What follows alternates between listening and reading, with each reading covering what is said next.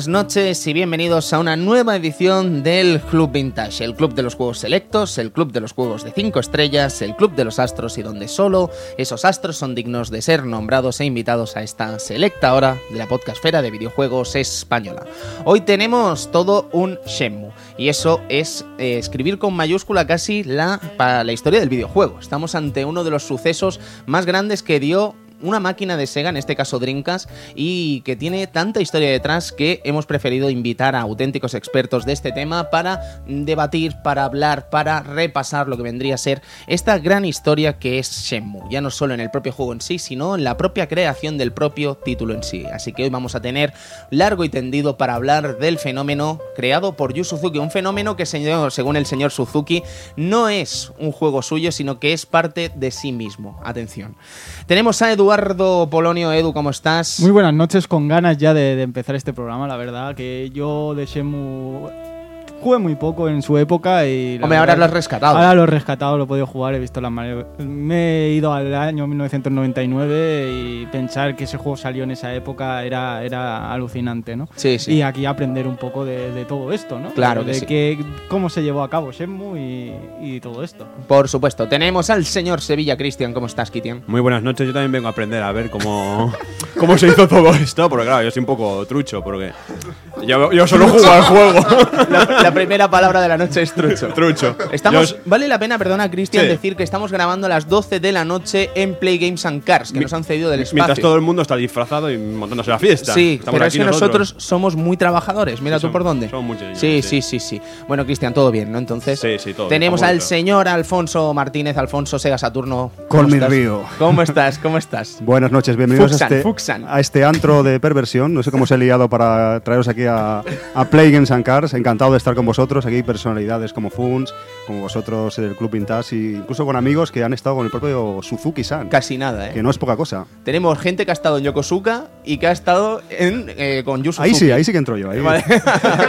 No, hoy va a ser un día de verdad, va a ser muy interesante. Tenemos al señor Marroyan Funspot. ¿Cómo estás, Funs? Muy buenas noches. Hoy vamos a hacer, vamos a hacer justicia. Vamos Yo creo a que hacer- sí, yo creo que sí, Vamos a hacer que sí. justicia a un juego que se merece hablar largo y tendido como se merece de verdad, porque es una, una obra maestra que fue en su momento no se le, no tuvo el respeto ni el reconocimiento que se merecía y yo creo que esta noche vamos a hacer justicia. Yo verdad. creo que vamos, vamos a tener tiempo de hacer justicia con este Shenmue, un juego que, bueno, sí es que vamos a tener mucho tiempo para debatir de ello y quizás no se, no tuvo el cariño que se le esperaba en él, ¿no? Ya, ya hablaremos, ya hablaremos. Tenemos al señor Evil Ryu, que lo tenemos por fin en esta tercera temporada. Señor Evil, ¿cómo está? Muy buenas, un placer repetir aquí con vosotros y bueno, lo que ha dicho Funs, eh, totalmente de acuerdo, a hacer un poco de justicia y hablar uno de uno de los mejores juegos que, que la verdad he tenido oportunidad de probar y, y está en mi top 10, pero seguro, seguro. Estupendo. Y ya que está aquí el señor Evil, mandamos un gran saludo al señor Cero, que todavía no lo hemos tenido aquí en esta temporada. Ya sabéis los problemas que tenemos con la conexión y tal. Pero decir que el señor Cero, eh, un abrazo muy fuerte desde aquí, desde el club, a todos los amigos, ya no solo Cero, sino a todos los amigos de Pulpo Frito. Tenemos al señor Uriol. ¿Cómo estás, Uri? ¿Qué tal? Muy buenas, encantado de estar aquí. Es Y un placer tenerte, Ante amigo. este increíble videojuego. Sí, Digamos sí, que sí. a todos nos marcó, es bonito estar aquí con un montón de gente que realmente adora este juego y que lo Y así demostrarle a otra gente de que Shenmue no fue solo un juego, sino fue la mayor eh, batacazo y la mayor locura que se podría haber hecho en un videojuego. Sí, sí, Seguir sí. escuchando y lo veréis todo. Lo veréis, vais a flipar con Free. Vais a flipar con Free. Servidor de ustedes, Tony Piedrabuena, también se presenta en este programa. Ya os digo que tengo muchísimas ganas de comenzar y casi, casi que sin más, vamos a empezar ya con este programa de Shenmue, que no sabemos cuánto durará. Ahora mismo son las 12, no sabemos cuánto durará. No sabemos si durará mm, esta sesión y tendremos que reunirnos alguna más. Pero de momento vamos a encarar lo que vendría a ser esta aventura, que es explicar Shenmue. Comenzamos, pónganse cómodos, que tenemos para un rato. Hasta ahora.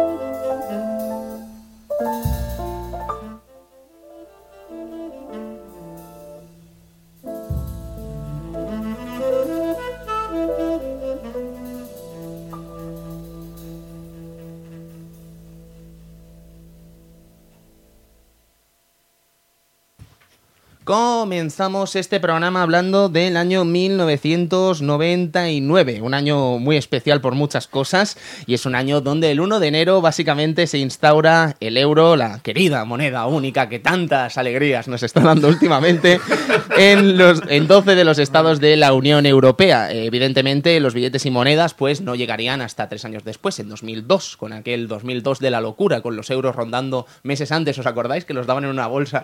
Íbamos al banco ahí a tirar el dinero, a tirar pesetas para que nos dieran los euros y verlos. Cuando mil pesetas eran 10 euros. ¿Te en acuerdas? ¿Te época, acuerdas? maravilloso. No, yo recuerdo además, eh, vamos a hablar un momento del vídeo, 5 duros eran 20 céntimos.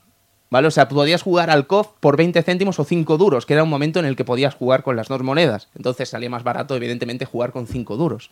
Pues si jugabas con 20 céntimos era más de 25 pesetas, 15 céntimos en ese momento. Qué timo nos pegaron con el euro, ¿eh? En Sí, general, sí, sí, madre sí. mía. ¿Y los caramelos qué? Que decían que valían 5 céntimos y que los harían más grande. Un No, año no, no, eso, no, no empecemos con las cocinitas, por favor.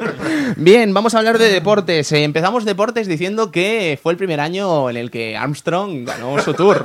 Evidentemente, evidentemente, evidentemente ese tour ha quedado ahí desierto y bueno, es una desgracia, ¿no? Yo creo, ahora hablando en serio, es una desgracia lo que ha pasado en el mundo del deporte con Lance Armstrong, esta gran decepción para un deporte que además eh, estaba en la cuerda floja de la credibilidad como es el ciclismo y quedaría para un gran debate que no viene a cuenta ahora porque ya, tenemos bastante hoy. Seguimos con deportes, si me permitís, para decir que fue el año en el que Margené y De La Rosa debutaron en Fórmula 1 y además De La Rosa recuerdo perfectamente que debutó ganando 6 puntos en Australia, si no me equivoco, quedando sexto, no sé cuántos puntos, pero quedó sexto, perdón. Y por último vamos a hablar de la final de la Copa de Europa que se jugó aquí en el Camp Nou, en Barcelona, disputada entre el Manchester United y el Bayern de Múnich. Eh, seguro que recordaréis esta final de la Copa de Europa porque fue la de la remontada en los escasos tres últimos minutos, Alfon, del Manchester, con ¿cómo dos era? corners John de Beckham. ¿Cómo era? ¿John Caer? ¿O cómo se llamaba el...? Yor- el- Yorkaev. No, no era Yorkaev. ¿Quién era? Era un... No, no recuerdo ahora... ¿El que marcó el último gol? Ay, bueno, no, fue, fue una ay, no caigo, has es un... pillado, me has pillado, Sí, sí, te, te he pillado, pillado. Y tú a mí también, porque no, no lo sé con certeza. Una remontada épica aquí en el Camp Nou, eh, increíble, ¿eh? Totalmente Espectacular, fue totalmente espectacular y espectacular. memorable, sí, sí. Lástima que no, no seamos del Manchester, ¿no? No, seamos pero de- bueno, pero fue, Bayern, de- fue una, fue bonita, fue bonita. Y además, eh, ya acabando con esto de deportes, recuerdo perfectamente que esta, esta final, aquí en el Camp Nou, tuvo una, una gala antes de comenzar. Y hicieron una cosa muy bonita, que fue la que poner la canción de Barcelona, de Freddie Mercury y Montserrat Caballé, y pusieron a Freddie Mercury en la televisión, con lo que vendría a ser la retransmisión de Freddie cuando hicieron aquí en Barcelona y tal, eh, con Montserrat Caballé cantando, Montserrat Caballé cantando en medio del campo, ¿vale? Y fue una cosa realmente espectacular, porque en el momento que recordaréis que le da el beso eh, Freddy a Montserrat en la mano, eh, se vio perfectamente como Freddy le daba el beso en la pantalla y como Montserrat Caballé le daba el brazo, ¿sabes? Fue guau. ¿Sabes? Que me, me ponen los pelos de punta de recordarlo. Seguimos con cine para decir que es el año de Matrix. Matrix estrena, los hermanos Wachowski haciendo, para mí, un peliculón. Actualmente, hermano y hermana. Hermano y hermana. Y esto no es leyenda urbana. Esa película no, no, no, no me convence a mí. ¿eh? No guste. No guste. Yo, desde luego, que a Keanu Reeves, desde Matrix, ya no lo veo de otra manera que como Es- Neo. ¿eh? fracasa Senmu y triunfa Matrix. Es que el mundo es, el mundo es injusto. Empieza fuerte, ¿eh? Sí, sí, va, va fuertísimo. Seguimos con el disco de ese año, un disco que creo que a toda la juventud del momento nos volvió bastante locos, que es Hybrid Theory, de Linkin Park. Eh, también conocido como la música de los eh, anime music videos. Y, y también casi el, el mejor disco que ha tenido esa banda. Yo juraría que sí, ¿eh? Porque después, para mí, después ya decepción, decepción y más decepción. Sí, sí, Con- por con supuesto. Meteora, con remixes con raperos y cosas así. Mal. De Vale. hecho, hay más discos de remixes que no discos propios, ¿no? De esta Eh, gente. Es maravilloso eso. Es bastante curioso. el- sí, el de con Jay después estaba el, el tercero que era otro disco de remixes. La verdad es que no. Ahora la banda vete a saber por dónde ha tirado, pero que ha cambiado mucho y no. Estamos de acuerdo que Hybrid Theory es increíble, Sí, ¿no? sí, In the Hybrid end. In the end. Dice, Pushing, sí, pushing me, Pushing Me Away también Hostia. estaba muy bien. Es que había muchos. Había muchas canciones muy buenas. Sí, pero sí. Yo ya final- han conseguido que escuche In the end y vea Vegeta, tío. Sí, sí, es increíble. Bueno, pues podemos continuar, por ejemplo, con lo que nos interesa. Vamos a hablar de videojuegos. Vamos a hablar del año 1999, un año en el que encontraríamos cosas como Ridge Racer Type 4, un juego que al final he podido rescatar hace poco en PlayStation Vita en un pack muy interesante que venía con Tekken 1 y decir que bueno, que es un tanto extraño, pero es interesante. Y qué diseño y qué interfaz, ¿eh? qué elegancia tenía este título, ¿eh? con esos fondos amarillos y tal, era una auténtica pasada. Pero además lo vendían, no lo vendían como un Rick Racer, ¿no? Lo vendían con el nombre, el sobrenombre este de R4, ¿no? Sí, R4, Estaba, RT4. Estaba camuflado el nombre Rick Racer como si fuera una vergüenza, cuando era todo lo contrario, sí, ¿no? sí, Era- sí, es era curioso. extraño. Pero es muy guay, ¿eh? me ha gustado mucho. La versión japonesa eh, traía el Ridge Racer original a 60 frames por segundo. Eso, Alfon, lo, me lo explicaste Sí, el otro sí, día, es ¿no? eh, muy curioso porque venía mm, con los años que habían pasado en PlayStation, todo lo que había mejorado el dominio de la máquina, y es muy curioso comparar el primer Ray Tracer que salió prácticamente PSX. de PSX con el siguiente, con este, este remozado versión que era lo que debería haber sido, lo que debería haber sido 60 frames, mucho 60 frames, todo suave, todo bien, sí, sí. Un, un bonus muy interesante, ¿eh? Hombre, desde luego, imagínate tener un casi un pixel perfect en tu casa, ¿sabes? Es que es maravilloso. Bien, pues seguimos con otra máquina realmente increíble del momento que es, estamos hablando de Naomi y estamos hablando de Virtua Tennis. Estamos hablando de todo un Carlos Moya. ¿Vale? O sea, con todo lo que ello conlleva. Virtua Tennis yo creo que trajo a las recreativas toda la gracia del tenis en arcade. Quiero decir, es muy difícil traer el tenis al arcade y creo que Sega logró llevar y hacer un ejercicio tenístico realmente espectacular en ese apartado.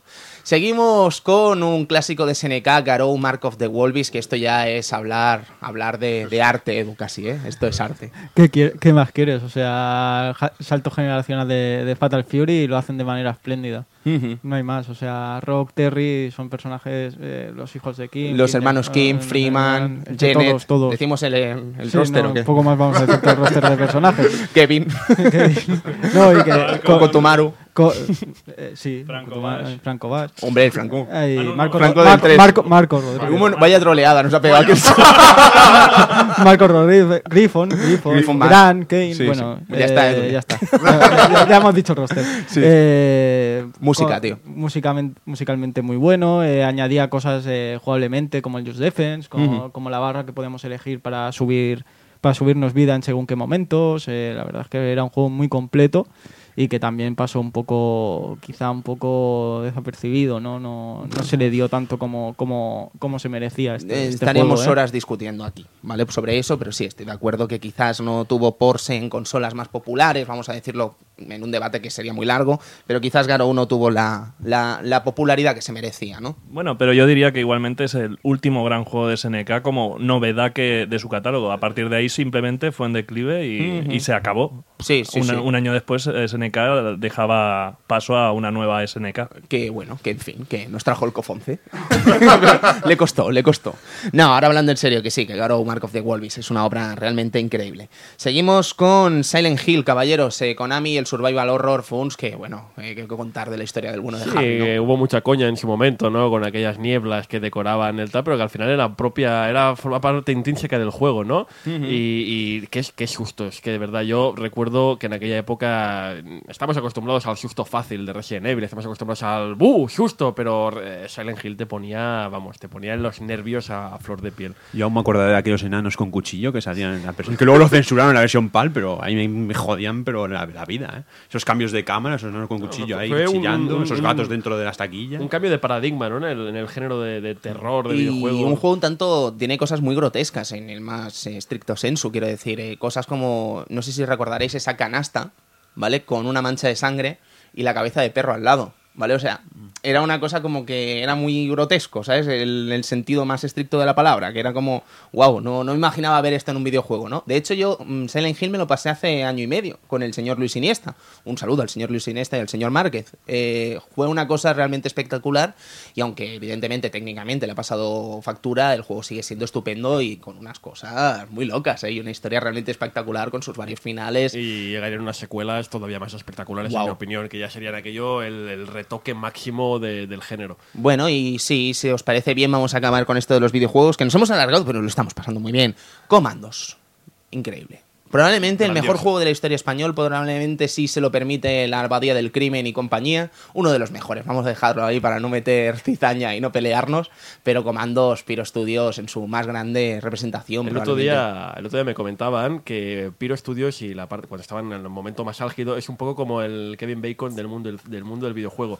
Que en la industria española todo el mundo ha trabajado de alguna forma con alguien que estuvo allí, ¿sabes? En plan, todo el mundo ha tenido, tiene algún enlace dentro de- del mundo de Piro Studios. Es curioso, es Muy curioso. No, no, comandos realmente espectacular, un juego que tarde o temprano acabará aquí en el Club Vintage por, por estar aquí en España y tener tantas fuentes y tantas cosas interesantes que podemos contar. Como bien dice Fons, porque conocemos a mucha gente que de una u otra manera ha estado trabajando en comandos. Y eso será muy interesante verlo aquí.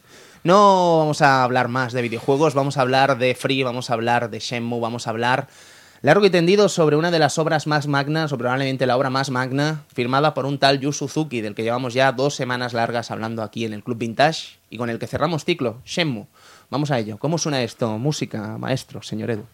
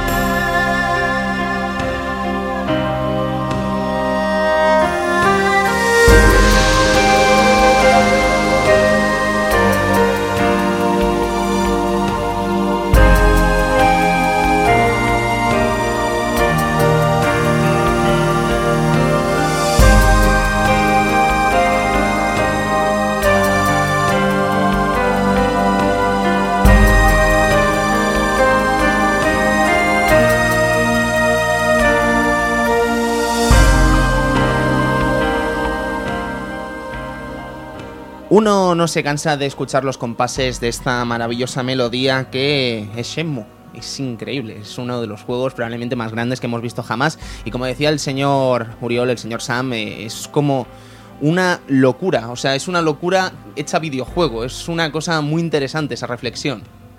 Bueno, después de todo estamos hablando de un juego que, aunque no es muy reconocido, revolucionó en todos los aspectos lo que era un videojuego. Estamos hablando de un juego a tiempo real, con miles de personajes con los que interactuar en una época en que los NPCs, como mucho te decían una frase escrita, voces para todos, todas las conversaciones eran en plano contra plano muy cinematográficas, un sistema de luchas muy muy trabajado. Estamos hablando de 200.000 cosas. O sea, es que enumerar todo lo que hay en Shenmue nos puede llevar tanto como algunas guías que tenemos aquí que nos ha traído Alphonse, que son de 200 páginas, solo detallando quizá el itinerario de una de estas personas, de estos NPCs, desde que se levantaba hasta que se iba.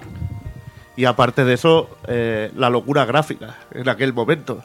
Es que veíamos eh, el tendido eléctrico de las calles y, teníamos también eh, las máquinas de aire acondicionado. Cualquier detalle que fuera vida real lo tenías en el juego. Y eso yo creo que es, el, es la locura del juego. De, de querer ser un proyecto grandísimo y, y como prácticamente comparable, por ejemplo, a las pirámides de egipcias, eh, hablando así un poco comparando. Es tal cual lo que quería decir yo. Porque realmente. No, no, Shenmue no es. O sea, sí es una locura, evidentemente, pero es más que una locura. Es la obra faraónica por definición en el mundo del videojuego. Es la obra que te imaginas y ya tanta gente trabajando, haciendo todos los pequeños detalles. Gente que se dedica, pues lo que decías tú, a hacer. un- una persona que en Sega solo se dedicaba a hacer el tendido eléctrico. Una persona que se dedicaba a hacer las rutinas de movimiento de los personajes de, de- que, que solo están ahí para darte una frase de buenos días, buenas noches y ya está. Gente que estaba ahí para hacer rutinas de lucha. Otra gente que estaba para hacer el, el- la- el motor de tiempo, del tiempo climático. Otras personas para hacer un autobús. Es una locura faraónica. Porque eso es de un tamaño tan descomunal que casi te diría que asusta pensar en el momento lo que debe superar. Si hoy en día hacer un videojuego de este tipo ya es complicado, tú imagínate hace ya que hace 14 años. Es realmente muy loco, muy faraónico. Muy loco. Es un proyecto titánico, como estáis comentando, bastante importante y hemos repasado los juegos de ese año y claro, el impacto, como decía Evil, como decíais vosotros, que supuso en su momento un juego así, acordaros técnicamente, desde el punto de vista jugable, todo lo que te... El abanico de posibilidades que te daba en ese momento era prácticamente inabarcable, era una cosa totalmente exagerada. Ciencia ficción, me atrevería a decir, para el año 1999, donde no estábamos acostumbrados para nada a encontrarnos una, una, un, una- un simulador casi de, de persona, ¿vale? Casi o sea, que- eres Ryo Hazuki hasta la máxima extensión de, de lo que supone ser una persona llamada Ryo Hazuki, inventada evidentemente, pero que, que eres tú y tienes que hacer todo lo que haría Ryo Hazuki en ese momento.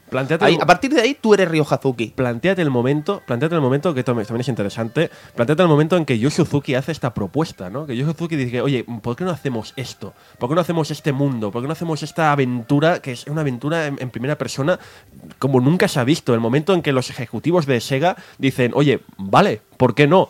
¿Sabes? ¿En qué otro momento quizá, o en otro momento, otras circunstancias, quizá alguien hubiera dicho ni de coña? Y en cambio en Sega deciden eh, optar por darle un voto de confianza merecido porque este hombre se lo ha ganado Hombre. por tantos años. Sí, sí. Es que estamos hablando de todo un Yu Suzuki, ¿eh? que todas las obras que ha firmado con Sega evidentemente son de éxito. I- Imagínate, Funs, que para Space Harrier escribió 100 páginas de cómo iba a ser el juego. Imagínate lo que pudo escribir para Senmu. Y que tiene seguro ahí guardado y el tío no saca del No baúl saca y nosotros nada, estamos nada. deseando que lo haga. Eh, hay tanto por explicar de Shenmue y tanto que contar que uno se podría, vamos, es que vamos, vamos a hacer un programa que yo ya me imagino que va a ser muy largo, no sé cuánto, pero va a ser muy largo y no vamos a poder contarlo todo, evidentemente. Es que es, es prácticamente inabarcable y la gente, de hecho, todavía encuentra cosas nuevas. De hecho, Alfon, no sé si esto es tan nuevo, pero estábamos viendo, por ejemplo, el manual de instrucciones, ¿no? Y hay una localización que no aparece dentro del juego, técnicamente. Sí, tenemos el juego europeo aquí, el juego PAL, y estábamos ojeando el manual de instrucciones hemos hecho un comentario que hay una foto que es una foto de, de Ser Nevada, un bar que no está en el juego final, no está en el juego retail. Es un, un detalle más que igual alguno conocíais, no sé si es una cosa, curiosidades. Hay para escarbar largo y tendido en Senmu. Lo que estáis comentando, claro, en esa época Yu Suzuki, Sega confiaba en Yu Suzuki porque, como decíais, se lo había ganado. El éxito que había cosechado en los arcades con esos grandes títulos no era moco de pavo, ¿no? De, también tenemos que señalar, bueno, todos lo sabemos, pero simplemente dejar constancia que es el primer juego que hace Yu que es para el mercado doméstico, porque hasta ese momento solo había trabajado, como sabéis, en encarado hacia cabinets, ¿no? Entonces, yo creo que se juntó un poco aquí el hambre con las ganas de comer, ¿no? Porque Yu Suzuki tenía este proyecto, como ahora iremos eh, comentando y tal, desde hace tiempo, lo quería, lo estaba desarrollando hace tiempo y a Sega le hacía falta para la Dreamcast un buque insignia, una especie de juego épico tipo RPG o llamémoslo X, que, que apoyase la consola, que tuviese muchas partes, que fuese una epopeya, y entonces aquí se juntaron las dos cosas. Lo que pasa que es eso, lo que decís, un proyecto titánico y un poco mm, suerte que nos lo dieron, pero que es desde el punto de vista económico, desde el punto de vista lógico para empresa, es un poco una locura que casi Es- hundió a Sega, ¿no? Es un dato que he leído, perdona Evil, en Sega Retro, ¿vale? Que comentan que el, el proyecto a nivel económico es tan exagerado, ¿vale? Pero la palabra es exagerado, que ni todos los usuarios que han tenido Dreamcast comprando dos versiones de Shenmue no llegarían a financiar lo que costó Shenmue, o sea, los beneficios que necesitaba Shenmue para salir adelante. Es que es una cosa muy loca, ¿eh? Aparte, recursos humanos, porque llegaron a. Llegó un momento en que estaba prácticamente toda Sega trabajando en el juego. Aparte de, de Sega, compañías externas y po- poder decirte que, por ejemplo, el- en una de las entrevistas a Yu Suzu- bueno, al, al director de Panzer Dragon, explicaba que el equipo de Panzer Dragon Saga lo cogieron, bueno, lo cogieron y lo, lo llevaron a, a ayudar al Senmu, sobre todo con la manera de hacer, de caminar de, bueno, lo que sería el motor de, del personaje moviéndose en el mundo de Senmu.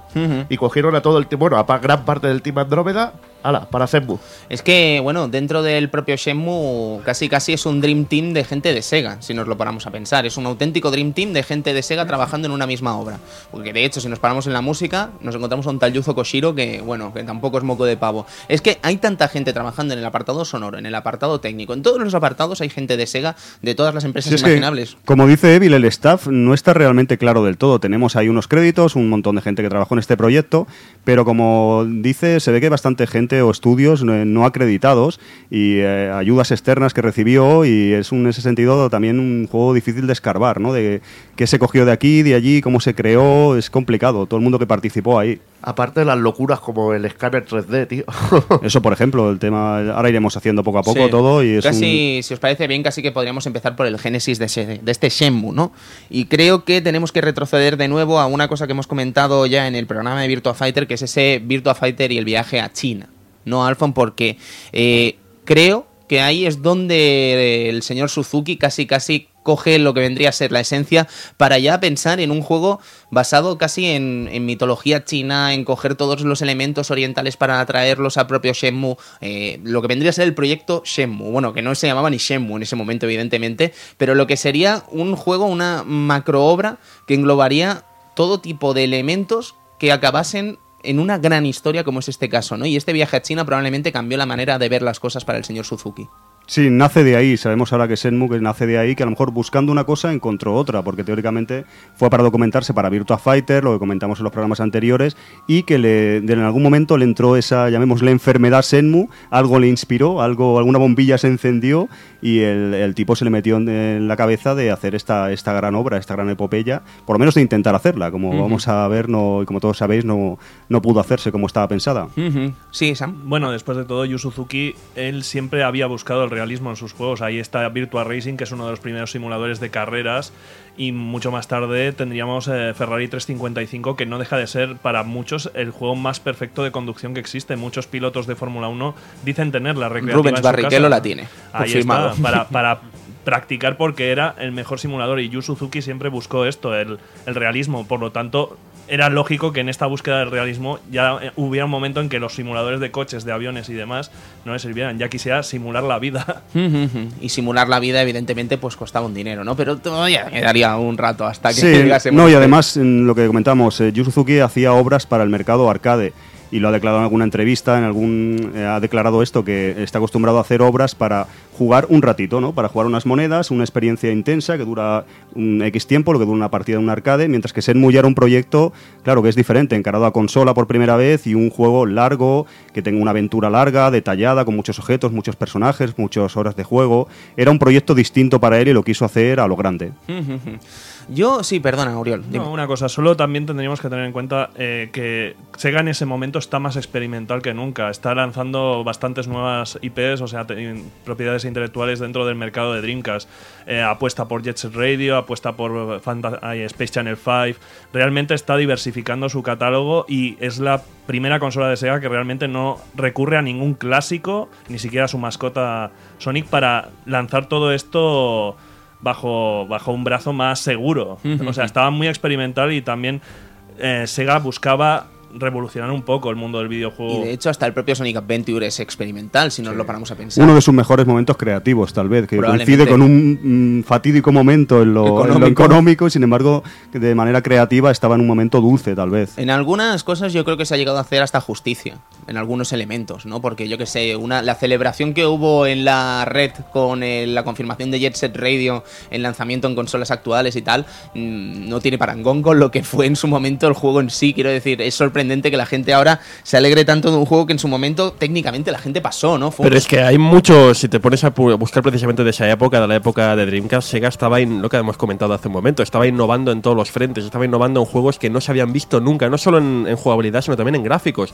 Ellos también revolucionaron toda la esencia del, del cel shading, lo pusieron de moda, eh, efectos gráficos de este tipo, eh, revolucionaron todos los géneros, revolucionaron todos los... Y, y fue una época creativamente para el videojuego perfecta, maravillosa, porque estábamos viviendo algo nuevo, algo diferente. El problema naturalmente es que lo nuevo, lo diferente, pues cuesta, cuesta que, que- que arranque, cuesta que la gente le lo, coja nuevo, el cariño. lo nuevo necesita amigos. Lo nuevo necesita amigos y es evidentemente tanto Shenmue como muchos de aquellos proyectos de la época y no solo tal, sino la misma consola Dreamcast con todo lo que supone a nivel internet, DLCs, historia, conexiones con internet, todo eso que hablamos, que hablaremos también en algún momento porque Shenmue tenía cosas de estas, todo esto estaba avanzado a su tiempo. Y fíjate que en el momento nadie hizo caso cuando murió Dreamcast y por definición Shenmue y todas estas sagas, empezó la gente a lamentarse tímidamente y es ahora, ahora 10 años después, una década después, cuando la gente hace estos, a- estas expresiones tan grandes de oh, qué lástima, qué pena. ¿Por qué no lo hicimos en ¿Dónde el estabais? momento? ¿Dónde, estabais? estábamos? ¿Dónde Bueno, yo, estábamos? yo estaba con 13 añitos y sin dinero. Eso explica muchas cosas. No me vale, Tony, no me vale. Cristian. Y haciendo un poco también la referencia de Funs, a- para ver otro, otro tema que es el hecho de la conexión online de la consola con juegos como por ejemplo el Fantasy Star Online, que ahora vuelve a estar de moda por su segunda parte. Son, era ese, esa- ese modelo de conseguir una consola que pudiera, mm, no sé si rivalizar con el PC, pero digamos que conectarse a Internet y ser Sí. una consola más, más puntera. Mira, Evil, eh, cuéntanos esto que nos quieres contar y pasamos de tema porque tendremos tiempo de hablar de Dreamcast, ¿eh? Hemos empezado... No, yo creo que gran parte del cariño que se le tiene a la Dreamcast, sobre todo, aparte de las creaciones, es que era es, eh, es como una Neo Geo asequi- asequible de precio. Es decir, podías tener la experiencia arcade en casa.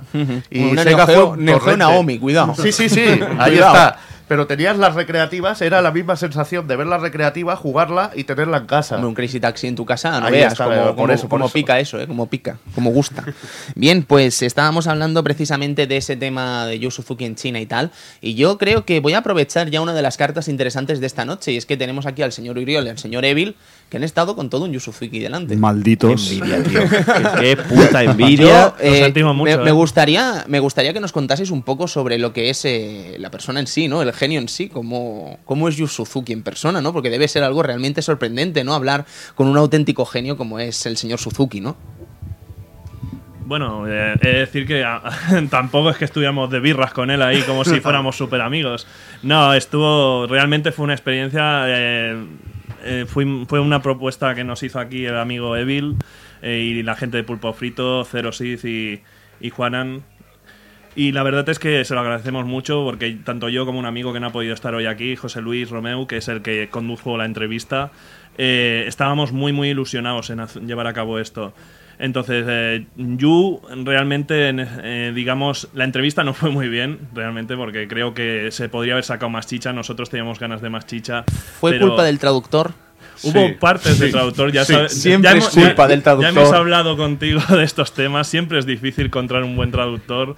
Y en este caso sí que hubo un- una parte de culpa del traductor, pero también yo creo que en el caso de Yu Suzuki, creo que eh, el hecho de haber hecho Shenmue y una parte que supongo que luego tocaremos, que es el fracaso de Shenmue, eh, eso en Japón, un fracaso tan grande como te lleva Shenmue, es eh, dilapidario. O sea, te, te- te- te quedas en la empresa sentado en una mesa sin hacer nada. Y eso es lo que le pasó a Yu y se notaba. Sí, Evil. Aparte de que dio más la impresión, la entrevista iba más bien para... Perdona, Evil, es que tenemos un lío de micros bastante grave. Un lío de micros tenemos aquí Es que importante. estaba ¿eh? hablando con dos micros a la vez. Ha sido bueno. Combo Evil de micros. Habla, Evil, perdona, tío. Bueno, eh, la entrevista eh, la centró el amigo José Luis, que fue el que la preparó. La centró sobre todo eh, en el aspecto artístico del juego.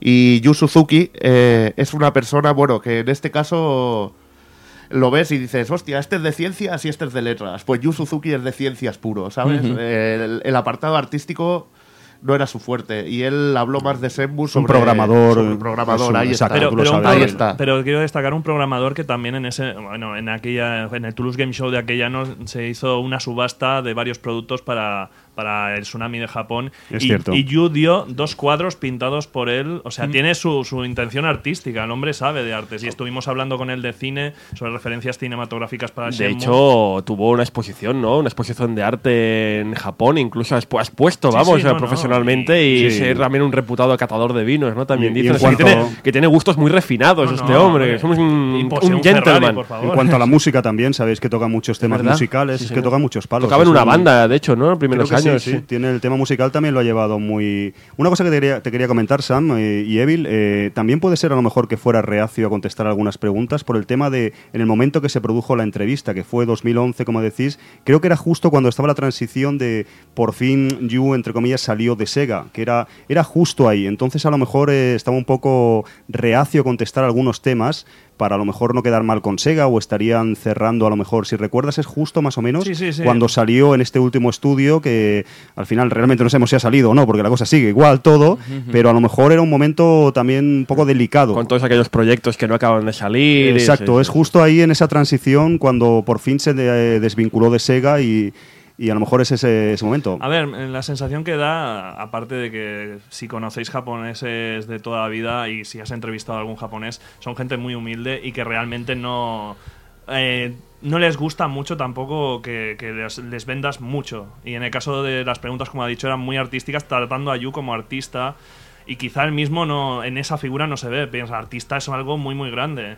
Entonces, eh, yo creo que básicamente es que lo que he dicho, creo que salió tan escaldado de, de toda la experiencia con Sega, un poco como que Gina Fune, que al final se ha marchado de Capcom porque estaba hasta las narices de estar en un escritorio firmando papeles. Y creo que es eso, y aparte, como buen japonés, respeto, o sea, el respeto hacia la gente de Sega, hacia sus jefes, se lleve bien o mal con ellos. Entonces, yo creo que es reacia a responder preguntas más comprometedoras por, por esa actitud puramente japonesa que tienen y muy, muy respetable por una parte. Sí, desde luego los japos son así, que se, se lo digan a Yoichi Takahashi, ¿eh? Oh. Funs. Aparte, bueno, para contestar a, a Alfon, eh, no quiso hablar, bueno, no quiso preguntas sobre Senmu en Saturn. Y, y también eh, el Lord of, of Vermilion no lo considera un juego suyo. Que eso Ah, no, también. esto es no, nuevo, esto- no, y por eso, por lo que has dicho antes de que era su primer juego doméstico, Lord, of Vermilion tendría que Ah, es ser verdad, el es primero. verdad, pues mira. lo que pasa es que no él no lo reconoce como suyo. Él dice que no lo hizo. Eso la- textualmente nos dijo eso. Cuando le preguntamos, nos dijo: Yo no he hecho este juego. Qué curioso. Yo una cosa, Tony, ¿te acuerdas que íbamos a intentar a tratar de ir a este evento? ¿Te acuerdas Ujú, que yo es que no sí. sabía tampoco que mm, hubiéramos o fue muy difícil obtener la acreditación o el tema o que se podría hacer una entrevista personalizada porque se hizo, si no me equivoco, una entrevista eh, de los medios generalista y luego una entrevista de cada medio, ¿no? Eso me sorprendió a mí positivamente porque teóricamente eh, Francia, Francia es otro país, tío. mm, eh, Bueno, todo esto lo llevaba una empresa que ahora no me acordaré. Era Cedric Biscay, el chico que nos ayudó. Era Ban- Bandai, no me acuerdo. Ah, Ya lo, ya lo recordaré en algún Ajá. momento. Pero fueron muy amables, la verdad. Eh, aparte, como nosotros eh, nos eh, pretendíamos hacer una entrevista grabada, que eso tampoco es muy común, bien hecha. Y esto también nosotros, eh, ya he dicho antes, somos unos grandes amantes de Shenmue, igual que todos los que están aquí, mucha gente de la que nos escucha. Y claro, nosotros teníamos por objetivo intentar conseguir lo máximo. O sea, no solo una entrevista, sino incluso una pieza pues documental que digas, esto podría formar parte de algo más grande. Y íbamos con esa intención y, y realmente los organizadores empatizaban mucho con, esta, con este punto de vista de hacer algo muy muy serio sobre Shenmue y sobre Yu Suzuki. Entonces, la verdad es que fue muy bien y el evento, el Toulouse Game Show, es un evento que es muy, muy de fans, muy, fans muy fieles, pero también es un evento muy pequeño. Es como nuestro salón del manga, básicamente más pequeño, pero es muy, muy parecido a nuestro salón del manga. Eh, por eso, señores del Salón del Manga, si me escuchan, pueden conseguir gente mejor cada año. Porque Sí, si por la supuesto. tienen en Francia, en Toulouse. Que nos traigan a y ya Yu, ¿no? digo que el Toulouse Game Show no es demasiado grande y los stands y demás no eran nada impresionante. O sea, tenía el fumador de Expediente X al lado tomándose un bocata, por favor. y tenía el cazafantasmas negro, que ahora no, Ernie Hudson tenía al lado. Y era como, Wow. por favor, si esta gente puede estar allí, más autores, más. También estaba eh, el Jarada de Tekken. Sí. Y es del rollo, si se puede hablar con esta gente allí tan desentendidamente y la gente, y además los organizadores tienen ganas, porque yo veía a todo tipo de entrevistadores, gente con eh, grabadoras, gente con libretas, o sea, realmente fueron muy muy libres de permitir a la gente acceder a, estas personas, incluso en las ruedas de mayoritarias del público, preguntas y demás. Como curiosidad, os diré que ¿sabéis con qué juego que le di para firmar el tío hecho una sonrisilla? ¿Cuál? Un Power Drive, de. Power Drive de, de Sega Saturn. Qué grande, tío. Dijo, mira este, mira este Evil, qué friki, mira lo que me trae este Evil. Este cabrón. Mira, mira qué, qué fucker aquí este. me- No, co- comentabas también, creo que me comentaste que era un poco reacio con What Senmu, ¿no? No, no le... No, no, no. Bueno, no. el Senmu de Saturn es Como, lo como que. he dicho, yo creo que simplemente de esa época se desvincula y vio lo del Watchemu con la cara Ajá. del, El Fuka- del- del Yukawa, el- el- Yukawa. Y eso sí que lo apartó, pero supongo porque no quiere firmar un producto en el cual él no quiere sentirse relacionado porque eso fue una época pasada. Pero podemos, podemos ponernos en un momento, hagamos un ejercicio aquí de ponernos en la piel de este hombre, ¿no? Yo me imagino a este hombre que ha revolucionado, o sea, es un tío que ha llevado a Sega en la parte arcade a lo más alto. Sí. Es un tío que ha revolucionado él solito, casi te diría. Y no solo a Sega, ¿eh? Funs, al propio arcade en sí. El propio arcade en sí, o sea, este hombre consigue que los arcades de todo el mundo, todos los arcades del mundo, tengan la forma que tienen en el momento, ¿no? Es un hombre que ha, ha hecho que Sega gane mucho dinero. Es un tipo que Sega siempre ha podido confiar en él, porque todo lo que ha hecho ha llegado muy lejos. Es un tío que ha cumplido siempre con la empresa, hace un proyecto como este, hace un proyecto que se deja el alma, nunca mejor dicho, se deja el alma para que sea lo más grande. Es verdad, tiene tiene el problema que tiene, que lo hablaremos después de cómo pues no acaba de arrancar a nivel económico por todos los problemas que ya tenemos, pero un hombre que ha hecho tanto por Sega de repente se ve eso, ¿no? Una, no una segunda fila, una tercera, cuarta, quinta y en la última en un sitio bien escondido, tapado, a sombra. Parecía como si, a diferencia de. Yo siempre compongo el mismo ejemplo. Nintendo Miyamoto, eh, Miyamoto ha tenido, ha tenido fallos en su carrera. Quizá no tan millonarios como el de Yu Suzuki, pero ha tenido fallos y no lo han aparcado, no lo han amagado en un rincón y lo han dejado ahí muerto de Pero y, asco. y Yokoi. Eh, lo exactamente. ¿Sabes? Sí, o sea, es aquello que lo, lo apartas, ¿sabes? Lo apartas en un rincón. O Sakaguchi con Final Fantasy ejemplo. de la fuerza interior, ¿sabes? Por Que- ejemplo, ¿sabes? Que dices, Como ver, decía Sam, el, ¿verdad, Funs? El tema a lo mejor japonés, que es el choque cultural que allí tratan de otra, de otra forma, ¿no? El Y ellos- fracaso, ¿no? Vamos a Claro, y ellos mismos lo aceptan de otra manera, porque a lo mejor es, eh, si Yu es un hombre de empresa, un hombre de Sega clásica de toda la vida, pues a lo mejor eh, apechuga con ese fracaso y dice, mira, ha salido mal. Otro a lo mejor pues intentaría salir antes ahí o continuar su carrera artística. Y él, sin embargo, pues no sé, no entendemos por qué no ha salido de ahí y no ha podido hacer otros proyectos nuevos. Es una pena que está en el dique seco creativo desde hace cuántos años, compañeros. Es que... Ahí, bueno, en lo que decía Funs radica la gran injusticia. Que es que él ha creado, por ejemplo, el género de la lucha 3D.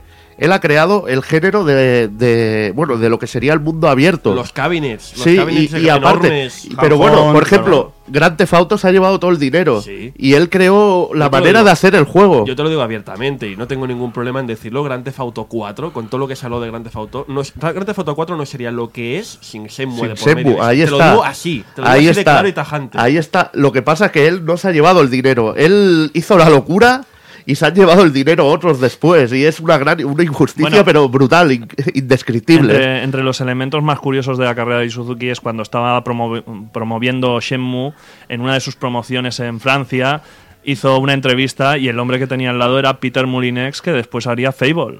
O sea, el tipo que traducía a Suzuki y llevaba la entrevista era Peter Molinex. Madre mía.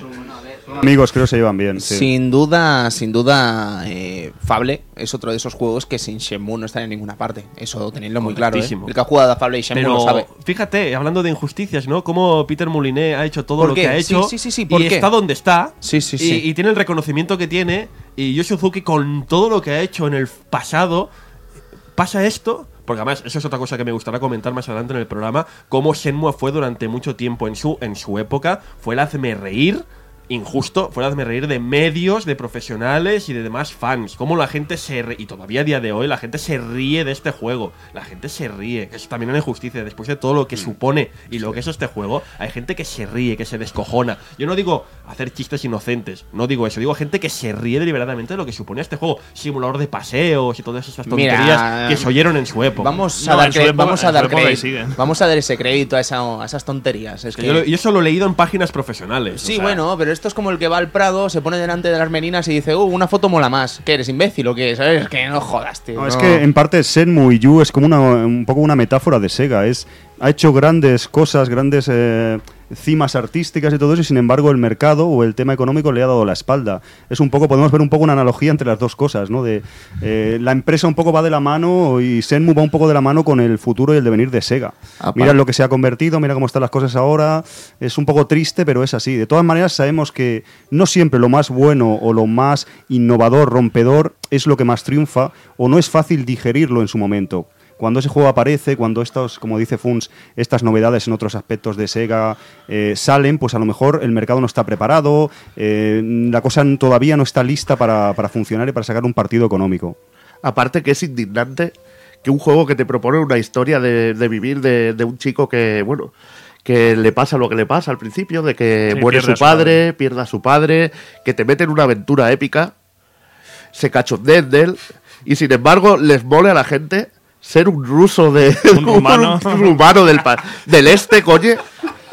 Joder, es que es indignante, tío. O, o- o un maldito delincuente, tío. El Club Vintage, Por favor, tío. El, Club Vintage eh, no se responsabiliza de las palabras de Evil contra la comunidad rumana. No, eh, yo no he dicho nada, mamones. Nada, te he troleado, te he troleado.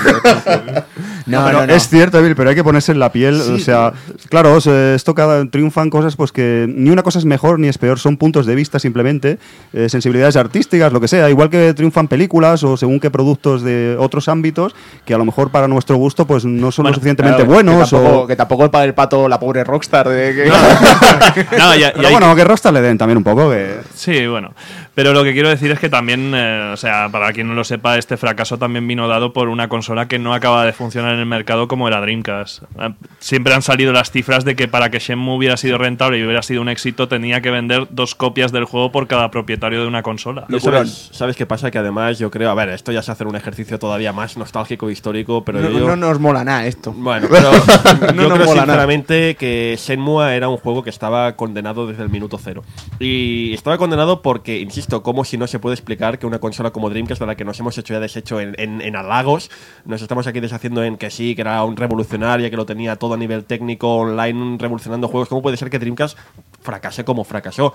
Pues porque tenía una compañía detrás llamada Sega que intentó, tuvo los fiascos que tuvo en los 90, todos lo recordamos, todos lo conocemos, y que ya pues no pudo, no pudo, no pudo quitarse ese San Benito de, de no, nos estafan los, los, los atons, los no sé qué, los exclusivas, lo conocemos todos, no pudo arrancar a pesar de que el presidente de entonces, eh, ¿cómo se llamaba? No, no me acuerdo.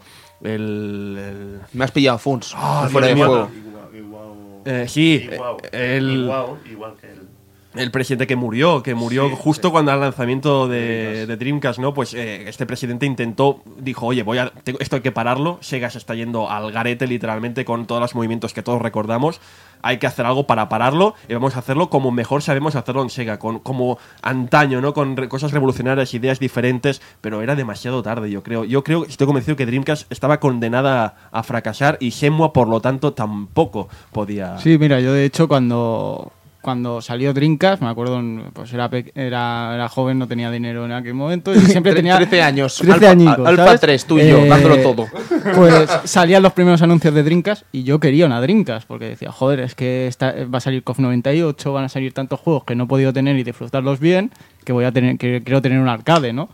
Eh, pues se lo preguntaré a mi hermano a ver qué le parece. La respuesta de mi hermano, ¿cuál fue? Para que me pase lo mismo que con Saturn, yo no compro una consola de Sega. Ni más ni menos. Es que, de verdad, Dreamcast y por definición Shenmue estaban condenados desde el minuto cero. Y eso es todavía más triste, ¿no? Saber que, a pesar de, de que Yu Suzuki se dejó el alma, eso jamás podría haber llegado a triunfar. Aparte, otro dato era de que Sega no estaba unida en ese momento. Sega América también fue uno de los grandes detractores de Dreamcast, incluso de los lanzamientos. Eh, eh, es algo muy triste que tu eh, sucursal americana esté en tu contra. En aquel momento era el, el, el pe- el presidente de, actual de A era el presidente de, de Sega Es que América. eran enemigos. O sea, Sega Ah, claro, América. es verdad, estamos hablando de Peter, ¿no? Sí. Peter Molina. Sega América. Peter, No. Pe- Peter Moore. Ron- Peter Moore. El odiado Peter Moore. Sega América, Ron de Moore, ¿no? Sega América y Sega Japón se hacían la vida imposible mutuamente. Sé ¿Cómo se entiende? ¿Cómo se puede entender que eso estuviera pasando? Hasta que, insisto, vino este señor y dijo, parad, parad ya. O sea, ¿qué estáis haciendo? Sois tontos. O sea, el enemigo no somos aquí, son los de están afuera. Vamos a hacer las cosas bien. Y ahora tarde. Peter Moore, tío. Peter Moore. Peter Moore Funs lo vive, ¿eh? Funs, esto No, de verdad, es no que verdad, yo ¿eh? viví aquella época y yo pensaba cuando salió Dreamcast es que, vale, no te diré que ya lo vi venir, pero pensé, claro, es que ahora esto, yo, yo siempre confié en todo en Sega. Digo, bueno, incluso yo me dejé timar repetidas veces por Sega. Pero incluso yo mismo cuando salió Dreamcast, primer momento de salió Dreamcast, que me la compré en japonés antes de que saliera en, en- en España, Ahí, ahí. ya pensé, yo me la compro, pero el miedo estaba ahí. El miedo de que pasara alguna movi- alguna cosita como había pasado con Me- Mega Drive, que es decir, de Mega Drive, o con, con Saturn, estaba el miedo ahí. Es que venía tocada desde Saturn. Y yo porque era muy venía. ceguero y digo, bueno, yo voy a confiar, aunque me la vuelvan a colar otra vez, pero había mucha gente que no. Y fíjate cómo el tiene narices la cosa, el momento en que Dreamcast empieza a interesar a la comunidad cuando es, cuando sale cierto reno. O sea, hasta que no sale cierto reno, la gente, uh, Dreamcast, Dreamcast, no sé qué. Cuidado con eso. Ta- También 40.000 hubo, uh. también hubo un bajón de precio muy, muy elevado cuando se empezó a especular con la PlayStation 2. Sí. que hubo un bajón, porque yo me recuerdo de ser de esa, de esa generación de coño. 40.000 pesetas no me gastó una consola de Sega. 20.000 pesetas. Pero hostia. 40.000 pelas, una consola que acaba de salir, un hardware sí, nuevo sí, con un una capacidad nuevo. técnica. Co- es comparado con la baratísimo. generación Claro, de es PlayStation baratísimo 1 si lo piensas bien. Era muy, muy Que yo te comprendo, eh, Cristian, que Yo estoy digo, contigo, no, ya, ya, pero si lo piensas 18 bien, es barato. O sea, 40 40.000 pelas. no- Sí, ¿Cuánto salió la Play totalmente. 2? ¿Cuánto salió la Xbox 1? ¿Cuánto salió? Es que en la época era uno, la bajaron a 30.000, es cierto que lo bajaron. de- 20.000, 20.000. No, primero 30, ¿eh? Bueno, sí, primero 30, pero Sí. yo soy de la generación. Cuando era 20 ya era 2001, ya cuando es- se... Estaba rivalizando con una consola como como era la Play 2, que el, el pre-order, por decirlo de una manera, eran 90.000 pesetas o 100.000 pesetas. Eh, lo triste no es que competía contra Play 2, competía contra Play 1. Contra Play 1, Que contra Play 1, sí, Play es verdad. 1, se- ya hemos dicho, Silent Hill salía aquel año, arrasó todo el mundo, conoce Silent Hill 1. Eh, Play 1 era el enemigo auténtico. Si jugáis a uno de esos juegos míticos de Sega que no llegó aquí ni a América, que era Sega Gaga, había esa empresa rival que era el símbolo muy curiosamente similar al de, al de PlayStation. ¿Ves? Sega Gaga es otro de aquellos productos que solo podía sacar Sega. Podemos Es que hacer- Son productos solo Sega. Creo solo que ellos. vale la pena explicar un pequeño paréntesis que es Sega Gaga. Sega porque Gaga. todos lo sabemos aquí, pero no es un producto No, nada conocido. De ¿eh? hecho, no salió de Japón, ¿no? No, No, no, no salió. No, no, estaban haciendo una traducción los fans, a ver si la acaban, ¿eh, Bill? A ver si se animan. Y como dice Funs, pues se trata de. Es un simulador que tú llevas a, a Sega, ¿verdad? Y tienes que, Sega. tienes que lidiar un poco pues con, con las decisiones empresariales para llevar la empresa adelante. Un Y poco hay- en clave de humor, ¿no, Funs? Hay Eh, un momento de Sega Gaga que está reco- precisamente recogido en el libro que ha sacado la Hardcore Gaming 101, que en su libro de Sega Arcade Classics, que hay un momento que ves como hay un tío vendiendo... eh, es una escena animada, animada que va a una tienda de segunda mano de estas típicas japonesas de gente vendiendo, pues detrás- eh, eh, es como tú, Alfon, está detrás de un mostrador y ves que ese tío, el tío que está vendiendo, es Alex Kidd. Que te dice, no, es que Alex Kidd, claro, tuvo un problema, tuvo unos problemas, no pudo seguir adelante. Y bueno, aquí está, ahora le hemos puesto a trabajar vendiendo videojuegos. Tiene mucho humor, tiene mucho Y humor. ves allá a Alex Kidd detrás de un mostrador pasando el, el código de barras a los juegos diciendo son tantos yenes. Es tremendo, se Hay una corporación maligna, ¿no, Sam? Que es. eh, Sí, era PlayStation, básicamente. PlayStation. No vamos a negarlo, era PlayStation. Aparte, también podías interactuar con creadores de, de Sega. Estaba Yu Suzuki en el juego, estaba Yu Wano, o sea, Yuji Naka. Eh, era tremendo y aparte creabas juegos originales dentro del propio juego. Era muy, muy curioso el juego. Claro, es, es un juego de verdad que solo podía hacer Sega. Pues lo que quiero sí, decir sí. es que Sega tenía, en aquel momento, ¿no? Se reconcilia un poco consigo misma, ¿no? Consiguen poner los puntos sobre las IES, tirar para adelante y hacer volver a ser la Sega de antaño, la Sega grande, la Sega representada por gente como Yuji Naka que está trabajando en el Sonic Adventure, con Yu Suzuki que está trabajando en Shenmue, con todos los equipos, ¿no? Todos los equipos diferentes, los, todos los todos los AM, ¿no? La M1, la M2 hasta la M9 que también estaba por aquella época y, y- es que era tarde, ya fue tarde. Y es lo más triste, ¿no? Saber que, que, insisto, hablando de Shenmue, que Shenmue con todo lo que es no podía haber triunfado. Es que a veces, a veces pienso que lo mejor que podría haber pasado a Shenmue habría sido salir en Play 2. De verdad lo pienso, ¿eh? Que hubiera sido quizá la única forma Funs, de que... ¿Qué te pasa, Funs? No ¿Estás- sé, te lo digo en serio. ¿Te encuentras bien, Funs? No, pero- Estás bien, tranquilo. a ver, No, pero Funs. está poniendo el bien de Sega por encima de Estoy todo. poniendo el bien de acabar la puñetera saga y saber cómo acaba. Básicamente, no. yo si, era- si me dicen que va a salir un Shenmue 3 y 4 y, lo- y lo tengo que comprar en. Play 2, yo lo compro en Play Hombre, 2. lo anunciaron en Play 2 en Hobby Consolas como exclusiva, ¿lo recordáis? Sí, sí. Portada, portada. Hemos jugado, hemos jugado. Habían estado con Yu y todo, ¿te acuerdas? En un jet privado y todo. Sí, sí, sí, qué, qué gran historia. Lo peor, lo peor de todo es que es cierta. Oye, pues que, que chicos, que, que, que sé que queréis hablar Nos de estamos Dreamcast. yendo un poco, nos estamos yendo. Que sé que queréis hablar de Drinkas, que me parece muy bien que vamos a tener tiempo largo y tendido de discutir Pero sobre hemos, ello. hemos de hablar de cosas antes. Tenemos antes que de hablar del Dreamcast, nacimiento de Shenmue, amigos. Que se va, va antes, va antes de Dreamcast, tío. Sí, sí, sí. Muy fuerte. Nacimiento de Shenmue, chicos. Eh, Estamos, Alfon, ante un proyecto muy loco, después de Virtua Fighter, de todo lo que supone Virtua Fighter, además, que lo hemos repasado en estos dos últimos programas, como bien sabéis. Recuerdo, además, que ya tuvimos otro programa dedicado a Yu Suzuki llamado Outrun, eh, en primera temporada del Club Vintage, y que casi sería el primer capítulo de todos estos que llevamos dedicados a Yu Suzuki. Y decir que ese nacimiento de Shenmue, esa idea de Shenmue, Alfon, ¿de dónde podríamos decir que sale? Pues vamos a intentar destramar un poco, desentrañar un poco de cómo nació Senmu. Como comentabas de- del viaje a China, ¿no? Empezó la cosa a rondar por la cabeza y entonces eh, es que es complicado porque, claro, estamos hablando de una cosa que teóricamente, un proyecto, una idea, una gestación de un, un juego de este calibre que ronda por el año 94 aproximadamente, si no me equivoco. Y que claro, no sabemos de él hasta el año, hasta que sale Dreamcast prácticamente, se revela en el año 98. Entonces lo que podemos hacer es un poco especular, eh, lo vamos a ir haciendo, y porque luego conocimos que fue desarrollado en Saturn, como ahora iremos viendo, eh, todo el proceso de desarrollo accidentado, un proyecto ultra secreto, como sabéis, Sí, sí, que no sí. se desveló hasta que, hasta que fue necesario. Entonces vamos a intentar un poco escudriñar cómo fue la cosa y cómo fue el proyecto tomando forma. Sí, Fíjate ¿Cómo, cómo que- pudo tomar forma? Fíjate que eso estuvo cuatro años en el más absoluto secreto, algo que hoy en día parece impon- imposible, ¿verdad? Sí, sabes- increíble. Cosas, cosas como eh, nombres clave, ¿no? Como por ejemplo Virtua Fighter RPG o Akira Quest no se llegan a escuchar casi casi hasta, hasta que- Oficialmente por Sega, nunca. Eh, ¿Verdad, Sam? ¿De, de dónde pod- tu primera pista, por ejemplo, de Senmu, de dónde sale? Tú que eres un hombre... Es justamente Virtua Fighter RPG. eh, recuerdo los rumores. Es normal que no nos llegaran los rumores con nuestra prensa nacional, que en aquella época recordamos Internet era esa burbuja extraña que mu- muchos ni mirábamos. Donde ve- veíamos imágenes del Goku. ¿sí? Exacto, y, y veíamos unos- unas fotos al lado de un texto en inglés que no entendíamos en aquel momento tampoco. Pues eh, Virtua Fighter RPG fue aquellas primeras noticias, el coger esa franquicia de éxito en Japón, básicamente, porque Virtua Fighter, seamos sinceros, nunca ha funcionado en ningún sitio más, y hacer un, un avance. O sea, en sí, Ryo y Akira no se diferencian en tanto. O sea, el, estilo de- de- el jiu-jitsu que hacen y demás es muy parecido. Incluso adopta golpes de Akira Ryo. Claro, sus, y- sus y- técnicas. Y pensabas en eso, ¿no? En, en Virtua Fighter RPG y pensabas, ¿cómo van a hacer un RPG de un juego de lucha? Pero entonces piensas, no, es que Sega ya ha hecho, ¿sabes? Ya ha hecho eso de llevar eh, una saga de, algún- de que no tiene absolutamente nada que ver con el RPG, ya la ha llevado al RPG, ¿no? Y tenemos, sin, sin ejemplo, a, a Panzer Dragoon, ¿no? Ah, sí, sí, Eh, que, claro. Que quiere decir que ya ha habido casos y dices, oye, ya se ha, hecho- se ha- si se ha hecho ya tan bien. Es que no te digo en el ejemplo que estaba pensando. ¿Qué- cuál- cuál Golden? Axe. Sonic, por supuesto. Golden Axe de Eh, Master System. No, no, no, Ya, no, ya, ya. Sonic no. Hay un Golden Axe de Master System. Battle. Cierto, Es es, Es verdad, el Golden es. Axe, Qué grande señor. ese. Y el de Game Gear, que diferente. Pero eso es una copia de Zelda, ¿no? Dicen. Lo que quiero decir es que, es que, oye, ¿por qué no? ¿Sabes? Tú pensabas, realmente, pensando en la trayectoria de Sega, pensabas, oye, ¿por qué no? ¿Por qué no puede haber un. No, exacto. Como dice Funs, eh, el proyecto está claro que empezó como Virtua Fighter RPG. Eh, la idea que le surgió a Yu Suzuki era alguna idea, pues el tema de la mitología china, todo el tema que se le surgió, el proyecto que le surgió a la cabeza era en principio encarado a Virtua Fighter RPG, o al menos que personajes de Virtua Fighter entraran en juego en liza con este, con este juego aventura que iba a crear nuevo y todo el tema. En algún momento, como decís, se desmarca de Virtua Fighter RPG y ya toma la, la iniciativa de ser Senmu, de Y ser una además- cosa separada. Además, en un momento eso, que, que Saturn tiene los mejores RPGs, vamos, los RPG más grandes, ¿no? Entonces, claro, dices, oye, damos aquí una, una, una esencia del RPG que vamos a hacerla, vamos a llevarla todavía más lejos, ¿no?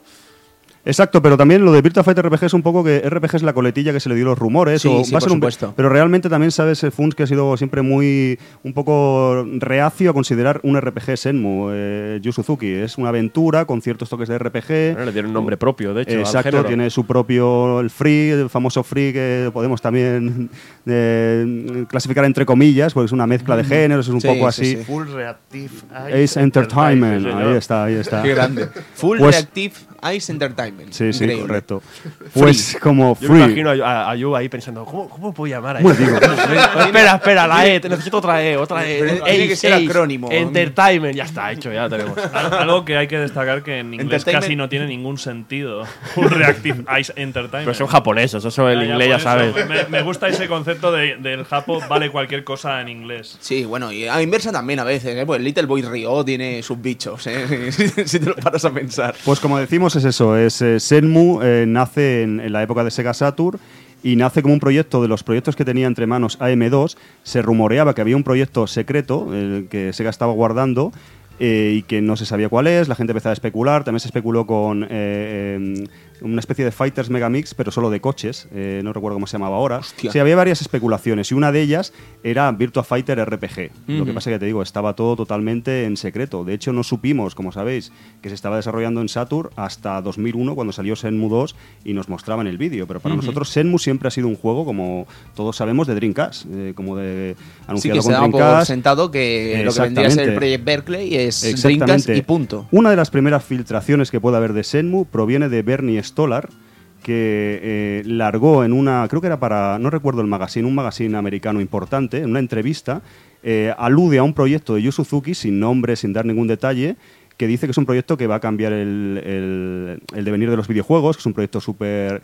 importante, de una magnitud considerable. Es la, la primera referencia que podemos decir oficial de Sega, aunque sea desde el punto de vista americano de Bernie Stolar y tal, de Senmu es esa. Eso que Es- debe ser el año 95, por ahí, imagino. ese fue un año 96, Es casi ya llegó- es que 97. cuando llegó Bernie Stolar, más o menos. Exactamente. Es ese año ya, de- es lo primero que podemos encontrar de Senmu. Sabemos eso, que Senmu era Virtua Fighter RPG. se- en algún momento del proceso de creación suponemos que al principio del proyecto, al principio de las primeras fases de desarrollo, Yu decidió cambiarlo y que tuviese su propia identidad, que ya no tuviese ninguna relación, al menos directa, con eh, Virtua Fighter. De hecho, no sé, una, una anécdota que supongo que la- os la he comentado alguna vez, pues soy muy pesado con Shenmue, ya me conocéis. Pero es un placer, Alfon, Seguro, es un seguro placer. que, la, que la he comentado que cuando estuvimos traduciendo Shenmue al español con el amigo Explica, Ilducci, explica eso. esto ya lo explicaremos, que nos vamos a Vale, enrollar. Vale, bueno. El siguiente hacemos, o hacemos un paréntesis luego. Un paréntesis ¿eh? luego, ¿vale? el amigo merecéis. Ilducci, exacto. Pues cuando estábamos eh, traduciendo, eh, bueno, todas las sentencias, todos los diálogos que dice Ryo Hasuki, pone Akir, Akira. O sea, es una, está claro que es él. Y hay muchas cosas más que sí, sí que coinciden, que bueno, sabemos que es el personaje es más o menos Akira rehecho y reinventado para, para la ocasión. Incluso hay cosas que coinciden de años. El año 1986, teóricamente Akira tendría esa edad, por la edad que tenía teóricamente en Virtua Fighter. Hay muchas cosas que, que coinciden en ese sentido. Senmu se empezó a desarrollar, podemos decir, de verdad, cuando el equipo de AM2, el equipo núcleo duro de AM2, acabó Virtua Fighter 3 en arcade. Esto es eh, Evil Sam, año 96, debe Sí, ser. 96, 97. Esa gran pieza que es Virtua Fighter 3 arcade, ahí empiezan en serio a, a desarrollar Senmu.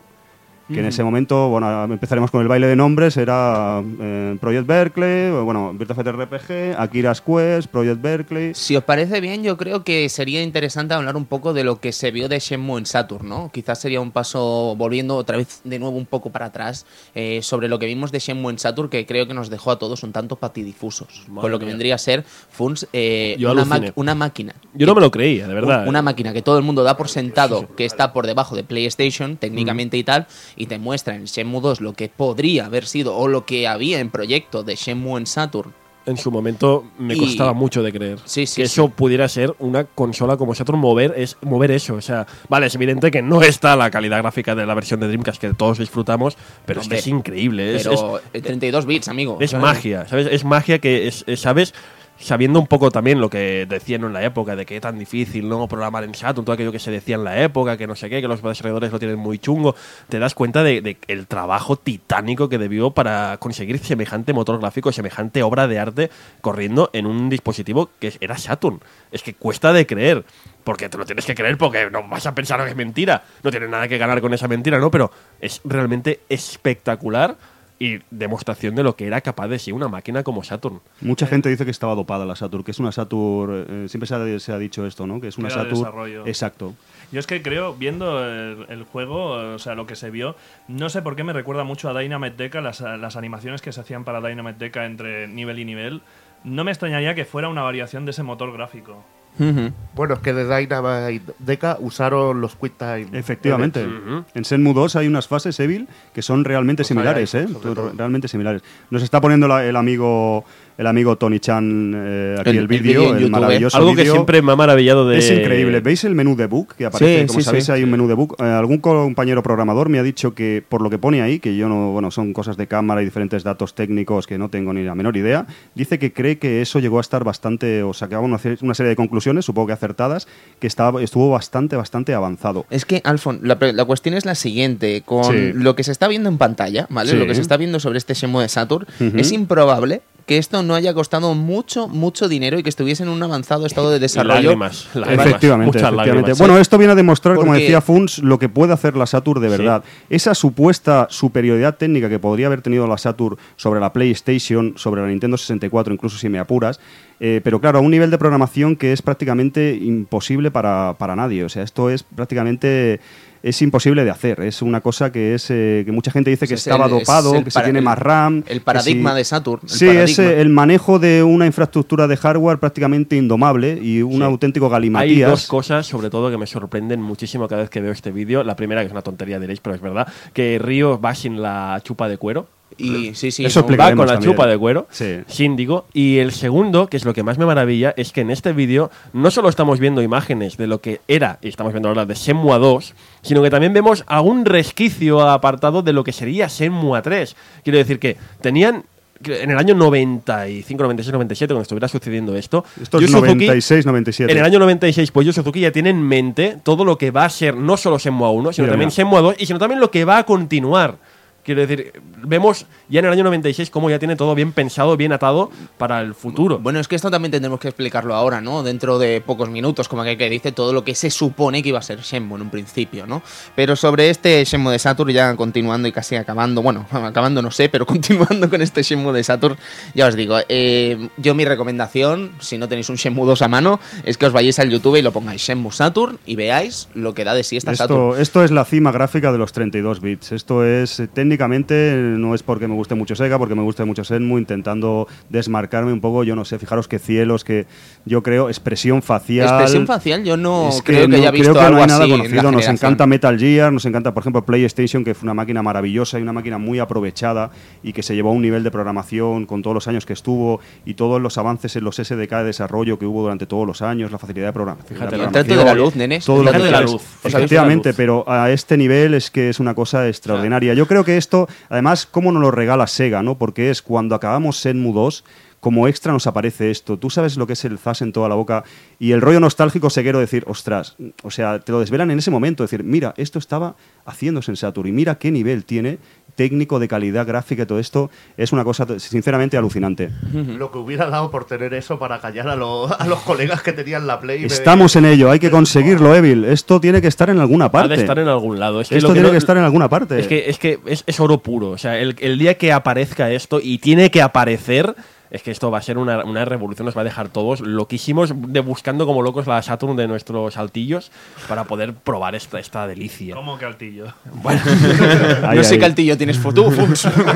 bueno, tu altillo es muy alto. a Sí, bote muy sí. alto, muy alto. Tu El piso de Funs tiene un techo muy alto, es muy verdad. alto. ¿eh? A Muy, muy pronto alto. tiene un techo muy alto. Pero ahora, por ejemplo, estamos hablando del Shenmue de Saturn, pero si mal no recuerdo, también habían proyectos de Virtua Fighter 3 y de otras placas recreativas para la Saturn. Efectivamente, que- esto podemos hablar algo de Virtua Fighter 3 porque enlaza con el desarrollo de Shenmue. En parte, AM2, eh, el retraso, cuando ya entremos, cuando ya estemos en el desarrollo en Dreamcast, cuando comience, el retraso de Dreamcast, de Shenmue en Dreamcast, se pudo deber a que AM2 y el núcleo duro de Yu Suzuki de, la división de AM2 estaba encargándose de Virtua Fighter 3 para Saturn. Y eso pudo retrasar el paso de Shenmue de Saturn a Dreamcast. Es otra cosa que comentaremos luego más, más adelante. De todas maneras, ya veis, eh, Shenmue en Saturn es absolutamente impresionante. También mucha gente eh, fabula un poco qué SGLs, qué System Graphic Li- Library de Sega está usando, qué SDK. Se supone que esto, claro, si tú a otros programadores le das estas herramientas para poder dar algo así, pues, no sé, a third parties, a quien fuera, ¿no? Podrían haber sacado un partido de la máquina mucho mayor, ¿no? Eh, eso también es una pena, es una lástima, ¿no? De- Por supuesto. Evil. Bueno, eh, acuérdate que hemos hablado antes un poco de lo que decía Yu Suzuki, que para aprovechar bien la Saturn había que programar en ensamblador. Y que muy pocos No me cabe la menor duda, como programador que soy de hecho también, no me cabe la menor duda que esto está programado a un, a un bajo, Bajo nivel, nivel. a un bajo nivel, pero duro mm, para programar en ceros y unos, casi te diría, ¿eh? porque eh, el problema que tienen los lenguajes de alto nivel es que son una pequeña frontera para conseguir ciertas Esto es hablarle a la máquina de a el tú, bajo ¿no? nivel estás hablando a la propia máquina. Puedes conseguir cosas que con el alto nivel jamás podrías y que conseguir. no está al alcance de, mucha gente. De hecho, está- M2 es y menos, tipo. y menos, insisto, claro, en el año 95. En el año 95 tú no puedes pretender pedir programadores que te programen en ensamblador. No puedes, porque ensamblador es una cosa de los 70, de los 80. No puedes pedirlo, pero ellos lo hacen, ¿sabes? Es todavía, yo imagino eso, que las herramientas que utilizan en este en esta demo, en este sistema de, de, de Eso es un prototipo del son, juego. son herramientas que dudo, serían herramientas que ellos conocerían a la perfección, porque las habían hecho de la nada. Y Efectivamente. dudo mucho que pudieran desarrollar algún sistema cómodo, amigable, para que otros desarrolladores pudieran aprovecharlo. ¿eh? Lo dudo seriamente. Se ha rumoreado, como dices, que esto usa el último SDK que se hizo para Saturn y este SDK se pondría en manos de otros desarrolladores o otros estudios de la propia Sega, otros AM3, lo que fuera, otro... Pero mm, también es posible, como dice Funs, que esto fuera una cosa hecha a este nivel de programación que estuviera hecho solo por AM2 para ellos, para este juego, y a un nivel casi enfermizo. Hacer una cosa así, también desde el punto de vista técnico y de inversión, porque hacer algo así para algo que luego no salga, es que es otro, como comentaba Sam, como comentaba Evil, otro dinero a la basura, entre comillas, de hacer algo así para que luego no aparezca, es que es... eh, Para mí es que la idea de que es real es que, por ejemplo, el ejemplo para mí es en Saturn, es el Sega Rally. Porque el Sega Rally es una auténtica burrada. Está programado como una maravilla y ningún juego de coches en la consola llega a ese nivel. Entonces, eso me da la idea de lo que pueden hacer con Shenmue, ya conociendo más la máquina. No, no, tienes razón. Mira, eh, lo hemos hablado antes eh, y supongo que los compañeros también enlazo un poco. Eh, el Neimi Amuro, el juego de AM2 de Neimi Amuro, se puede considerar, o yo por lo menos lo considero, un primer paso para llegar a esto. Diréis, ¿qué está diciendo este hombre? Está un poco loco, pero ponlo si quieres en YouTube. Mira, es, es Sí, sí. eh, un, un principio de desarrollar en Saturn. eh, Lo que está claro es que eh, era, era un momento, y es un momento que ya lo sabíamos de los arcades, en que solo AM2 puede conseguir ciertas cosas. Es que lo sabe, dices, esto es AM2. Es que Sí. es- eh, no, puede, no puede haber nadie que haga algo semejante. En esa época el 3D no, no lo manejaba todo el mundo como lo maneja ahora. Ahí eh, quien manejaba un 3D a estos niveles de calidad, como hablábamos el otro día con Edu y tal de Virtua Fighter, eran según qué privilegiados, según qué estudios muy potentes. Eh, hoy en día o luego en los años venideros el, da- el 3D se generalizó, se abrió para más desarrolladores, pero en ese momento no todo el mundo podía eh, manejar el, el tema poligonal tridimensional a esta altura. Estar a la altura de esto, evidentemente, es difícil, ¿eh? pero eh, intentando reforzar un poco lo que estaban comentando y que, de hecho, me parece un asunto sumamente importante para encarar lo que vendría a ser este Shenmue de Saturn sobre lo que podría haber costado a Sega hacer esto, económicamente hablando, y en cuanto a esfuerzos, en cuanto a trabajo para M2, evidentemente, es que mirad los escenarios. O sea, es que ¿cuántos escenarios has visto en el tráiler? ¿Los contamos? Porque es que es una locura. Mira O sea, Hong Kong, mira Sí, Kowloon. y- ¿Cuántos míralo. escenarios hemos Brutal. visto? Y lo dicho, sabiendo que está programado de esta forma tan, digamos, artesanal, saber que mm, yo imagino que pudieron rescatar muy poco para después, para llevárselo a Dreamcast. ¿eh? Seguro que no pudieron aprovechar casi no pudieron nada. aprovechar casi nada. Que es lo más, eh, Una de las cosas, eh, Funs, es por ejemplo que esto, claro, está programado con quads. Y claro, la Dreamcast, mucha gente, yo amigos que tengo muy segueros, muy acérrimos, por ejemplo el colega Saturn Warsi de Saturno, ya considera Dreamcast que ya no es el Sega de siempre, porque desde el punto 3D poligonal, ya eh, es una máquina ya más simple, más, eh, que, más adiente al mercado, que sea más fácil de desarrollar, que cumpla más con los estándares de DirectX, de 3D convencionales. Usa mientras- Windows, no te digo más. Exacto, ¿eh? mientras que Saturn o Model 2 o placas de esa época era un poco Sega a su rollo en cuanto a su 3D y a marcar su tendencia. Entonces, eh, aprovechar, bueno, sí que aprovecharían cosas, pero desde el punto de vista poligonal, de mallas, de según qué cosas, yo creo que tendrían que rehacerlo prácticamente todo. Es curioso que Río, como comentabais, está sin chaqueta. Este es el primer por así decirlo, el primer acercamiento de, de Ryu Hasuki, es sin chaqueta, lleva la muñequera, mítica muñequera, que como sabéis también la llevaba Akira. Eh, Akira De hecho, aquí parece más Akira, ¿no? Parece, Que- que parece más Akira todavía. Es eh, todavía esta transición que Ese- aquí- De hecho, es que lo ves y parece como una Akira joven, ¿no? Como una Akira sí. niño, ¿no? Pues eso coincide con lo que te decía las fechas, que en el año 86 Akira tendría esa edad, más o menos. Porque no sé la edad que en el primer Virtua Fighter le asignaban, pero la gente así que ha hecho cálculos, más o menos eso también coincidiría. Bueno, el caso es que incluso hay un detalle más. Si recordáis Virtua Fighter, eh, ¿cómo era? Computer Portrait, no recuerdo, CG era. ¿Os acordáis Sí, que había unos sí, discos Computer extras? Portrait. De acuerdo, pues había en el de Akira, creo que era. Sabéis que venía como una especie de wallpapers o venía como.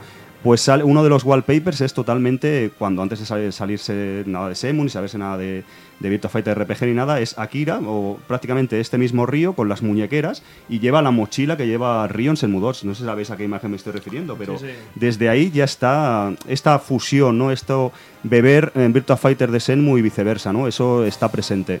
Estoy contando, ¿eh, chicos? Estoy contando cosas que Él está aparecen. contando cosas ahí que aparecen en el vídeo. No, No, no, los, amigos locura. que oyentes también pueden, ya lo habrán hecho, pero lo pueden hacer ponerse el vídeo en el YouTube. De verdad, ¿eh? el juego de y luces disfrutar es increíble. efectivamente el juego de disfrutar. luces es brutal. y luego también se pueden comparar escenas con el por ejemplo ahora estamos viendo lo de las cintas cuando está con, con Ren comprobando las cintas de cassette se pueden comparar con el retail Senmu 2 que salió incluso planos que coinciden y una serie de cosas eh, es sencillamente impresionante fijaros en el nivel poligonal de los escenarios lo que está manejando eso de texturas y lo que pone en pantalla es eh, totalmente inusitado es No, totalmente y que increíble todo hoy en día ya hablamos de motores de Pa- luces, motores paso de, contar, oficialmente os digo paso de contar, ¿eh? esto se me va de las manos. No, pero es que, insisto, es que hay mucha. mm, Es que es un, un trabajo titánico esto que se está haciendo. Y lo de las luces es una locura, ¿vale? O sea, estamos hablando. No, no, están hechas a mano. ¿De qué año estamos hay que, hablando? Hay que coger y decir, Sí, no. aquí hay una sombra de esto, aquí hay Piensa, una luz. piensa, insisto, en juegos que, mira, mira, fíjate, estas estancias, estas estancias de la típica casita a oscuras que tiene unas velas en algunos lugares. Tú piensas en juegos que en aquella época, en los sistemas como Saturn, PlayStation, Nintendo 64, consiguieran un nivel semejante. Hay muy poquitos, eh, es contados que- con los dedos de una mano. Mm, Sí. Yo eh, lo que lamento es eso, ¿no? Igual que, fíjate que hoy, hoy voy a lamentar muchas cosas, por desgracia, pero eh, la primera cosa que lamento es eso, ¿no? De que esto se perdiera, ¿no? Es una pena, de que no se pudiera aprovechar, que no lo lamento, ¿no? Porque esto, imagínate, podría haber sido incluso un revulsivo para Saturn en sus últimos días, ¿no? Podría haber sido un plan para que la gente pues le diese un poco más de apoyo y, y se comprasen Saturns antes de que muriera definitivamente. Es, es bonito soñarlo, pero sabemos que no habría Ya, bueno, pero déjame, déjame soñar. No, pero hombre. ¿qué hubiera pasado un poco y también en qué- cómo hubiera salido esto? Porque esto cuánto, si en, en Drinkas el primer, el Chapter 1 Yokosuka ocupa tres eh, GDs y el, y el Passport, no sé, son preguntas que me hago, ¿no? ¿Cuánto se hubiera ocupado en Saturn? ¿O Bueno, ¿Cómo estamos. se lo hubieran montado, no? Hemos De- pasado por una época en la que habían 200 disquets. Claro, yo que sé, Island, 8 ¿no? CDs o 10, eh, ¿sabes? Senmu Saturn, 8 CDs aquí, ¿no? Y luego lo que decís, que como podéis ver, y esto lo comentaremos más adelante, esto estaba pensado para que veamos al menos Senmu 1 y Senmu 2, como lo conocimos nosotros, era un único juego. Y aquí en Saturn también lo pone de manifiesto. Esto era un único juego, caballeros. Esto no era. Esto fue una partición que se hizo luego, de decir, aquí no, no damos abasto, no damos tiempo a optimizar, tenemos que sacarlo. Vamos a sacar Chapter 1 Yokosuka y ya sacaremos My Line China, que luego se cambió el nombre también. Al principio era el 2 era My Line China. Bueno, el caso es eso, que es que, y como dice Funs, aquí intentamos rescatar si puede haber algo de Senmu 3. Mucha gente dice que también que podría haber algo de contenido pensado en Saturn o desarrollado ya en Saturn que no fuese justo el corte en Senmu 2. ¿Por qué no? Podría ser más, podrían haber hecho más. Eh, sí, perdona. No, como opinión así un poco reflexiva, yo siempre he creído que simplemente Shenmue Saturn eh, gráficamente sí, pero eh, es lo que decimos, 8 CDs, 20, es que si quieres ponerle voces a todos, en aquella época en el CD no, no había sistemas de compresión para Saturn de audio como las que había para Dreamcast. Entonces estamos hablando de, de que creo que simplemente el proyecto iba creciendo de una manera desbocada por el propio, la propia... La propia, ganas- la propia factura del propio juego. Sí, Sí, que Yu Suzuki quería más, porque luego hablaremos de, de cuántos detalles pequeños quería Yu que estuvieran a la perfección. Y creo que simplemente con Shenmue Saturn él se lo tomó como una beta, porque realmente veía, ya sabía desde un momento, yo creo, que ahí no podía desarrollar lo que quería, porque yo creo que Shenmue hay una visión muy, muy eh, directa de lo que quería Yu Suzuki. Y creo que en Saturn jamás habría conseguido lo que, lo que consiguió en Dreamcast. Yo en eso no estoy de acuerdo. Discrepo con el amigo Sam. De, yo creo que Senmu se desarrolló en Saturn para salir como juego retail, como juego normal, comercial. Otra cosa que sí que creo que te- estoy de acuerdo contigo es que no hubiera podido ser igual que en Dreamcast, pero no solo desde el punto de vista Pero yo creo resolución, yo- texturas. lo que quiero decir es que el encargo seguro que estaba y Sega planeaba Exacto. sacarlo. Vale, lo vale. que yo creo que Yu Suzuki sí que empujó. Eh, por eso yo creo que siempre dice que nunca hubo la versión de Saturn. Pues fíjate. Por ese comentario. El poder, ¿no? Entonces, el- eh, asimilar el poder que No. tenía Yu Suzuki en ese momento. estamos- ¿no? estamos de- hablando de un hombre que movía unos presupuestos que nadie movía en la industria del videojuego. O sea, Virtua Racing, que antes hemos mencionado, les costó un pastón solo comprar el chip gráfico que se lo compraron al laboratorio que hacía los chips gráficos para la NASA. NASA, ahí venga, la NASA, vamos, dame un chip de estos para, para la consola. ¿Cuánto vale? ¿Cuánto vale? Venga, va. Quiero hacer una arcade Como aquí, venga. ¿Por qué creo una moto? Bueno, pues, eh, Yo te iba a preguntar una cosa a ti que, te, que, dominas, del tema de, de, un release y tal.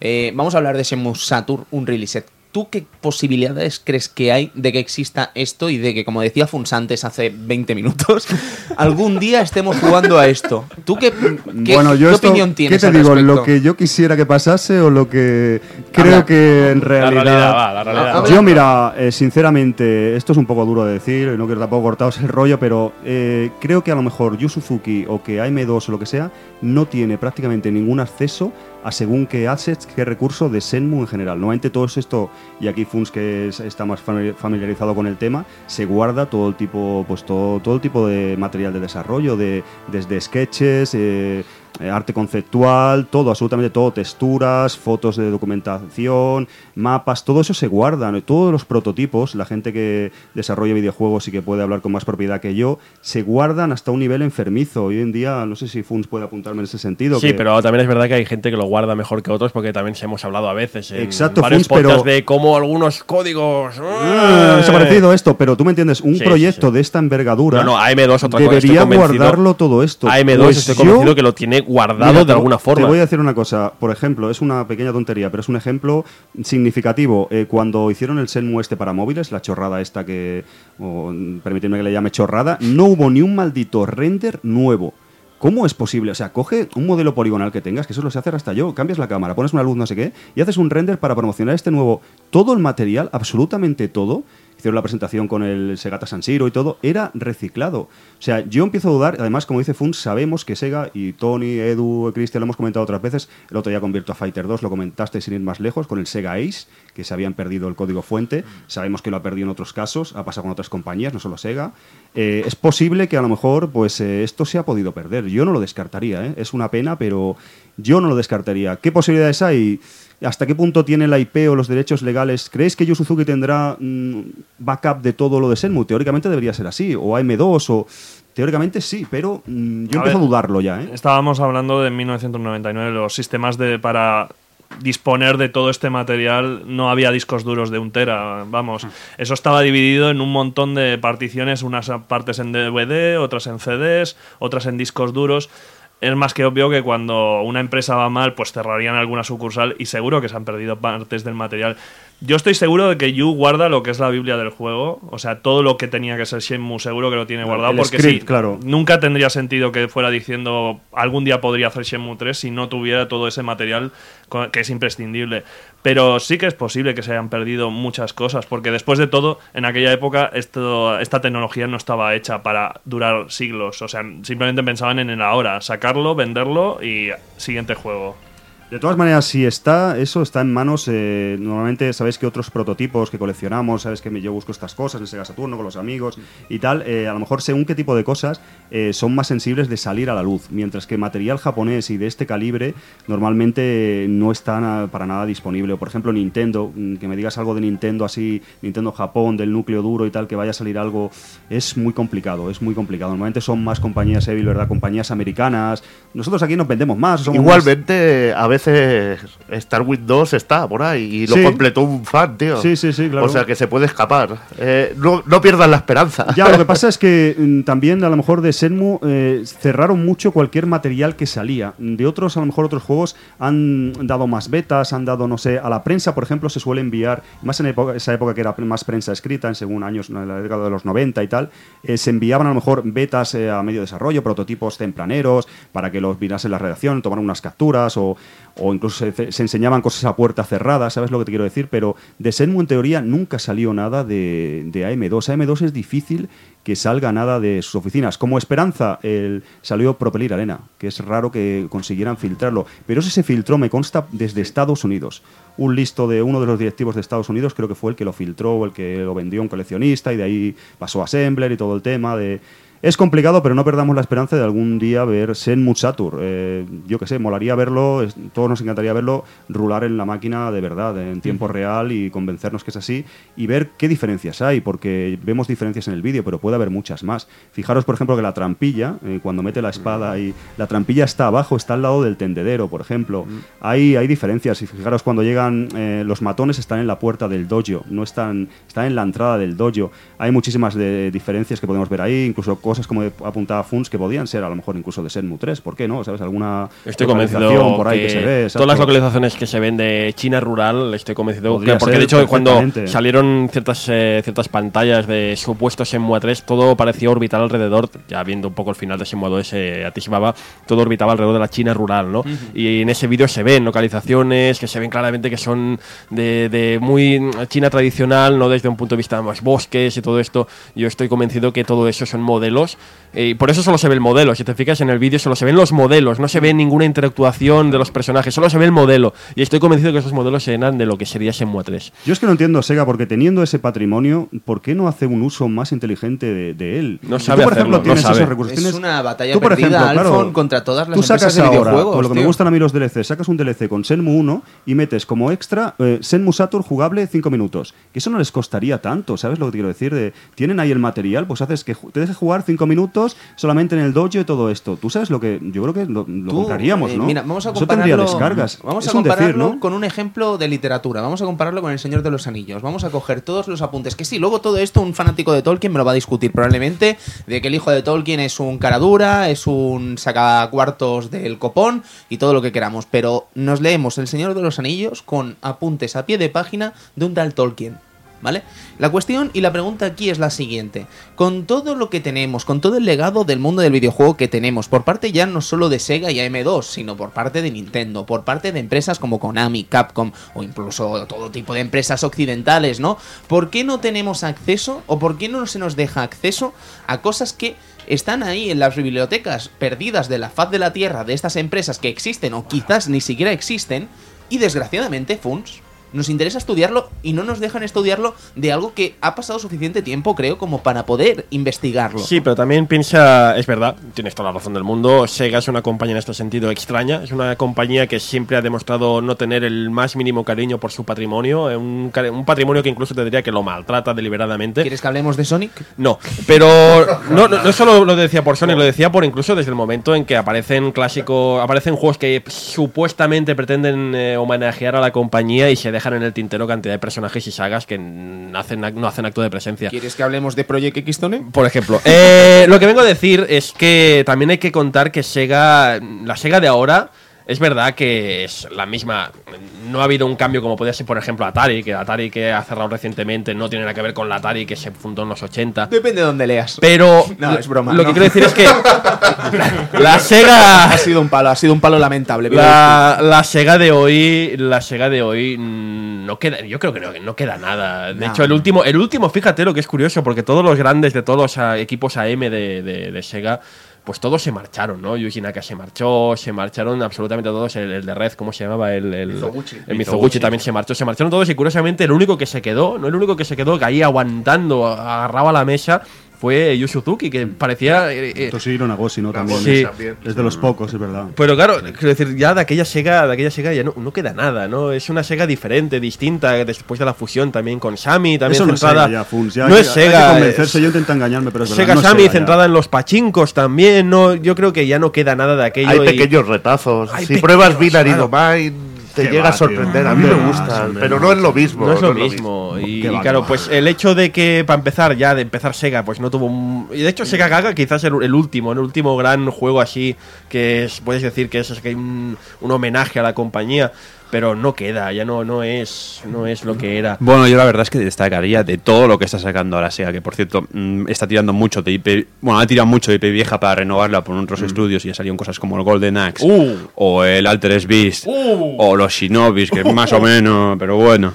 Pero por- mm, tal vez los, los proyectos de Yu Suzuki como Load Run, el, el Afterburner, si mal no me acuerdo, o la saga Virtua Fighter, es de lo poco que queda de Sega que tal vez eh, siga teniendo ese, ese carisma, Sería ese... discutible de Yu Suzuki también, ¿eh? Que- No, pero son Ya. proyectos de, de- Sí. de- que eran en parte de Sí, sí, Suzuki. correcto. Porque el que hiciera la 3P se quedó a gusto. Porque. Vamos, mm, plantó una que se quedó, vamos, madre mía. Pero vamos, lo que, sí. lo que decía básicamente acabando ya eso, de que no esperéis que Sega a estas alturas cuando ya no queda absolutamente nada de aquella época mágica, mm, y menos también contando eso, como has dicho, que en los años 90 había piques, ¿no? Había esto, estas rencillas absurdas entre las propias divisiones de la compañía, no esperes que después de todo, de todo lo que ha pasado, mm, quede alguien allí, te diré así, te lo diré simplemente, mm, yo ya estoy convencido que en Sega, contando pocos casos eh, que todos los conocemos. En Sega yo creo que ya no queda gente que ame al videojuego como se llamaba antaño. Ya Puede no ser. queda, ya no queda esa gente. Y eso consigue pues que ese, ese legado,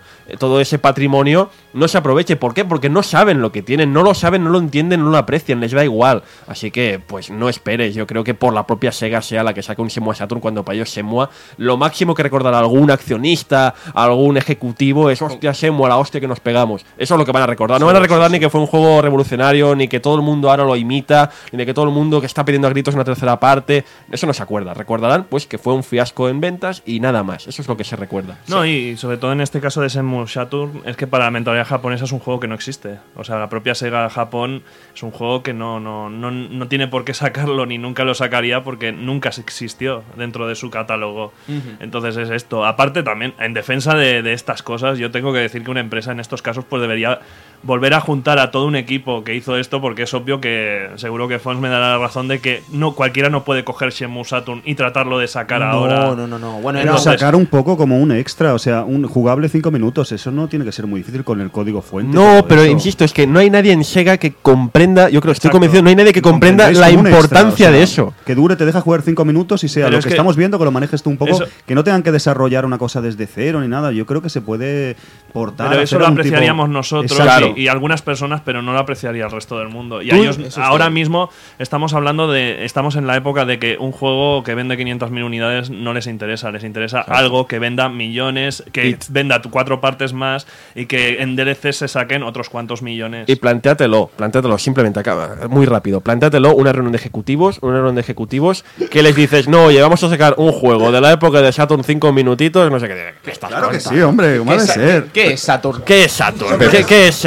¿Qué- Solo ya hemos conseguido mucho con que hayan sacado Fighting Vipers versión HD por mi parte. O sea, eso es lo más que podemos conseguir por, por esta parte. Que saquen un juego acabado que ya era hora de que volviera a estar en una consola. Pero tú piensas también en el equipo de programación. O sea, te dan un. Toma, Dreamcast, sácalo en el Equipe Live. Y toma también esto del Saturn. Y dices, pero ¿cómo voy a hacer primero? Modificar ahora Sí, de Dreamcast y luego voy a pero- modificar el de sí, pero Saturn. no demos tanta importancia a algo que estábamos comentando así random. No, ¿eh? no, no, no no. le demos tantas vueltas. Evil. Igualmente, por desgracia, eh, lo, lo mismo que le está pasando a Sega no es un caso único.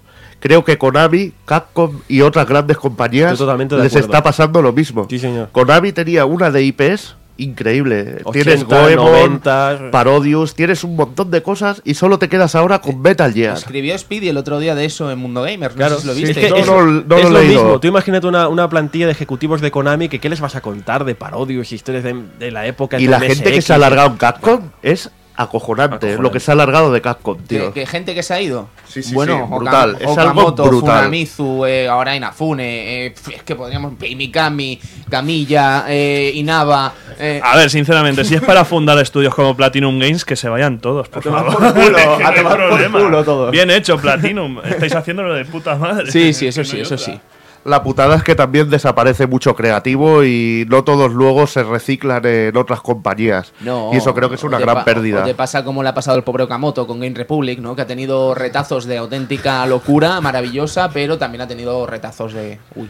Y se, y se- y se ha tenido que ir, ¿no? O ha tenido deudas y le persigue la Yakuza, según dicen. Está vivo, está vivo. Está vivo. No, no, no, no. ¿Sabéis que salió en las noticias? No, en serio. Que fue, fue noticia hace dos o tres meses que Okamoto hizo unas declaraciones en un medio japonés y la noticia no eran las declaraciones. Para mí la noticia es está vivo. ¿Sabes? Entonces, bien, bien, bien.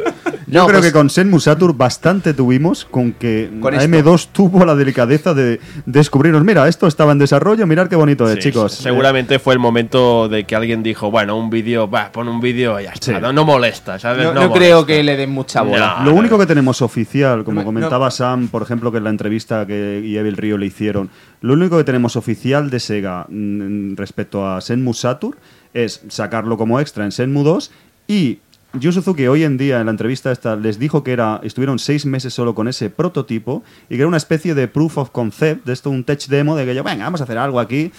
Cuando esto sabemos que no es así. Eh, un dato que es bastante fiable es cuando se portó Senmu 2 a Xbox, hizo una entrevista a los que al equipo de desarrollo principal eh, del port, a los principales responsables del port, y eh, ahí sí que en su momento dijeron la verdad, por así decirlo, sin ningún tipo de, problema en hablar abiertamente, que al menos habían estado dos años desarrollando la versión de Saturn y que estaba corriendo en una Saturn normal y corriente, retail normal, una Saturn stock Saturn, sin ningún tipo de cartucho de 4 megas, sin ningún tipo de add-on de expansión, o sea que sabemos que, que fue así. Lo que, ¿Por qué declaró Río, o sea, Yu Suzuki en la entrevista, o en la reciente entrevista esto? Mm, Lo desconozco. Ya digo, yo creo que hay una parte por parte de Suzuki de lo que he dicho, de que yo creo que jamás consideró aquel trabajo como la obra que tenía en mente y por eso se acabó haciendo la de Dreamcast, porque Sega seguro que, igual que con Panzer Dragon Saga, por ejemplo, todos estaremos de acuerdo que no es ninguna maravilla técnica ni es un juego bonito de ver, pero es un No, juegazo. sí que lo es, ¿eh? Tienes que retrotraerte en su momento, año 98. No, pero ¿eh? en su momento no. Técnicamente es una brutalidad. Tú mira, mira momento- los Morphin del dragón, por ejemplo.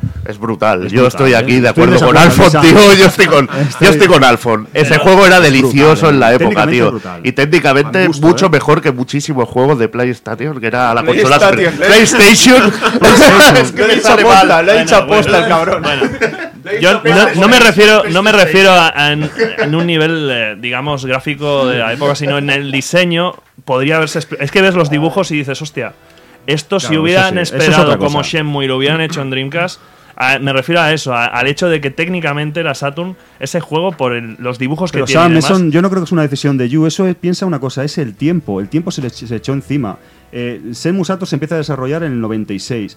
En el año 98, cuando llevan dos años y tienen eh, ese nivel que hemos visto en el vídeo, que es brutal, Perdona, Alfon, es fantástico para cambiar de tema, así que continúa hablando. De acuerdo, ¿Vale? de O sea, acuerdo. para entrar en el ¿Sí? siguiente Vale. tema, que es el desarrollo ya de Project De acuerdo. Y tal. Así que acaba, por favor, pero Exacto, es perfecto. exacto. Eh, Aviso de que dejamos Saturn, ¿eh? Vale, vale, no. pero ha sido maravilloso, pero continúa. No, no, pues ahora ha perdido el hilo ahora, tío. Se me ha ido. Estabas hablando de 90, fechas de Saturn. 98, no, 98 con Dreamcast. Ah, sí, pues que ya eh, apremiaba la salida de Dreamcast y Saturn eh, estaba ya claro desde el 97 que era un sistema muerto, que Sega no iba a poder competir con PlayStation y con Nintendo 64. Entonces ya no es una cuestión tampoco, supongo que Yu considerará, es que técnicamente no me da para lo que quiero hacer, quiero hacer más, sino que es que, dices, lo vas a sacar ahora para Saturn en el año 98, 99, cuando ya la consola está prácticamente muerta, o pasas el proyecto que todavía no lo has desvelado, lo pasas civilinamente y, y en secreto a Dreamcast y lo sacas como nuevo buque insignia de la Dreamcast. Yo creo que es una decisión más de mercado que creativa de Yu. Es una especulación mía, ¿eh? Sí, no, no. Que puedes tener razón también, claro, es... eh, ¿Cambiamos de tema o no? Sí, Venga. nos vamos a. Siguiente Pues, fase. Evidentemente, eh, lo que vendría a ser la siguiente fase, yo creo que ya es encarar lo que vendría a ser este Shenmue para eh. Cuando ya está todo decidido, ¿no? O, Ya- o- o Katana, en el momento, o los miles de nombres que tendría, pero que nosotros cuántos conocemos de esos nombres. O de pronto Katana seguro, ¿no? Katana Sí, seguro, Katana, sí. Katana Dural. ¿no? Proyecto Dura, dura, dura. Dural, Y luego está Black. Belt. ¿Os Black acordáis? Belt. Black Belt, Sí, sí. Black Belt Sí, era. Porque había, siempre pasaba lo mismo que había, lo que hablabais antes de eh, Sega USA y Sega Japón, siempre había una vertiente en hardware de Sega USA y otra vertiente de Sega Japón. Pasó también con Pero, Saturn, ¿os eh, acordáis? ¿En la fuente de alimentación no ponía katana? ¿O Sí, algo sí, así? Sí, sí, lo pone. la fuente de alimentación. no, en la placa base Evil, O si abres placa. cualquier cualquier de esto, pone Katana MindDB, Mind Ahí está, sí, ahí sí que está, lo pone, por pone eso, por Katana, eso. sí. Igualmente en el Shenmue hay unos paquetes de cigarros que pone katana. es maravilloso. Y también tenemos que Río, como sabéis, tiene una Saturn. Es, verdad. Ay, estaba Eh. En el año, en el año 86, sí. estaba- eh. no, que estaba pensando yo en el eso. único anacronismo del juego, tal vez. que Pues tenga- puede ser. Perdonad, quería hablar de eso. Cuando he dicho dejamos Saturn, no, tenemos que hablar de eso, Alfon. Tienes una teoría, ¿no? Al respecto de esa Saturn. Bueno. Creo que me contaste que era una especie de homenaje a toda esa gente que había estado desarrollando este juego. en Ah, Saturn. sí, posiblemente. Como dice Funs, es de lo poco que no Mm. tiene mucho sentido porque si se han tomado ese mimo para reproducir Yokosuka de 1986 en cuanto al tiempo, en cuanto a Bueno, hay- hay- localizaciones y todo, Hay otro anacronismo grave que son las, eh, las UFO, las, los gachapon de Virtua Fighter. son- Ah, bueno, es verdad. Nah, es es una sí, tontería, sí, es una sí, sí. tontería. Este, este también es, es- es gordo, este. Y bueno, teóricamente el que tendría que tener una Master System o una S. Una Sega Mark, ¿no? Es Sega Mark, Sega ¿no? Mark. mejor dicho, ¿no? De Exacto. Y tiene una Sega Saturn. Yo creo, como es un guiño, es una, una especulación mía, pero un guiño de- por parte de AM2 de que lo estuvieron desarrollando durante bastante tiempo en Saturn, como hemos hablado. Pues vamos a poner una Saturn como guiño que este juego iba a ser en, en Saturn. En su día, uno de los rumores más locos, recuerdo incluso, quizá lo leí en algún lugar, Sí, no me acuerdo. Que en el Street Fighter 2 cogías la piedra y la tirabas, ¿no? Salió esa versión en, en- en este Shenmue, Sí, evidentemente. había, había- había el rumor loco que decía incluso que se podría jugar. Ay, se podría llegar, jugar ay, hasta llegar. Saturn, que habría Ah, se quizá. puede jugar. Se puede jugar, ¿no? No, pero, pero, o sea, que hubiera juegos completos Ah. dentro, ¿sabes? Que hubiera No, incluso la. Se puede conseguir, ya lo sabes, lo- el- se puede jugar los CDs que te los dan en, te tocan en los combinis. Sí, te tocan, sí, cuando ¿tú- hace- ¿tú lo has conseguido o no? Nunca. Eso tienes que hacer un rito satánico o algo porque. a mí como mucho me da yo el cuarto la primera premio. vez conseguí el hang-on, nunca A mí- a mí conseguí yo también lo he conseguido, que está muy bien hecho. Bueno, como sabéis, todos los objetos son se giran y tal, y está perfectamente Sí, hecha la caja de Saturn, de con todo su spine car y todo. Está muy bien, muy bien parido, ¿eh? Qué grande. Si es que vamos a tener tiempo de sobra de hablar de todo este tema. Pero eso, estábamos hablando y ya casi que podríamos encarar lo que vendría a ser ese proyecto en Dreamcast, ese desarrollo en Dreamcast, y hablar casi de lo que vendría a ser el propio Project Berkeley en sí, ¿no? Como algo que también tendría mucha mandanga y muchas cosas por decir. Project Berkeley además es casi casi uno de los conceptos con los que conocemos por fin ya la realización del propio Shenmue de una manera totalmente confirmada de cara al lanzamiento de Dreamcast en el futuro, Katana en ese momento, como queramos llamarla, pero que evidentemente Project Berkeley acabaría siendo casi una de las cosas en las que se hablaría sobre todo en los medios de comunicación de videojuegos del momento y acabaría siendo parte de lo que vendría a ser la forma del futuro de, ese, de este Shenmue. Entonces, contenido de este Project Berkeley que conociésemos, Alphon, por ejemplo, que conociésemos el tráiler, por ejemplo, ¿verdad? proyecto. Había el vídeo, sí, sí. el vídeo este. Bueno, aquí es que es un. eh, Como comentabas, sa- salimos de un baile de nombres de Virtua Fighter RPG, pasamos a Kira's Quest, ya pasamos que realmente el proyecto Senmu, Saturn, ahora estamos ya en Dreamcast y en Dreamcast, claro. eh, al principio pues eh, se consideró pues eso que se estaba los primeros rumores que se estaba desarrollando otra vez se volvió a lo de Virtua Fighter RPG Virtua Fighter RPG para Saturn se rumorea que Yu Suzuki está trabajando y M2 está trabajando en un proyecto de Saturn. Ahora nos está poniendo Project Berkeley. Project Berkeley fue la primera vez que conocimos de Project Berkeley fue cuando en un evento muy importante en Japón de, para presentar a la Sega Dreamcast, News Conference, no recuerdo cómo Sí, se llama ahora. Newcomers, eh, lo, lo encontraré. Luego- luego es, lo- es- es sí. una especie. No estaría tan alejado quizás de lo que va a hacer Sony el día 20 de febrero Exacto, con PlayStation un 4. evento un- exclusivo de- para presentar la consola, en el que, por ejemplo, se presentó bombazos como Code Verónica. El propio Sonic Adventure. El propio- Estuve el mirando. El Power Stone también. Exacto. Estuve mirando. Castlevania con una tía con falda. Ahí está. Hola, Sonia. No, Ahí pero- fue la primera vez que el propio Yu Suzuki reconoció que sí, que estaban trabajando, estaba trabajando en un proyecto, una aventura eh, para Sega Saturn, y, o sea, perdón, para Sega Dreamcast, y que respondía al nombre de Project Berkeley. Dio unos detalles mínimos, pero Project Berkeley, toda la gente empezaba a rumorear, ¿qué diablos puede ser Project Berkeley? ¿Qué os sugiere a vosotros el nombre Project Berkeley? Porque la verdad es que para echarla de comer aparte. Sí, por supuesto. Y además eh, en ese evento, que incluso existen fuentes todavía que hablan de ese evento en el momento, eh, IGN de hecho habla de este evento y explica eso, ¿no? Que fue una gran presentación de grandes elementos que serían importantes en Dreamcast en el futuro. Y ya os digo, no creo que esté tan alejado de lo que podría pasar el 20 de febrero, ¿eh? Lo que más me sorprende de este vídeo de, de Project Berkeley, y aquí sé que no me lo podréis negar, es que aquí se ven cosas de un Shenmue 3. O sea, aquí sí que se están ya viendo. Se están viendo. Estás obsesionado, ¿eh? No, Hombre, las escenas de Senfa es que son clarísimas. O sea, se ve Senfa contra Landy. O sea, dices, eso, eso, ¿cuándo, cómo, dónde?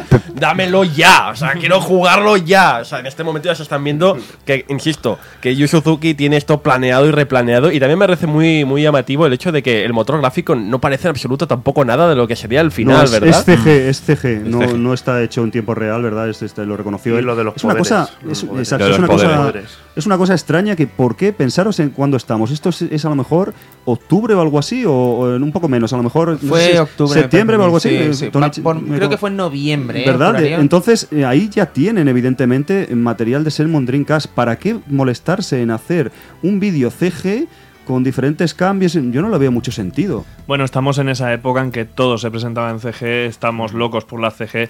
Esa fue también una de las grandes eh, carencias de Saturn, la CG, que no tenía una resolución de vídeo tan me buena. apura, Sam, es mejor el real time de Senmu que este CG. 100%, 100%. Y, y eso te doy la es un razón. CG, no, no, Te la realmente. doy, pero yo creo que fue una estratagema comercial y como todo buen comercial, pues dijo, no vamos a enseñar el motor de juego porque nunca se enseña, hacemos unas CGs. Pero os habéis fijado que todos, esto también me gustaría también comentarlo, todos los rostros son iguales. A diferencia del Shenmue real, que todos los personajes tienen su, su faz, tienen su cara diferenciada, que se- ves quién es realmente. Aquí ves a Iwao, ves que a Ryo tiene en sus brazos a Iwao en la mítica escena de la muerte Sí. del padre, y el padre es igual que Ryo. Sí, o sea, pero sí, bueno, por con- ejemplo, con- no tiene chaqueta. eh, Contrataron a unos becarios para Sí, no, el- el obvio. este vídeo está hecho rápido. No, y- fijaros, hay muchas cosas un poco siniestras. Por ejemplo, ¿por qué cuando muere Iwao el techo está agujereado? ¿Para que pase la cámara o qué? Fijaros en el detalle. ¿Os habéis fijado? Sí, Hace sí, un es correcto. para atrás, o sea, Es correcto. ¿Qué se supone? ¿Que cayó un meteorito justo en ese momento? Bromas aparte, eh, es como decía Sammy, es una de las cosas grandes de Senmu, que mirando cosas del principio, de estos primeros conceptos,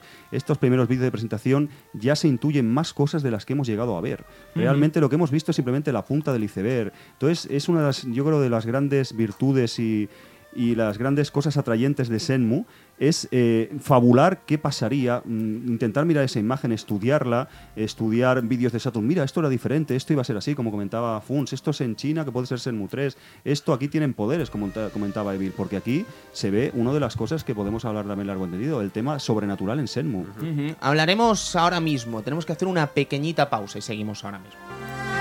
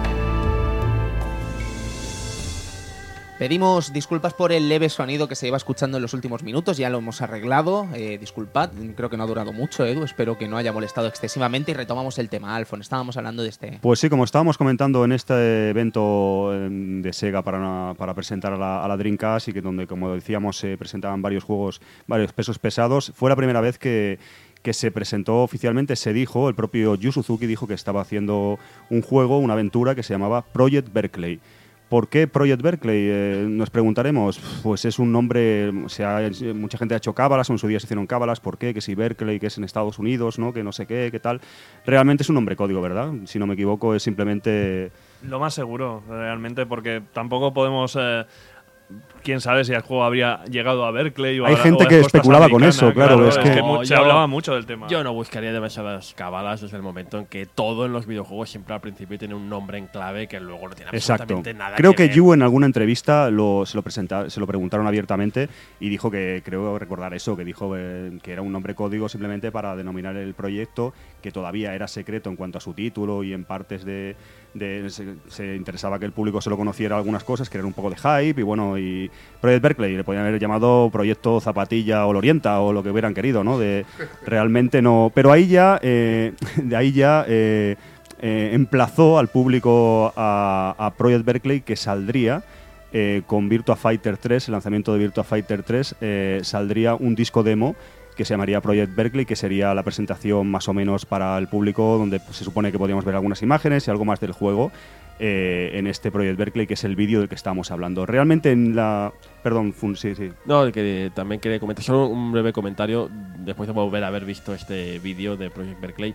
Es que, no sé vosotros, pero a mí, sinceramente, primero ya hemos comentado eso de que es un CG cuando es un CG bastante pobre y que yo creo que el propio juego tenía mucho más nivel, que es verdad que era una época en que los CGs estaban de moda y todo se tenía que vender con CGs, de acuerdo, me parece correcto, pero a mí, sinceramente, es un vídeo que no me invita. No sé a vosotros, pero a mí, yo en el momento, yo veo algo así y a mí me deja Estamos- frío. También estamos hablando de la época en que la publicidad de videojuegos no estaba muy desarrollada y hacer un trailer. O sea, yo me acuerdo de ver el, el tráiler de Half-Life 2 hace años en el E3 y hoy en día eso no se haría porque eran simplemente pasillos pegando tiros y cuatro escenas del juego. Y eso era como se hacían antes las cosas. No había un tráiler elaborado como hoy en día super guay. Eso es interesante. Pero yo creo que esto te cambiaría con el disco de, de demo. Eh, No, hay que intentar verlo en perspectiva eh, del tiempo, pero como dice Funs, claro, no se, nos no se nos hace muy, muy atractivo, pero claro, en 1998 y tal, con la Dreamcast a punto de salir, pues no sé, podría ser también... Es verdad que, claro, comparándolo, como tenemos la información extra, em, que sabemos que el juego es mucho mejor técnicamente y que es mucho más impresionante gráficamente, pues claro, se nos antoja un poco flojo comparado con el juego en sí, pero esto es como le llaman el mal del historiador, ¿no? Que cuando conoces una cosa ya de antemano, pues eh, realmente el vídeo es bastante bueno y muestra, yo creo que mm, la principal, el principal cometido es crear un poco de hype y, hacer a la gente pensar qué puede ser esto, ¿no? Realmente. Yo te puedo asegurar que funcionó en mi caso, porque tenía la Dreamcast en la época. Y yo cuando vi este vídeo pues, me puse a tope porque sabía que eran juegos de AM2. Yo, era, yo soy seguidora acérrimo de las recreativas y de todo. Y sabía que Yu Suzuki estaba detrás. Entonces, a ver, el vídeo no me decía nada. Lo que sí me decía era quién estaba Claro, detrás del vídeo. efectivamente, es que es lo, es lo que te empuja a saber que eso es eh, obra de AM2. Pero bueno, que en este vídeo, aparte de lo que ya he dicho, que veo cosas clarísimas de que vendrán en el futuro, que no llegamos a ver, como este. eh, es un vídeo muy, muy místico, ¿no? Es un vídeo muy Eso- eso sobrenatural. quería llegar, gracias, También es Fons. verdad que al principio ya, ya ves un poco. Al principio ya ves un poco los ítems, ¿no? Los, estos espejos, ¿no? El espejo del dragón y del. ¿De qué era? ¿Del tigre? Del fénix, perdón. Del tigre. Ya los ves los dos ahí, que ya ves que serán un poco la, el, el eje vertebrador del juego. Ves a estos personajes ya que serán también básicos, Landí, a la. Lisa Otao, la maestra. a- Ves a todos. Pero también es eso, ¿no? Ves mucho, mucho misticismo, algo que en los siguientes pues eh, vistazos al juego, cuando ya veríamos el juego propiamente dicho, no se, no se hablaba. De hecho, muchos no sabíamos, hasta finales de ese 2 no llegábamos a atisbar de que iba a tener vertientes místicas, ¿no? Este, este título. Sí, se ven, como dices, cosas que no, que no hemos podido, por desgracia, no hemos podido ver en los dos juegos que tenemos disponibles. Eh, también podemos ver ahí, pues esto, podemos ver Kowloon, podemos ver, pero podemos ver poderes, podemos ver Landy atacando abiertamente a, a Senfa y a, y a Lisao Tao, eh, podemos ver una serie de cosas que se supone que deberían pasar en un futuro. Esto es especular, pero claro, si eso estaba ahí en su momento, sería porque Yu tenía eso en mente y eso lo, lo pensaba implementar de una manera u otra en futuros juegos.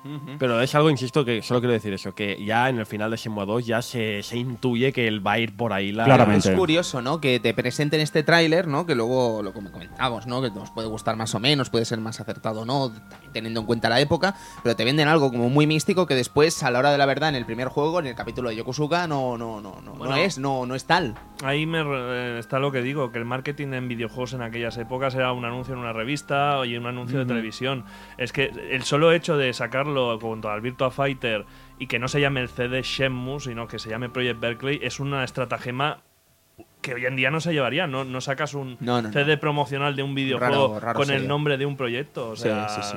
O sea, Bioshock Infinite, no sé, dijeron, vamos a presentar el Project Icarus y no pusieron Project Icarus, pusieron Bioshock Infinite con el primer tráiler. Claro, claro. Salvo Kojima que os viola la mente con el Phantom Pain. a mí me, me está pegando una rapeada, pero bastante. No, pero es cierto que se emplazó en esta en este evento. Eh, Yu Suzuki emplazó a Virtua Fighter 3 de Dreamcast que contendría este disco eh, y cuando el disco llegó a nuestras manos o a, a las manos de los japoneses que compraron Virtua Fighter es la primera vez, eh, no tenemos el disco aquí por desgracia porque he traído el juego y el disco no está, he metido bien la pata, pero es la primera vez que el disco pone Project Berkeley si lo recordáis, pero eh, cuando metes el disco que es un, no deja de ser un vídeo, eh, es la primera vez que pone Senmu, o sea realmente el nombre del juego se conoce cuando te dan este disco, cuando te dan Virtua Fighter 3 eh, Team, Battle. Team Battle de Dreamcast, que no deja de ser eh, paradójico y anecdótico que mm, es un juego que, como todos sabéis, no lo hace la propia M2, Virtua Fighter 3 TV, que lo hace Genki. Es un por, digamos que bastante malo y que te metan un, un juego... Es por, de una, alguna manera decir, mira, nosotros no hemos podido hacer Virtua Fighter 3 el port para Dreamcast porque estamos haciendo esto, chicos. Estamos haciendo Project Berkeley y aquí ya sabéis que se llama No os Senmu. preocupéis, lo que vais a disfrutar Exacto. errores y demás durante las próximas horas de juego es, es compensado por lo que estamos Es una haciendo. cosa bastante paradójica, ¿no? De, No, no os preocupéis que volverán los de Genki a hacer Shotoku Bateru, o sea, Tokyo Highway Challenge, tantos como os gusten. ¿Le habéis Igual, echado un y- vistazo al vídeo, eh, Evil? El, el vídeo en sí, viene una, una amplia entrevista. El vídeo, digo, que Sí, viene con el, sí, sí, con el sí. GD, una amplia entrevista a Yu Suzuki. Está muy bien, ¿eh? que explica muchas cosas, pero yo creo que la guinda es esa demo técnica con las caras, tío. Que pff, Sí, sí, a sí. me Esto es, acojonado, tío. esto es posterior y esto a lo mejor tal vez para hacer un poco frente a ya la que venía la, la PlayStation la PlayStation 2. Ahí que- ya se intuía, se intuía una, una clase, ¿eh? Ahí con esa demo ya decías, bueno, ahí, aquí ya la cosa empieza ya. esto, a ir en serio. esto promete. Aquí ¿eh? esto ya. promete. Y es un poco también lo que ya conocíamos un poco de M2, ¿no? M2 en aquel momento era sinónimo de revolución gráfica, ¿no?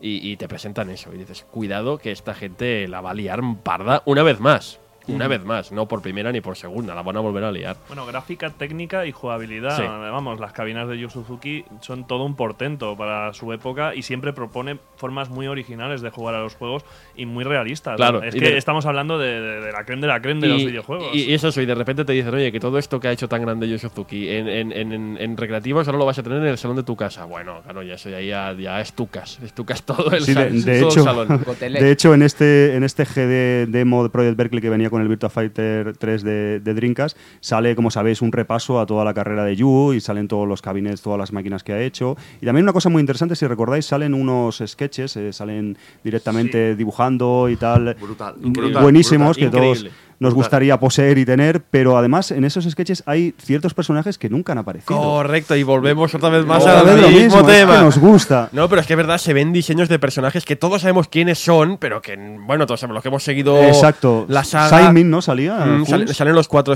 Men, ¿no? Creo. Creo que también salían. sal- salen Uno de ellos al menos salía, sí. El hermano de. Sale también eh, Sen, Sen, Senfa, eh, Mm. Senhua, que parece que le pasa algo, sale como llorando, se supone que va a pasar algo malo. Bueno, esto es, mm, claro, se supone que si hicieron esos sketches, eso, ese arte conceptual, se supone que su- se, usuare- se usaría en algún momento. Creo que se hace bastante presente para quien no sepa que es Shenmue, que nos esté escuchando, que eh, llevamos quizá dos horas y aún no hemos llegado al juego, pero ya tenemos toda una mitología. O sea, Sí, hay sí. que entender de que Shenmue creó una mitología más grande que el propio Por supuesto, juego. por supuesto. Es una grandísima conclusión porque seguro, bueno, yo creo que la gente debe estar ahora mismo, los que no conocen Shenmue, eh, creo que han dejado de escuchar el programa y se han ido a jugarlo. ¿no? Y quiero, ojalá, eh, ojalá estemos engañando a muchos amigos para que disfruten de Shenmue de alguna manera u otra. Pues ya va siendo la hora de que aparezca este esta versión digital. No quiero ¿no? entrar en ese debate Ya ahora. va siendo hora, ya va siendo hora, va siendo ya maldita la hora. Y no os preocupéis, no os encontraréis con ese Vaporware de Duke Nukem Forever, no, no, os encontraréis con algo que realmente llegará a vuestras expectativas de lo que decimos. Sí, sí, Estoy sí. seguro de ello. No, no, por supuesto, por supuesto, señor. Pero bueno, no deja de ser curioso que estamos hablando de, de estos, eh, enseñar eh, un poco las cartas, es decir, estamos desarrollando este proyecto, estamos haciendo Project Berkeley, venga, que Project Berkeley se llama Senmu, que viene este disco GD de vídeo donde os explicamos un poco el tema, pero todavía, señores y caballeros, no mostramos absolutamente nada del juego. De- ¿Cuándo, Tony, van a empezar a, monta- a mostrar ¿Cuándo- algo, no? cuándo. Sí, sí, sí. ¿Y por cuándo supuesto. fue esto? Podemos pasar, si queréis, al siguiente paso. Sí, que- por supuesto. Podemos pasar al siguiente paso, ya que vendría a ser mostrar el propio juego en esta Shenmue Premiere, ¿no, Alfon? Senmu Premier, por fin eh, se mostró se- el unveil de Senmu, ¿no? El unveil, ¿cómo se dice en Unveil. inglés? Vosotros que sabéis inglés y tal. Un bail. Un, sí. un baile, un baile. Bueno, el- la primera vez que se, bueno, se, este gran evento que se, re- se tuvo lugar en, en Yokohama, en este gran evento donde se presentó por fin este gran proyecto de Sega, eh, Senmu Premier. Que, Por todo lo alto, ¿no? Con Yu Suzuki y Sí, compañía. lo presente. podéis ver, supongo que lo habéis visto todos. Es un, está, hay un vídeo en el, en el YouTube o en Senmu Dojo o- que dura dos horas, nada más y nada menos. Dos horas. Este vídeo está editado, o sea, teóricamente son dos horas, pero yo no sé cuánto duraría el evento en sí, porque claro, ya veréis que hay edición, hay evidentemente cortes. Y luego también destacar que me parece que había dos o tres pases al día, ¿sabes? De, o sea, que el evento, no, en verdad, Edu, no fue único, creo que fue hubo varios pases o... Y bueno, es un, eh, para mí una cosa extraordinaria, extraordinaria de, de Senmu, porque en este, en este Senmu Premier es la primera vez que vemos por fin esta gran obra maestra en funcionamiento. En, vemos imágenes real time, Yu Suzuki explica todo, se, se muestra a la prensa, pero muchas cosas que vemos ahí nunca han salido. O vemos cosas que son totalmente diferentes. Es una pieza digna de estudio porque es que hay un montón de cosas de Senmu 2 que nunca vieron la luz, de Senmu 2 que están cambiadas. Luego una cosa interesantísima que supongo que os habéis dado cuenta es que no hay absolutamente nada de Senmu 1. O sea, no se ve nada en, la premiere que hacen en, creo que es diciembre del 98, todavía no tenían nada para mostrar de Senmu 1. Todo lo que muestran es de Senmu 2. Qué fuerte eso. Bueno. Qué fuerte, porque tengamos en cuenta, expliquemos una cosa que estamos dando todos por hecho, y es la siguiente, que el juego que nosotros conocemos ahora, Shenmue 1, vamos a llamarle el primer capítulo de Shenmue, el que conocemos nosotros no es el que está planteado en este momento histórico de, o sea, en- dentro de la historia de Shenmue. O sea, aquí se está hablando de un juego radicalmente distinto en cuanto a la concepción, en cuanto a la duración, en cuanto a todo lo que vendría a ser, lo que se, iba a ser este Shenmue, que nada tiene que ver con lo que iba a ser después. No, simplemente decir que, bueno, que perfectamente comprendería que en un evento tan, tan grande quizá pasaran de, de Yokosuka, o sea, de, después de todo, de un barrio de pueblo y fueran más a la segunda parte que tiene escenarios mucho más impresionantes a- al nivel arquitectónico. de la- o sea, como muestra al público, creo que es- fue una estrategia de, de- marketing el enseñar segunda parte.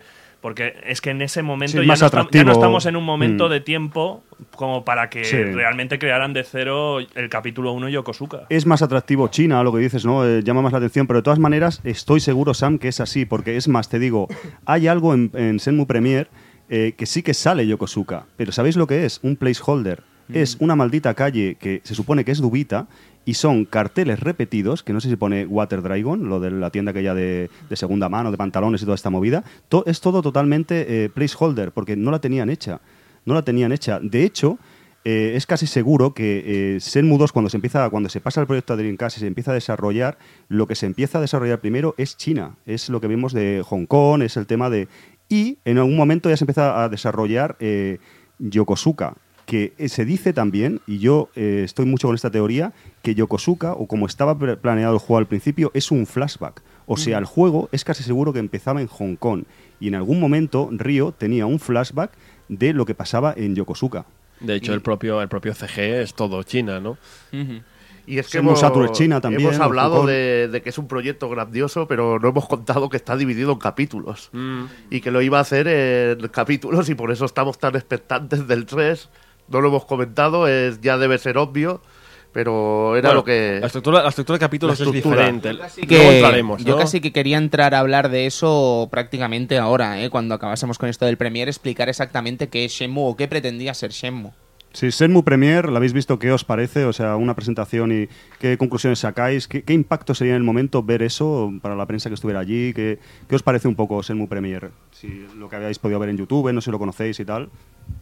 Hombre, realmente eh, creo que fue un boom para la época, básicamente porque no existía nada semejante en el mundo del videojuego. Pensemos que para Grande Auto aún falta mucho, eh, tal y como es eh, la concepción que conocemos en 3D, y jamás se había hecho un experimento tan cuidado de, emular la vida, o sea, de hacer calles, río caminando, tráfico, gente moviéndose, hablar con ellos, eh, esto que siempre recalcaré, el plano contra plano, o sea, que no estamos en una conversación en una cámara cualquiera, sino que cuando habla uno está enfocando a uno, cuando habla el otro enfoca al otro, se mueve la cámara en ocasiones, es realmente alucinante para la época y es alucinante a día de hoy, es que lo fuerte es que jamás dejará de impresionarme de que Shenmue eh, estaba muy muy bien planificado. O sea, tendría que esperar para lo de la cámara contra plano contra plano, tendría que esperar a Mass Effect para que se volviera a hacer en un videojuego. Lo mejor del caso es que, claro, este momento es quizá el momento dulce, ¿no? Es el momento más dulce, saber eso, ¿no? De que todos son posibilidades, no hay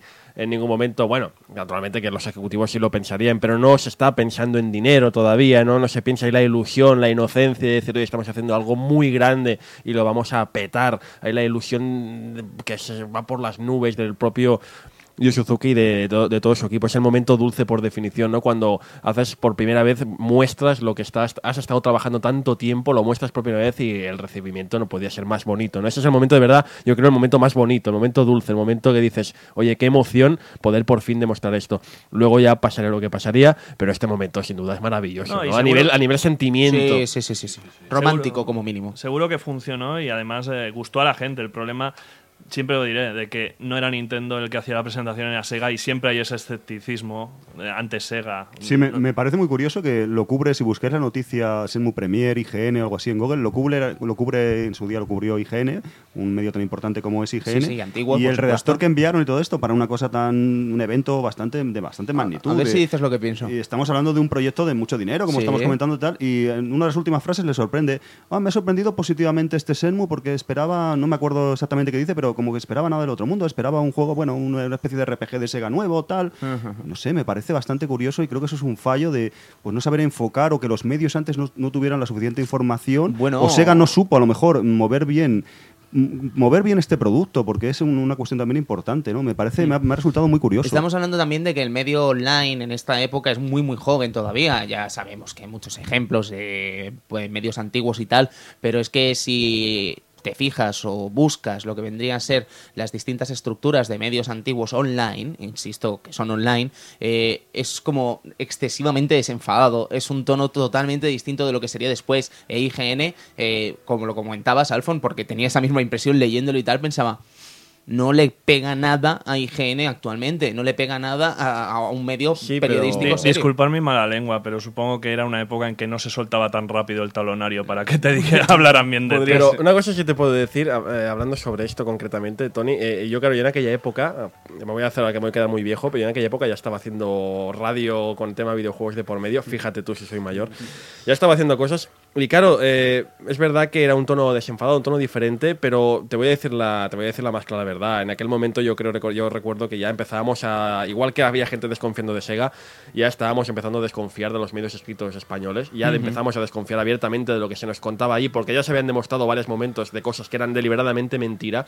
Y yo me acuerdo que para esos espacios primitivos que hacía en radio, nos informábamos a base de eso. Sí, ¿Sabes? sí. Nos informamos a base. Y, y yo, las primeras noticias que leo de Shenmue son en IGN. Ahora es interesante, es muy interesante saber qué opina Evil Ryu de ese momento en el que está Loading ya casi en activo, ¿no? Porque algo tendría que decir Loading en ese momento, Evil. Hicimos un artículo de Senmu, lo recuerdo muy bien. eh, yo hice la parte técnica. Cuidado, debo Y- hacer una- un pequeño paréntesis. No he dicho que Funs haya criticado No, a no, ¿eh? no, he no, dicho no, no, no, no, creo no. cuando, No, no, no, no, no, cuando no, hablo de no, la prensa escrita, ya sabes a qué me refiero. No, ya lo sé. No, hobby. yo te digo, yo te digo que 3. perdí la fe en la prensa escrita de hobby consolas desde el, el famoso truco del Street Fighter Yo, com- 2. yo mí, o sea que- te lo diré así. Para yo- llevar a los yo- jefes, o yo sea que es compraba, patético. Yo compraba todas las loadings y dejé de comprar los hobby Y tengo- o sea, y tengo la no, suerte- no que nadie, nadie mal piense que he querido decir eso, No, ni mucho no, menos, por y favor. tengo la suerte de haber de vivir en Barcelona o cerca de Barcelona Y entonces haber podido acceder a revistas que traían aquí en el kiosco que hay delante del corte inglés y todo esto, de acceder a revistas como Electronic Gaming Monthly, Consoles Plus, eh, Sega Saturn Magazine, etcétera, etcétera, etcétera, que eran revistas mucho más profesionales que lo que, que lo que teníamos aquí, la verdad. Sí, sí, sí. La verdad Aunque es que sí. Superjuegos A estaba ver, pasando por un Superjuegos momento tenía- potable. Tuvo cosas muy buenas y tuvo pocas muy buenas. Eh, decir, y ya que estamos hablando de superjuegos, eh, enviar un saludo muy especial al señor Bruno Sol y a Marcos de Elf eh, y Nemesis, que, que han dejado Grupo Z, se han, señor. han tenido que marchar del Grupo Z. O sea, Y- ha sido una noticia bastante, no sé, Perdón, dura, de- ¿eh? de- Perdón de por este tragar. paréntesis, pero creo que era merecido. Ha sido, absolutamente. ha sido una noticia dura de tragar, Sí, ¿eh? sí, sí, sí. Así que les mandamos un fuertísimo y sincerísimo abrazo desde aquí. Sincerísimo lo hemos sacado de la manga, pero un sincero abrazo desde aquí, desde el Club Vintage y amigos, porque eh, que dos profesionales. Pero vosotros, Evil, ¿cubristeis eh, Senmu Premier o la noticia? No, bueno, cubrir yo el ya, evento ya te hablo de que... posterior, ¿no? se- bueno, ya cubrimos a partir de que se empezaron a ver primeras imágenes, ya estaba internet un poco a un nivel bajo. Ya empezaba la cosa, ¿no? y podías tener algo de información. Pero bueno, yo ya hice la review del, del juego, de Sí. Senmu. Incluso, bueno, yo me lo pasé en japonés y todo, sin tener ni papa. Está muy Era loco. el fanatismo, aquí, aquí tío. también otro. La aquí locura. también otro. Yo también, yo también hice reviews de Shenmue 1 y Shenmue 2 para medios online de estos pequeñitos también de la época. Pero quiero decir que eh, todo lo que leí en su momento de, de Shenmue, yo, todo esto de Shenmue Premier, Shenmue tal, lo descubrí gracias a, a estos medios que empezaban a aparecer, ¿no? Porque, claro, ahora estoy diciéndolo por decir, pero la cobertura que. Yo no recuerdo que la cobertura de la prensa. Hobby Press, lo que estamos diciendo, la, la prensa española sobre Shenmue no fuera muy allá, ¿no? Recuerdo como que le dieran gran pompón, ¿no? No es que en general yo he estado un poco indagando y buscas a lo mejor cuándo fue la Senmu Premier, en diciembre del 98, y buscas, venga, voy a buscar, sabemos que el tema editorial, y sobre todo en esa época, hay que buscar luego dos meses después, o había un tiempo prudencial en que te salía la revista y se podía cubrir según qué evento, según qué... Y no hay tampoco mucho No, no. rebomborio. No lo hay, no. No hay mucho... De hecho, el primer momento en que hay un rebumbori, que diríamos en catalán, sobre Shenmue es con lo del Play 2 que decíamos, ¿no? Es el único momento en que parece que la prensa española... Y, y vaya, Y, vaya, y la y vaya invento. Bueno, pues estaba cubriendo bueno, lo que es la review de, de Senmu. Y os digo una cosa: hubo un párrafo que le gustó mucho a la gente, que no lo escribí yo, lo incluyó Mr. Karate. Mr. Karate, que eran muy fans de la de Play, de Sony, todo esto. Qué miedo me da era- eso. no, no, no, no, pero es buenísimo porque yo no quise tampoco cebarme y poner y que se viera mi vena ceguera a tope. No quisiste ser fanboy ahí, no quisiste el quisiste- corazón, no Y quisiste- ponerlo de las caras y decir esto es la leche, le va a dar caña a la Play 2 y tal. Y ver, y ver que ello, que cogió Mr. Karate y puso lo de las caras de, del Senbu. Y dijo, esto es acojonante, debéis probarlo porque es que os va a hacer creyentes de golpe. ¿Sabes? Más o menos lo que puso allí. Os va a hacer creer en Sega, pero ya. Es alucinante ver que alguien que tenía no tenía el aprecio de Sega que podía tener yo, llegó en ese momento a, a capturarle el juego solo con la bueno con, con solo el, el aspecto gráfico ya luego a partir de, de probar el juego ya te llegan muchísimas más cosas que es lo mejor Es que técnicamente, luego hablaremos eh, largo y tendido sobre esto, pero técnicamente era una auténtica barbaridad. ¿eh? Shenmue, eh, para la época era una auténtica, una auténtica maravilla. Lo sigue siendo lo bien que ha envejecido hoy en día, pero es que en su, en su momento era, era muy grande, era muy grande. Sí. En definitiva, Shenmue Sí. Premier eh, yo creo que es una pieza... Además, mm, esto corregidme si me equivoco, porque yo tampoco estoy muy al día, pero Shenmue Premier, no sé si lo sabéis, fue eh, se, la, se retransmitió, se hizo un streaming online del evento, que eso en el año 98 creo que... Otra no- vez más Sega eh, haciendo cosas inauditas ¿Verdad? para la época. Real, Real. Player 54K, Real Player, dándolo todo. efectivamente. De hecho, lamentable resolución y lamentable frame rate y tal, pero de hecho, el vídeo que ahora tenemos, que rula por YouTube, que está en Senmu Dojo y todo eso, de hecho yo tengo el original que en su día sacaron, que era un RM, Re- Real Media, eso, lo que sea. Real Media. Y eh, realmente, claro, eh, eso tiene esa calidad porque yo creo que la calidad es de alguien lo capturó lo que sea en su día del streaming que estaban haciendo, el streaming que estaban haciendo, no de y a mí me encantaría tener eh, Senmu Premier que dura dos horas, tenerlo en DVD o tenerlo con una calidad medio decente, Porque de es estar en algún lado, seguro. no, pero eso lo tiene solo Sega, Funs. Claro. Eso Y hoy ojalá. estamos una vez en lo mismo. Estamos en lo mismo. Se ve fatal y hay muchas cosas, pero me encantaría tenerlo. En definitiva, Senmu Premier fue la revelación de Senmu de verdad. Por primera vez verlo en verlo en tiempo real el juego, por primera vez ver todos los recursos, como comentaban los compañeros, que movía en cuanto a música, una orquesta, hay una auténtica barbaridad en cuanto a música, en cuanto a efectos, se explicaban Quick Time Events, salían los seiyus, los dobladores del juego, en- salían Yukawa, salían eh, Segata Sanshiro, personalidades de la época, se veía todo el proceso de desarrollo titánico en cuanto a captura de movimientos, todo el equipo que estaba implicado, eh, gente de diseño conceptual, etcétera, etcétera. Senmu Premier es un poco ya mostrar la magnitud de Senmu ahí en este documental de dos horas o esta presentación de que ahora tenemos en dos horas, el evento oficial supongo que duró más, una auténtica maravilla. Yo he ido ahí a Yokohama, a ese centro de convenciones y todo eso, y, y he llegado tarde, no sé por qué. Es que- año 98 no, no había nada, ya he llegado hace unos años, ya no. Claro, han pasado 12 ¿Qué? años, Alfon no estaba Suzuki esperándote. No, digo, a lo mejor queda Tú eres Ryo Suzuki de Sega A lo mejor- a lo Saturno, mejor ¿no? queda Y yo algo. soy Yu Suzuki. Una beta por ahí que se habían olvidado. Siempre puedes de- comprarte la chaqueta de Río, ir por ahí caminando. Es lo que me queda, ¿no? a la gente. Es lo que me queda, es lo que hago todos los años. marineros. Es estupendo, porque ya casi, Alfon, que el siguiente paso que tendríamos que dar en esta historia es ese retraso de Shenmue, ¿no? Ya que se da la primera fecha definitiva y se acaba retrasando y empezamos ya con esa partición en dos, ¿no? Yo creo que es un buen momento para explicar lo que vendría a ser lo que se esperaba de Shenmue, quizás, ¿vale? Esa magnitud que quería conseguir Shenmue en un solo juego. ¿Vale? Y creo que esto aquí sería importante empezar a hablar de lo que se esperaba de Shenmue o lo que pretendía ser en la mente de Yu Suzuki Shenmue y lo que acabó siendo al final eh, en, este, en esta rotura ¿no? del propio juego. Vamos a decir rotura por llamarlo de alguna manera.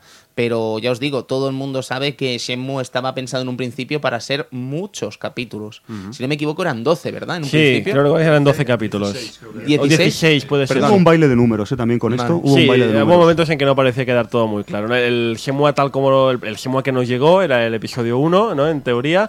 El episodio 2 pasó... No, no hubo episodio 2. aunque Episodio 2 es eso que se habla del barco. Es eh, lo Sí. que pasa dentro del barco del, del viaje al final de Ah, Shenmue Hong 1. Kong, eh, no, bueno, Que tenemos por- la por típica, el la pista que siempre se dice, ¿no? De la niña agradeciendo a Río algo que ha hecho, pero nadie sabe lo Cuando que a- empiezas Shenmue 2 y te bajas del barco en el que te has montado al final de uno, aparece una niña diciendo muchas gracias por haberme ayudado en este viaje y es precisamente el episodio 2 en que pasan ciertas cosas y esto solo vería la luz, corregirme si me equivoco, vería la luz solo en cómic. Ay, querida.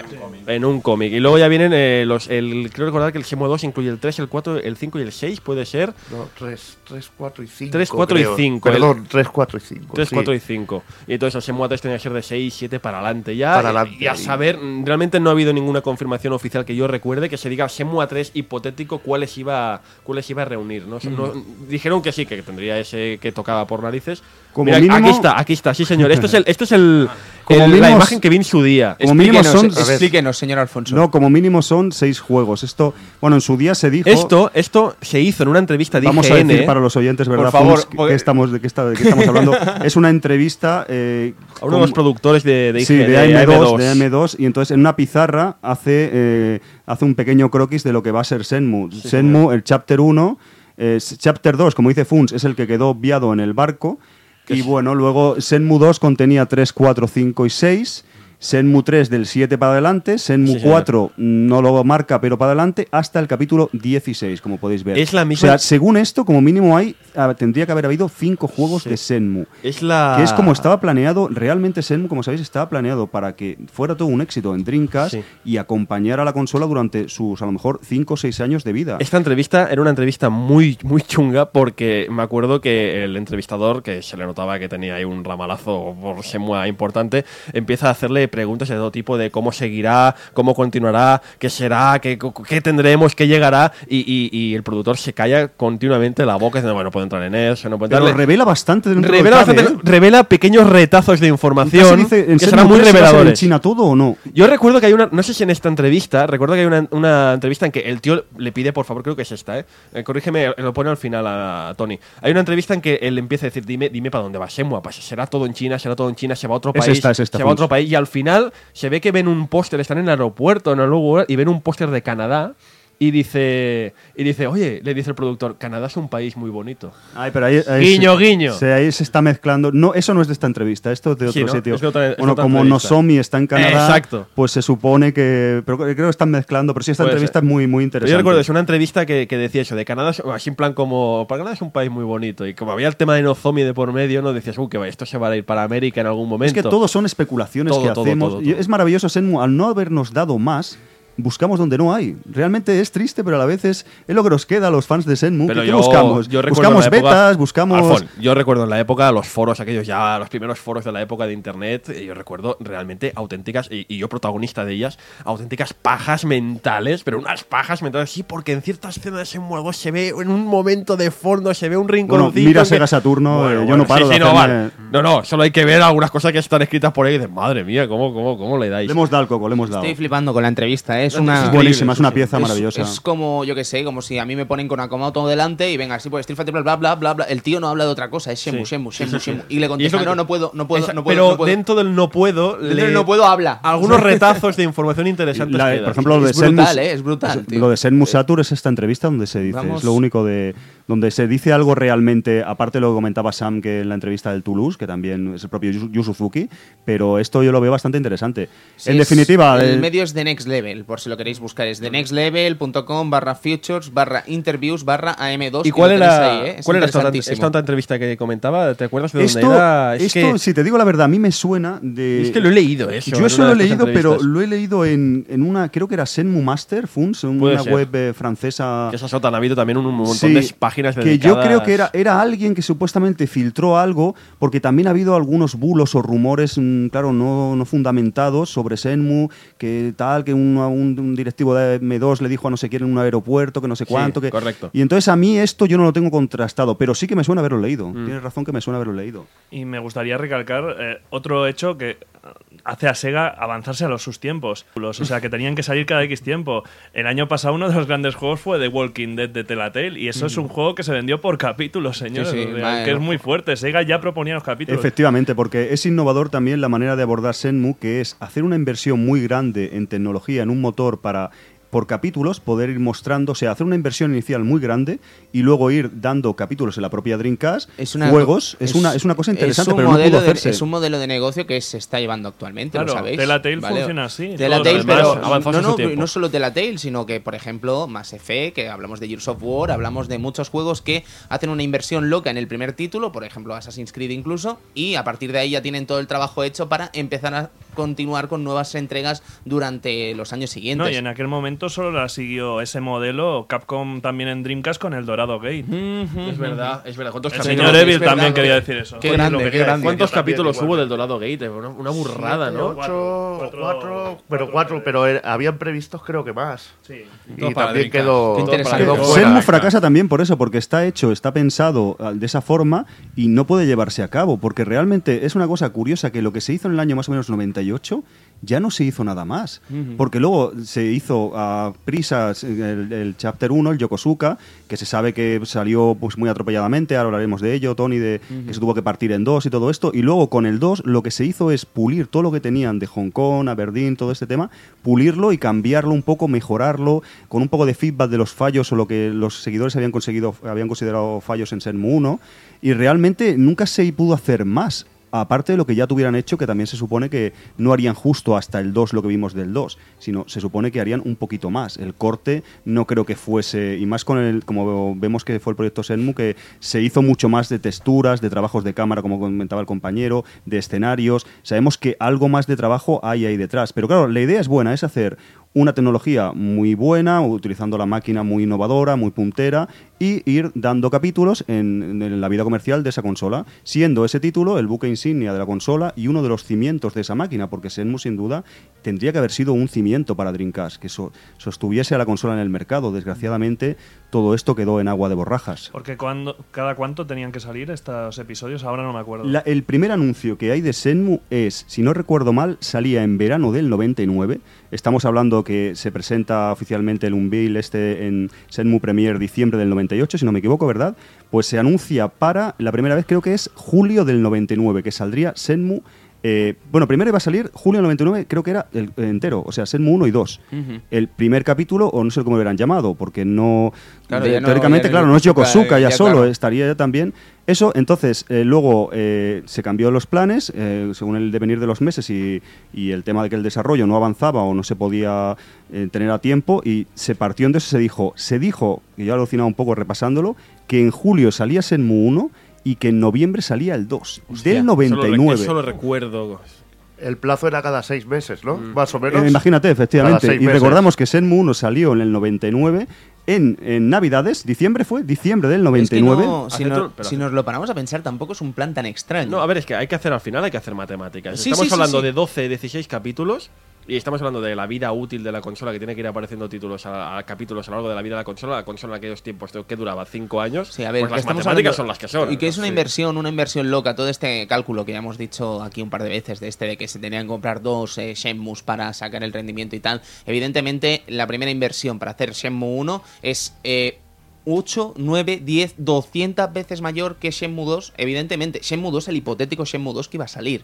¿Vale? ¿Qué quiero decir? Que ya está hecho. ¿Vale? O sea, Está ya, hecho. ya está hecho. ¿Vale? Entonces, a partir de ahí tienes que trabajar para crear ese nuevo, ese nuevo universo, ¿no? Evidentemente, recrear eh, zonas que podrían haber sido como Yokosuka Hong Kong, en este sentido de- de- de tan escrupuloso a la hora de poner los aires acondicionados que siempre comentamos, la red eléctrica y tal, eso es dinero. Pero no va a ser nunca jamás tanto dinero como fue en la primera entrega. Nunca jamás. Y sobre todo teniendo en cuenta pues lo que ya hemos comentado al principio de este programa, que además de todo el gasto que había supuesto este primer Shenmue, viene atrás todo lo de que se ha gastado ya en Saturn y, Por y supuesto, demás. por O sea, supuesto. eso, eso cuesta mucho Es que es, dinero. es un montón de dinero que ni siquiera está claro, porque se ha hablado de números. Cuando salió Grand Theft Auto 4, recordáis que se le- teóricamente le, le arrebató el récord de juego más caro, Sí, ese dudoso honor, llamémosle así. la- Pero es que de Shenmue los números no están claros. Se No. rumoreaba 60 millones de dólares, ¿era? Yo tengo entendido 70 millones de dólares. También Sega se envalentonó mucho porque en teoría tenía que haber aquella famosa fusión, creo que con Bandai.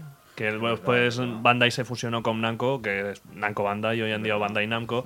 Y creo que Sega también contaba con esa fusión, de, de esa entrada de dinero por parte de Bandai y, a- y ayuda económica y tan- también técnica. Estuvo a punto de producirse en la época de Saturn, es verdad que cu- cuando estaría, no sería 97 o algo así, ¿no? Ujú. Hostia, pues no, eso de ese dato me lo voy a apuntar, ¿eh? me parece estupendo, lo voy a, a estudiar a fondo ese dato. No, pues eh, estábamos comentando eso, que al final, eh, si te das cuenta, y ya encaramos lo que comentaba Alfon, ¿no? Este, este, esta rotura que comentábamos, eh, si te lo paras a pensar, no tiene, no es tan descabellado el plan, ¿vale? O sea, el plan de Sega no es tan descabellado y como bien decíamos, está incluso adelantado a su tiempo, porque eh, evidentemente es que sacar el rendimiento de un juego que te ha costado tantísimos millones no se puede hacer de otra manera que con eso. El separando. problema, el problema es ese, evidentemente, que la inversión inicial, la gorda, evidentemente, es el primer título y a, con el salir del 2, el 3, el 4, hasta estos 12, 16 capítulos, pues ir recuperando esta inversión. No es para nada una locura, para nada, de hecho se está haciendo hoy, se está haciendo hoy ya, insisto, adelantado siempre a su tiempo, pero mm, Sega, pues claro, no contaba, imagino, pues con todos estos problemas que tendría Que tendría su marca, que tendría su fama, no contaban, no quisieron contar quizá po- por la ilusión, no lo sé, pero está claro que el, fallo ahí no fue de la idea comercial para comercializar el juego, para comercializar este sistema episódico, sino el problema fue pues eso, la, la consola, la marca, el estar condenado desde el minuto cero, llamémoslo como queramos. Es curioso, ¿eh? es una historia realmente curiosa. Yo a veces me pregunto, y sobre todo viendo estos casos, ¿no? Eh, gente como, por ejemplo, Kutaragi en su momento, ¿qué debía estar pensando por su pasando por su cabeza, ¿no? O sea, tienes una PlayStation 2 que todavía casi eh, está por salir, evidentemente, que técnicamente lo poco que se ha enseñado todavía no, no mm, existe hype, evidentemente porque PSX ha sido un éxito a nivel mundial que en- probablemente muy poca gente esperaba, pero cuando ves Shenmue, ¿qué pensaría esta gente? ¿Sabes qué, qué, qué- qué se les pasaría por la cabeza a esta gente? No sé, es un... Pues imagino que lo mismo que pensarían los de Nintendo en su época. ¿Qué pensaría Yamauchi, Funs? Claro, bueno, Yamauchi en aquel momento está. No, Yamauchi estaría encerrado pensando, "Eh, este juego... es-". Bueno, esto se convierte en parte en una piedra de toque. Dice, el corte está aquí, señores. Si queremos sacar algo espectacular o algo así con gráficamente, se, mm, al sal- salir algo así o presentar algo así, ya se impone un poco como una, una piedra de toque. Decir, esto eh, hay que superarlo o mejorarlo técnicamente o lo que sea, porque chicos, esto es lo que hay, está haciendo Sega. En Play 2 tenemos que hacer algo así o mejor. Bueno, recordemos que aquellas demos técnicas de Square, de Square en aquella época, no era Square Enix aún. Ay, con, ¿te con acuerdas? la cara del viejo y tal, diciendo que eso era la PS2. O sea, en sí hicieron Era la misma estratagema que Shenmue. Era de Bonzer, unas ¿no? Creo caras, recordar eh, todo aquello. ¿Cómo? Era, el de Bonzer, creo Que recordar. Ah. el baile del Final Fantasy VIII. Sí, es verdad, es verdad. Y Hombre, todo lo- esto se utilizó como promoción, al igual que Sega utilizó como promoción esas caras de Río. Pero de todas maneras, una de las cosas que podemos, entre comillas, sacar pecho los segueros es que Senmu no puede hacerse en Play 2. No puede hacerse igual.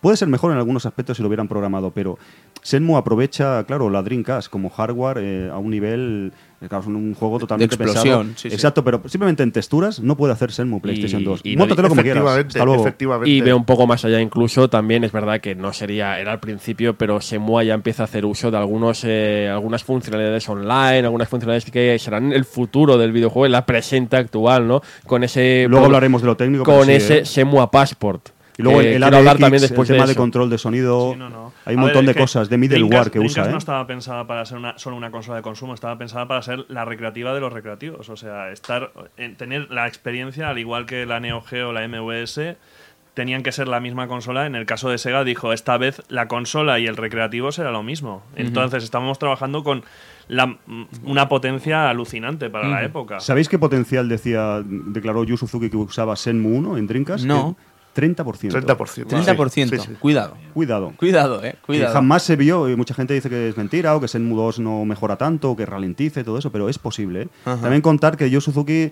es, como decís, un programador excelente, es un tío también de ciencias y que explotaba bien a las máquinas, lo hizo mucho con Sega Saturn, como hemos visto, visto con sí. posiblemente con Virtua Fighter 3, aunque no lo vimos. Entonces, claro, si su primer juego de la consola, cuando la consola prácticamente está en pañales, te puede hacer Shenmue, que es un trabajo titánico de AM2 y es, pero ¿por qué no pensar que a lo mejor con esa consola, con una larga carrera comercial y eso, se le podría haber sacado más partido? Todo hay que decir que Dreamcast teóricamente es una máquina de la que se saca el partido rápido. Por su arquitectura de hardware, co- como sabéis, por ejemplo, Sega Saturn o otras, cuesta más sacarle un poco el, el jugo técnico gráfico. Teóricamente Dreamcast es un sistema accesible, corregidme si me equivoco, de que se le saca un partido rápido. Pero según Suzuki en algunas entrevistas, no sé si era Evil, un 30 o un 40% calculaba él que usaba de la potencia de la Dreamcast. Igualmente creo que hay una buena mejora del 1 al 2, sobre todo mete más personajes en pantalla, más efectos. Y creo que, que este tío, si la verdad hubiera seguido con el juego, podría haber evolucionado la consola hasta un límite que nos hubiera sorprendido. También cuidado, ¿eh? porque no es lo mismo que te diga AM2 que aprovecha el 30-40% de la consola a que te lo diga otro Sí, desarrollador. eso, por El 40 de Claro. AM2 puede ser el 100% Por de cualquier del resto. O el 130. de, de cualquier minuto. Cuidado, sí, sí, eh. no, no, estoy totalmente de acuerdo. Pero viendo resultados de otros juegos de, de la época, como podría ser de Total Life 2, que fue alucinante, Sí. y comparándolo con su versión de Play 2, sigue ganando para mi gusto la de Dreamcast. Es mucho más nítida, mucho más limpia. Tendrá menos cosas, pero luego salió la versión hardcore. Pero lo que quiero decir es que era una consola con muchísimo potencial. Por desgracia, pues una muerte prematura nos prohibió ver qué, qué posibilidades más allá había de las simples adaptaciones arcade y de Shenmue, que fue el gran la gran montaña que llegó a ocupar esa consola. Mira, un pequeño detalle, para- per- si me permitís. Eh, como sabéis, las caras que estáis comentando tan, con un modelado tan increíble y un, una, una- técnicamente tan brutales, eh, ese río se puede poner en tiempo real en el juego. De hecho, han hecho un mod que cambian el río original por ese y la máquina lo mueve. ¿Qué dices? Hola, qué pasada. son, son detalles así, son anécdotas que podía haber dado mucho más de sí. Shenmue es un- una revolución técnica en Dreamcast y uno, para mí es el juego con mejores gráficos de Dreamcast y creo que para vosotros Shenmue 2 tal vez lo será, Yo ¿no? creo que sí. Pero que, claro, la máquina podía haber dado mucho más. Estupendo. Pues, pausita.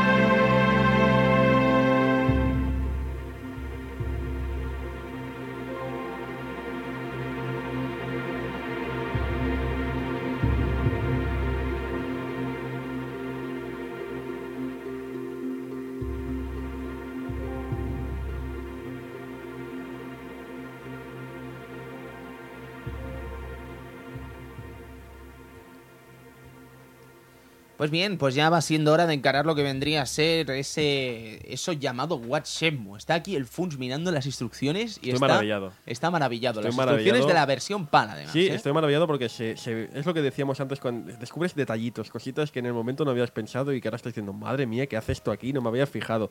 Y, y detalles que sobre el Shenmue Passport, que ya hablaremos en algún momento, Shenmue Passport, que madre mía, es que fue... Vale, era poca cosa, era poca cosa, ahora lo miramos desde la distancia y decimos, es poca cosa, pero para la época era un salto abismal, era un salto tremendo hacia una nueva frontera jamás vista en, en el mundo online, ¿no? De poder poner rankings, poder bajar cosas, poder mirar guías, era algo increíble. Sí, sí. Y me está fascinando leer, volver a leer el, el- el manual PAL de, del Shenmue, me está fascinando mucho porque voy contando cositas, ¿no? Que menudo, recuerdo. menudo tochito, ¿eh? El- Sí, sí, sí. menudo y fíjate con el, cómo se ve claramente online functions. ¿sabes? Ya lo pone ahí clarísimamente, Edge, que esto tiene funciones online. Sí, claro, sí. esto hoy en día dices, ah, hombre, sí, funciones online. Pues claro, 99, 1999, señores, cuidado. Sí, sí, sí. sí. Cuidado. Estamos- cuidado. es un tema muy serio. Mm, Muy me- serio. Me parece una cosa muy, muy interesante, por supuesto. Pues estábamos hablando, chicos, de eso, de What Shenmue, ¿no? ¿Esto qué es Shenmue?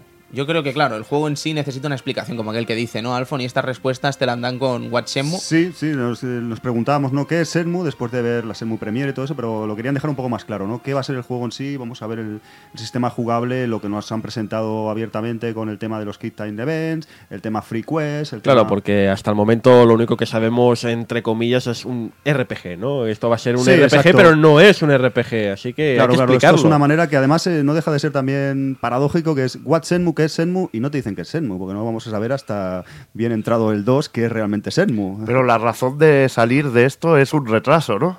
Sí, sí, viene, creo, eh, por el retraso lo que comentaba antes Tony, que el juego fue acumulando retrasos para el 99 que estaba planeado, para verano del 99 aproximadamente salida en Japón y empezar a localizarlo. De hecho, me, me parece que aseguraban que salía en Estados Unidos y en Europa en Navidades del 99, para pegar, pensar que la Dreamcast sale a finales del 98 y mm, realmente si lo, pensa- lo pensamos fríamente deberían haber tenido Shenmue un poco antes, deberían haberlo tenido porque la consola a lo mejor no arranca del todo bien y hace falta un título de ese calibre y debería haber estado un poco antes. Fue acumulando retrasos, yo personalmente creo es el tema de que el Yokosuka no lo tenían muy desarrollado, se centraron más en se centraron más en el tema de Hong Kong y esto y cuando empezaron con Yokosuka y a meter diferentes cosas y es un juego también muy difícil supongo de debuguear y de mm, parece puede tener algún bug o lo que sea gordo si se busca mucho, pero es un juego que hay muchas posibilidades. La gente en cuanto al sistema de colisiones, eh, ya sabéis cómo es y es un juego que no debe ser fácil de acabar de limar, ¿sabes? De, tiene muchas posibilidades y muchas cosas ahí que es complicado. Que, Sí,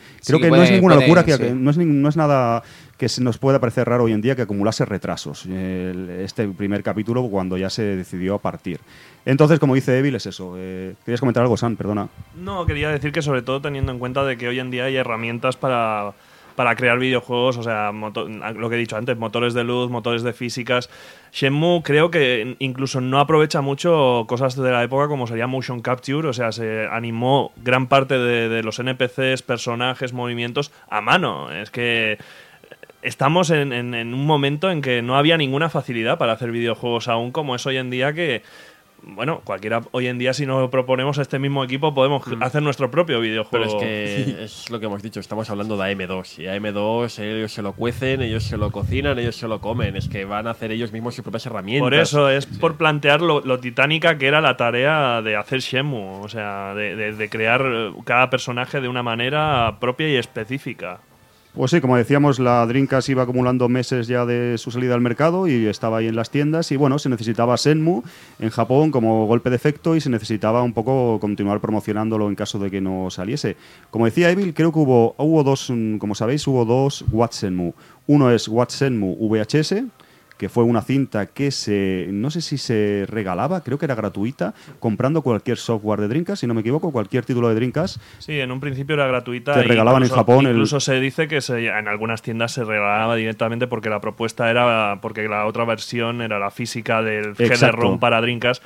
El- la, de, la del cassette estaba propuesta para la gente que no tenía Dreamcast, para que pudieran Ah. ver y así promocionarlo Es- al público que no tiene Dreamcast. Está muy Buena- bien eso. Buena idea, ¿no? De- Lógico. O sea, creo que salió, primero salió Watchemu VHS y meses después ya te daban el disco que era gratuito comprando, creo que comprando la consola. Creo que uno era comprando cualquier software y otro comprando la consola. Igual me estoy equivocando ahora, pero por ahí Sí, andaban creo los que era la tiros. consola de, que tenía una caja especial, la Sí. naranja, ¿no? ¿Era la caja? Creo recordar si que comprabas sí. la consola naranja, que fue aquella que el hombre que salía de la portada de Watchemu sabía promocionar a mano ahí a venderlas, pues si comprabas esa versión te regalaban eh, la demo de Watchemu. Exacto. Y Watchemu, primero vamos a hablar, si queréis, un poquito del VHS en sí. Lo tenéis en YouTube. Y es, eh, por así decirlo, yo creo que es la primera vez que se ve algo de Yokosuka, de lo que es Senmu 1, Chapter 1 Yokosuka, que se ve algo que AM2 muestra algo. Y es este en este Senmu VHS. ¿Qué hay aquí? ¿Qué tenemos aquí? Pues bueno, tenemos que nos está mostrando un poco qué va a ser el juego, ¿no? Nos muestran, por ejemplo, a los habitantes de, Yokosuka, de Dubita, de Yamanose y todo esto haciendo su vida diaria. Nos muestran un poco las actividades y... Porque una cosa que declaró Yu Suzuki que viene al hilo con esto es que era un juego, puede parecer un poco a lo mejor eh, hoy en día pues, em, buscando el hype y tal, pero que no era 3D, era 4D, porque hay que tener en cuenta que entra en juego el tiempo. Y hoy en día nos parece una tontería, pero claro, en su momento muchas cosas del tiempo no... Que me tengo que ir a acostar a tal hora, No, que a tal hora me cierran esta tienda. Eso en su día, ¿en qué juego se plantea No, no, ese- Alfon, a ese, ese, nivel? ese- ese- esa agenda, vamos a decir, esa agenda virtual, técnicamente, muy pocos juegos te la ofrecían. O sea, es muy Mm, pocos Yo juegos. puedo decir tres títulos, o sea, antes hemos mencionado la Abadía del Crimen de Operasoft, que Por tenía eso, y es un juego muy avanzado para su época. Last Express de ordenador, que también funciona con tiempo real, y otro juego japonés que apareció un año antes de Human Entertainment, que es el Mizurna Falls. Ole. Yo solo Ole. conozco esos tres que sean a tiempo real, 100%, y que te obliguen a seguir una rutina marcada. Ujú. Sí, sí, en este Watsenmu VHS, pues por ejemplo se podía ver la, la viejecita del estanco, no recuerdo cómo se llama ahora, pues haciendo su vida. A tal hora sale a barrer la puerta, a tal hora va a trabajar, abre su estanco. Evidentemente, pues hay que hacer que abra el estanco, las texturas de la. se abren las puertas. Por ejemplo, si llega a tal hora y está durmiendo en tal sitio, tal comerciante, las luces de ese sitio se encienden porque la persona va a la parte de arriba. Como habéis ido a Japón, en sitios pequeños que son negocios pequeños, el negocio tienen abajo y viven arriba. Pues son, son detalles que dices, va, qué tontería, pues es una textura que la luz está encendida, no sé qué. Pero bueno, es también, eh, en ese momento es totalmente innovador. Y Watsenmu ya te lo mostraba, te mostraba un poco diferentes aspectos del juego. Y bueno, ya comparándolo con el tema final de cómo fue Senmu final, hay bastantes diferencias. Por ejemplo, ¿recordáis la persecución que tenemos de Quick, Quick Time, Events en, en Dubita, en el callejón de Dubita, cuando estamos en la agencia el Travel Agency, la agencia de viajes, y que nos han timado con el billete, recordáis del juego y todo esto? Pues en este Watsenmu VHS, eh, esto creo que era eh, totalmente diferente. Era Terry, el- luego hablaremos del juego largo y tendido, Terry, el malo de, de los Mad Angels, era el que tú perseguías y el que salía de la Travel Agency. Mm. O sea, hay bastantes diferencias. Yo, como decía Fun, soy un enfermo y he estudiado largo y tendido estas cosas. Sé cosas que faltan, parando frame a frame. Puedes mirar el fondo, sale detrás, falta tal edificio. Es, por así decirlo, el contenido más beta, más tempranero de Senmu que hemos visto jamás. De Senmu 1, como lo conocemos, Yokosuka. De hecho, está, que os va a sonar a todos y hablar, que, quien quiera de esto, que lo vais a hablar seguro y que muchos quisierais tenerlo, el tema de la bici. Eso sale de Watsenmu VHS, la bici. Bueno, no solo eso, la acción de agacharse de río desaparecida. Eso, eso sale de Watsenmu, eh, el disco, y no sale en el VHS. No salía en el No, no, VHS, que- vaya. que fue, fue raro porque... Yo es que he jugado mucho al, Sí, sí. GD-ROM, pero el vídeo Pero lo de la bici, por ejemplo, claro, es una lástima que no contemos con la bici. Una de las betas más perseguidas sería el río con la bici, que es una tontería al fin y al cabo, pero oye, Pero con la no bici te que- creas, ¿eh? Que en algún momento... eso lo- en alguna entrevista declararon que Mm. lo habían eliminado en aras del gameplay, que se ve pues por la extensión de Yokosuka y todo esto, ir en bici a esa velocidad, porque además permite correr bastante, como se veía en el vídeo. Y se ve que lo tuvieron que eliminar porque era diferente, era difícil de implementar, también con los personajes eh, no player character que se van por la calle andando para colisiones, Claro, un es que de es, cosas. es lo que dices, Alfon, Complicado. que limar eso es un follón. Es que incluso a día de hoy es muy difícil hacer eso. Y en muchos sandbox nos encontramos con problemas totalmente surrealistas. Eh, estamos en 2013 y las farolas siguen siendo una mierda. Claro. ¿Sabes? Eso es así. Es que ¿vale? Senmu está lidiando con esos problemas en el 99 o con problemas similares, ¿sabes? Está luchando y una manera de luchar es quizás retirándose en esa lucha, ¿no? Y con la- en el caso de la bici quizás se retira. Incluso un elemento muy curioso era que podías comprar alimentos que caducaban y guardarlos en el congelador o en la nevera. Claro. Algo que desapareció, pero que dices, menuda apuesta más curiosa. Al final es eso, Sam. Eh, creo que vale la pena pensar y ser realista con lo que vendría a ser todo el producto que es Shenmue. Y quizás enseñaron muchas cosas, como es en el caso este de Watch Shenmue, que no estarían, pero que creo que valen la pena incluso poco- que se echasen un poco atrás. Es un poco Molinex, ¿no? También estamos viendo aquí un poco el Quizás. momento. Es, es como un ramalazo Moliné de mira todo lo que voy a hacer, mm, me voy a retirar disimuladamente por una esquina. Quizás Funs, No es pero la- pero la No, no, pero la comparación es grotesca. es muy grotesco. No, no es fraude, que yo llamo Fable, fraude uno no. no es fraude, no es, no, es el tema de la bici, hay difer- diferencias, pero el juego en sí es- está ahí, es el juego que vimos, el motor gráfico es el mismo, hay pequeñas diferencias. Lo más gordo tal vez de Watchelmu VHS, eh, yo creo lo de la bici, ¿sabes? Yo creo que es el tema de la bici lo más gordo, entre comillas. Lo, lo demás son pequeñas diferencias para enfermos como yo, que le encantan las betas, los prototipos, las diferencias que puede haber respecto al retail, pero que realmente ya mostraba el juego como iba a ser. Ya podemos saltar, si queréis, a Watchelmu, el, el GD en sí. Eh, explíquenme, porque eso sí que, vamos, eh, locurón, ¿no? El... Pues eso ya es la primera vez que tenemos Senmu jugable. Por fin eh, nos dan una nos dan Evil una beta jugable, un, un material promocional de la propia Sega. eh, que supongo en japonés pondría lo típico de este juego no representa la versión final, puede tener cambios y diferencias. Y nada, se inventan, yo creo que considero muy importante que en vez de darte un trocito del juego, como hacen otras demos que tenemos disponible hoy en día, inventan un juego nuevo para, para esa ocasión, porque como sabéis, inviertan un guion nuevo, inventan nuevos diálogos, o sea, también es un poco contraproducente, porque si vas un poco de culo en el desarrollo, que se está retrasando, que no puede salir en el tiempo estimado, y venga, vamos a hacer una, una demo que encima nos tengamos más curro, ¿sabes? Nos montamos la historia con el señor Yukawa, Ryo investigando qué pasa con Dreamcast, qué pasa... Vamos, la temática que tiene Watch no sé si la habéis jugado. no, está no, en yo japonés, estoy, pero estoy flipando ahora mismo, Alfon. Sí, sí, Te lo- reconozco que no sé nada es de totalmente nuevo, ¿sabes? Y Es probablemente mucha totalmente- gente tampoco. Y queremos eh, a ver si alguien lo puede traducir al inglés. Las herramientas que hicieron los amigos franceses de Manic y compañía con el, que tradujimos Senmu al castellano. Estaría bien que alguien tradujese What Senmu en inglés por, bueno, por completista. Más o menos te haces una idea de lo que está pasando. Él está investigando y todo esto, una serie de cosas.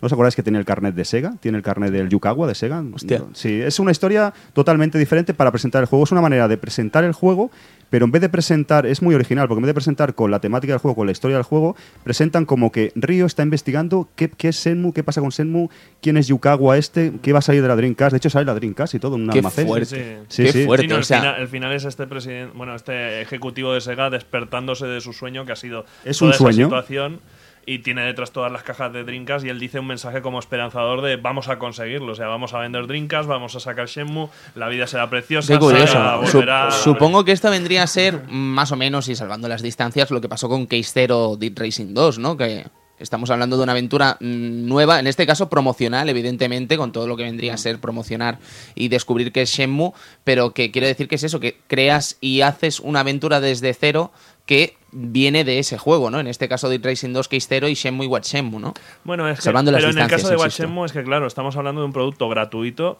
y de algo que no es complementario de la historia. Es que era algo también muy, muy raro. Sí, es por poner en situación a la gente. Sí, ¿eh? Para- no, no. eh, sí, se haría en el tiempo. Recuerdo que Xenogears también la demo que salió en su día también tenía su propia historia argumental y sus propios diálogos. Yo creo que lo importante de What Shenmue, y que su propio nombre lo dice, es que efectivamente Shenmue es algo nuevo, Shenmue es algo revolucionario, Shenmue es algo totalmente diferente a lo que se ha visto nunca en una consola, y esto es así, esto es así. Entonces, es que hay que explicarlo. O sea, una persona. mm, a ver, habíamos gente como yo y como el y todos aquí presentes que nos compramos Shenmue a ciegas porque confiamos en, en confiamos en AM2, pero hay otra gente que no tiene por qué entender realmente que Shenmue todo lo que iba a ofrecer, todo lo que iba a dar de sí este juego. What Shenmue viene pues a explicar un poco esta, estas dudas, ¿no? Viene a decir, oye, pues el juego podrá ser todo esto, el juego podrás tener todo esto a tus manos, hazte ya con él. Para explicártelo, lo juegas. Claro. Para explicártelo, lo Exacto, juegas. Es la primera vez que puedes probarlo, es la primera vez que Exacto. puedes Pero probarlo. es que- pero es que en es este caso de ahora tenemos demos para probar de casi todo. Exacto, pero es que realmente Eh, es, eh, que es para una de las primeras veces que tenemos quizá una demo así Pues, de, de un quizás, juego. sí, es verdad. Y más Una una, demo, demo hecha para, para nuestro propósito, de mostrártelo, propósito. enseñártelo y con una trama y un pequeño mini guion, una pequeña mini excusa para enseñarte el juego. Pero mira, sinceramente te lo digo, yo en el momento, y yo lo confieso, a ver, Shenmue de- es un gran juego, lo respetamos, lo amamos, lo disfrutamos mucho, pero es verdad que Shenmue es un juego en algunas cosas, en algunos detalles, un poco especial. Me explico.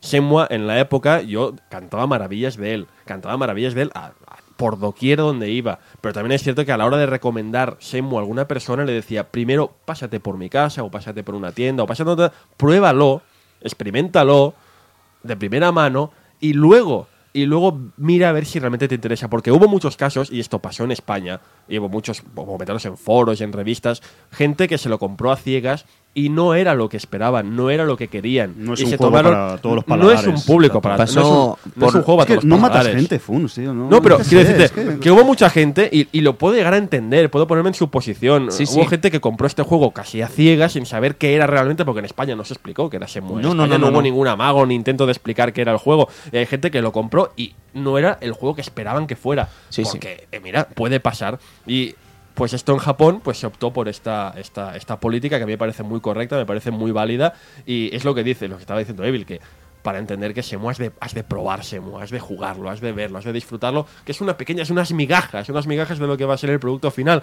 pero que ya te, ya te llevan ¿no? a pensar, oye, esto, esto podrá ser algo muy grande.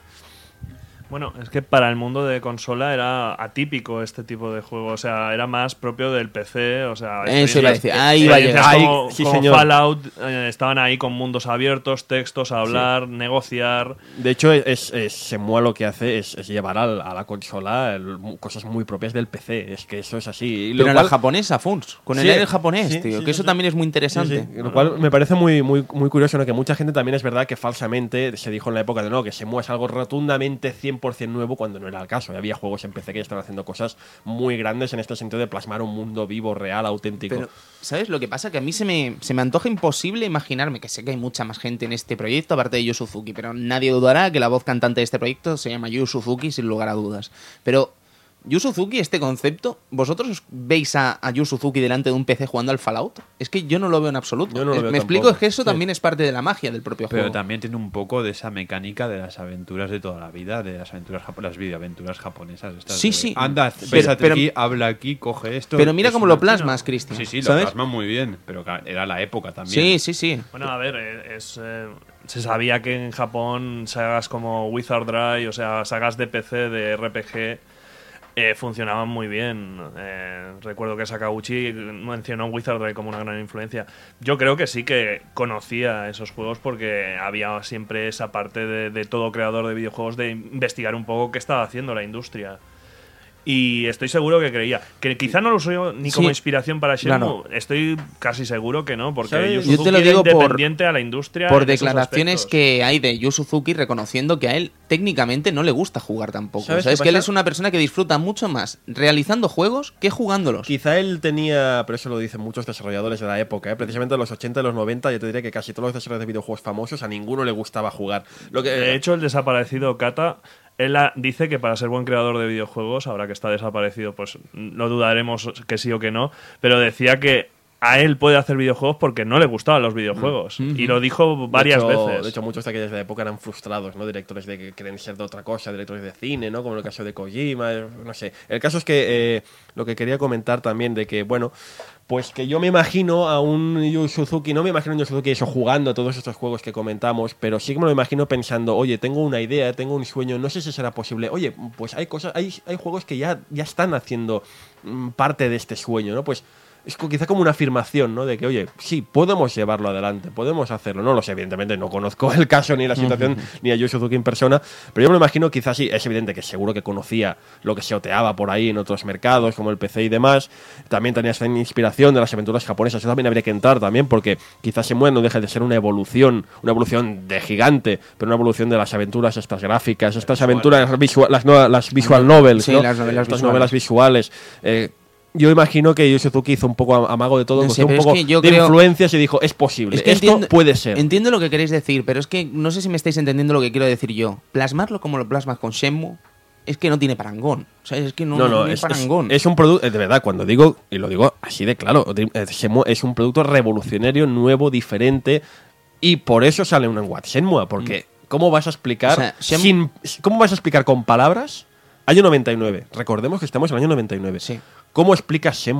Ujú. si no es poniendo a una persona delante de los mandos. No puedes explicarlo, no se puede explicar en un artículo. Por más buen articulista que seas, no puedes explicar a un público de 1999 que es Shenmue. No puedes. es Claro, yo a ese nivel yo creo que es que no- yo seré un ignorante en esa época que no habría jugado, me declaro ignorante a lo mejor de según qué juegos de PC, de según qué plataformas, pero claro, algo así que pase el tiempo, que el tiempo afecte a los eventos de mucha gente que está en el juego, que haya tantos personajes por ahí pululando, haciendo decir que es propia, su vida con propia script. vida, propia Claro. vida llevada a No, consola. La vida llevada al Es extremo. que hay una serie de conceptos y además con un nivel gráfico eh, poligonal Hombre, absolutamente algo que a mí- brutal. Es que en Shenmue me dejó completamente loco era el concepto de la, es la vida, si no estás allí cuando pasa, te lo has perdido. Sí, sí, sí. Eso, eso que no en la continuo, época. que, que no hay continuo, que, No, no, que te lo has perdido. Eso en la época es. No, no es que sea revolucionario, es que. Es, es- vamos, es la- frustra gente eso. ¿eh? frustra mucha gente. No, la gente no comprendía eso. me tengo que esperar hasta las 6 y ¿qué hago? Pues vete al arcade, habla con gente, investiga. sí, sí, sí, sí. Si es que es lo bonito de Senmu, pasear por ahí, aparte de jugar, vas viendo cosas, vas haciendo y poner cosas a prueba y esto por qué y aprendes. Pero bueno, no os vayamos mucho del tema en Sí. cuanto a que estamos en eh, perdón, en What. Shenmue y es eso, What Shenmue te ponía los mandos, What GD, estamos hablando ya, hemos pasado del VHS, te ponía los mandos del juego y podías comprobar, como decís, que una auténtica barbaridad, ¿no? ¿Qué diferencias hay importante? ¿En ¿Qué tiempo hay entre que sale el Shenmue al mercado y recibimos este What Shenmue, o recibieron en Japón, estos suertudos japoneses? Eh, ¿Qué tiempo pasa? Eh, pues no muchos meses, no sé si son cuatro o cinco meses, y hay bastantes diferencias. El amigo Sam ha apuntado, por ejemplo, puedes agacharte. ¿Lo recordáis? ¿Para qué? Aparte para ver las bragas a las japonesas. No, no lo entiendo, pero eso estaba en el juego implementado. Yo le encuentro utilidad, ¿eh? Al poder agacharse. A ver, ilumínanos. A ver, a ver, a ver, Se intuye patata aquí, ¿eh? Se intuye patata. perdona, pero hay momentos. en Habla el micro. cuando, cuando bajas abajo al almacén y dices, voy a, voy a bajar para abajo, y empiezas a, a mirar para abajo con la cámara y parece que el personaje se está agachando y todo, y no, no acabas de. de, de, de, de- de- ¿Pero qué almacén, Cristian? el almacén. Bueno. Claro, en WhatsApp, en todavía no estás en el almacén. No, en el Watch Shenmue no, pero Vale, en el vale, original vale, vale. hay Mira, pues ahí momentos sí, en el que vale, tienes que vale. mirar abajo del todo. y Vale, vale, vale, dices, es- correcto. Es un concepto. No, no, tiene que ser. Yo siempre me lo he preguntado por qué lo eliminaron eso, porque claro, si estaba implementado ese. Para mirar, para, no sé, para mirar Sí, desde y- abajo. Y además que de- déjalo, si tampoco molesta, ¿no? Aunque no Sí, sirva para es nada. que ¿no? se, se echa a faltar, ¿no? De decir, me han quitado, me han quitado la bici, de la, ahora me quitan el agacharse de- del GD, me van quitando cosas Solo aquí. quitar cosas aquí. No, y luego mirándolo así un poco de, de manera más puntillosa, ya como hemos jugado al, al retail, al que salió y todo esto, pues ahora si jugamos a Watsenmu, o si no lo habéis jugado mucho, eh, claro, hemos visto todo y lo- si lo tenemos reciente, sobre todo hemos paseado por Yokosuka, nos lo hemos pasado hace relativamente poco, hay bastantes más diferencias. Eh, por ejemplo, hay caras de personajes del juego, el pescadero tal, pues tiene otra textura en la cara, es otra cara, por la cara, nunca mejor dicho, ¿no? hay pequeños cambios que a mí me encanta eso, son pequeñas diferencias eh, en el juego, eh, hay bastantes cosillas. De hecho, hay una cosa... eh, eh, no, no sé si lo recordáis en Watchermu, en la demo jugable, en la, la parte circular de Dubita, donde están todos los bares, que es una especie de U, ahí no te dejan entrar. No, no te dejaban entrar. Hay un, bar, ¿verdad? Hay un tío típico, un personaje ahí que está ahí solo para eso. Usted no puede pasar por aquí. Te dice algo en japonés, que supongo que me dirá algo así, ¿sabes? Subimos en. Eh, Está en construcción, y, sí. y, eh, lo que sea, ¿no? De, entonces, eh, en esa calle, en Watson VHS, hay diferencias. Eh, hay, por ejemplo, lo que decía de los bares, que cambiaron algunos bares y cambiaron algunas cosas, y es una putada. Yo que soy un enfermo de estas cosas, digo, no puedo pasar a verlo. ¿Qué- qué? Y es raro que no se haya hecho algún hack que te permita poner ese escenario, porque sabéis que ha sido el tema de Senmu Mods, también podremos hablar de ello, que hay un montón de chicha aquí. Sí, venga. Eh, No, no, pero sí, hablaremos ¿eh? tanto. es raro que no, que no puedas pasar de. Bueno, en, en definitiva, en What Shenmue hay bastantes diferencias el jugable de lo que de la versión final. Y es una pequeña perla aparte de para ver el juego y por ser una, como hemos dicho, una demo con diferencias, con un guion propio, que me encantaría ver exactamente qué dicen en inglés, aunque fuese. eh, es eso, tiene también cambios interesantes eh, respecto a la versión final. Interesante, interesantísimo. Pues bueno, caballeros, ya acabado con todo este What Shenmue, ya casi que podemos entrar en materia, ¿no? En materia de lo que vendría a ser ese lanzamiento que, que se va acercando cada vez más, evidentemente. Un lanzamiento japonés, un lanzamiento que eh, tendríamos que esperar unos meses hasta tenerlo aquí en nuestro territorio. No. No, tú no, Yo Funs, no. y el, y el Evil tampoco, y el Evil tampoco. Yo tampoco. Pero yo creo, amigos, que. Esperamos lo que tardó el correo en llegar desde Japón con el, con el paquete. Madre mía, cuando llegó. ¿Y cómo cargar? Ah, claro, tenías consola japonesa. Claro. Sí, hombre, tanto. Frikis no, son, no hay ¿eh? reheno, que no hay reheno. No, lo que os iba a decir es que, a ver, son, vamos a hablar de tiempo, son las eh, tres y media de la madrugada, evidentemente mm, se nos antoja imposible acabar lo que vendría a ser el especial hoy de Shenmue. La denuncia Plague and Scars, ¿quién la va a pagar? Eh, Eh, Guardia esa, Urbana. Esa es otra, esa es otra, porque estamos aquí en un local y nos pueden denunciar, pero muy gravemente.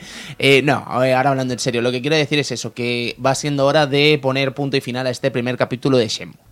¿Vale? Entonces no querría poner punto y final sin hablar de lo que vendría a ser la recepción de este Shenmue por parte. Vamos a empezar, si os parece bien, con Funs y Evil, de esta recepción, de ese sobre mágico que llegaría ese mágico día de 1999, ese, bueno, en fin, que Funs, eh, ¿qué, ¿qué pasa? Pues imagínate el momento en que hemos eh, llevado, llevo meses oyendo hablar de, este Shenmue. Yo no pude jugar en su momento a What Shenmue porque imagínate, era pobre, tenía, era niño, tenía poco dinero, no podía permitirme pedir muchas cosas, con lo cual yo realmente yo fui a ciegas con Shenmue. Fue realmente a ciegas. Digo, esto es AM2, esto es el señor Suzuki, no me va a decepcionar. Y había visto, insisto, IGNs, vídeos en IGN, eh, esos proto, proto vídeos de la época en Real Media. Había visto muchas imágenes y a mí ya desde entonces ya me gustaban estos juegos de que digo juegos que sean grandes que sean inmensos.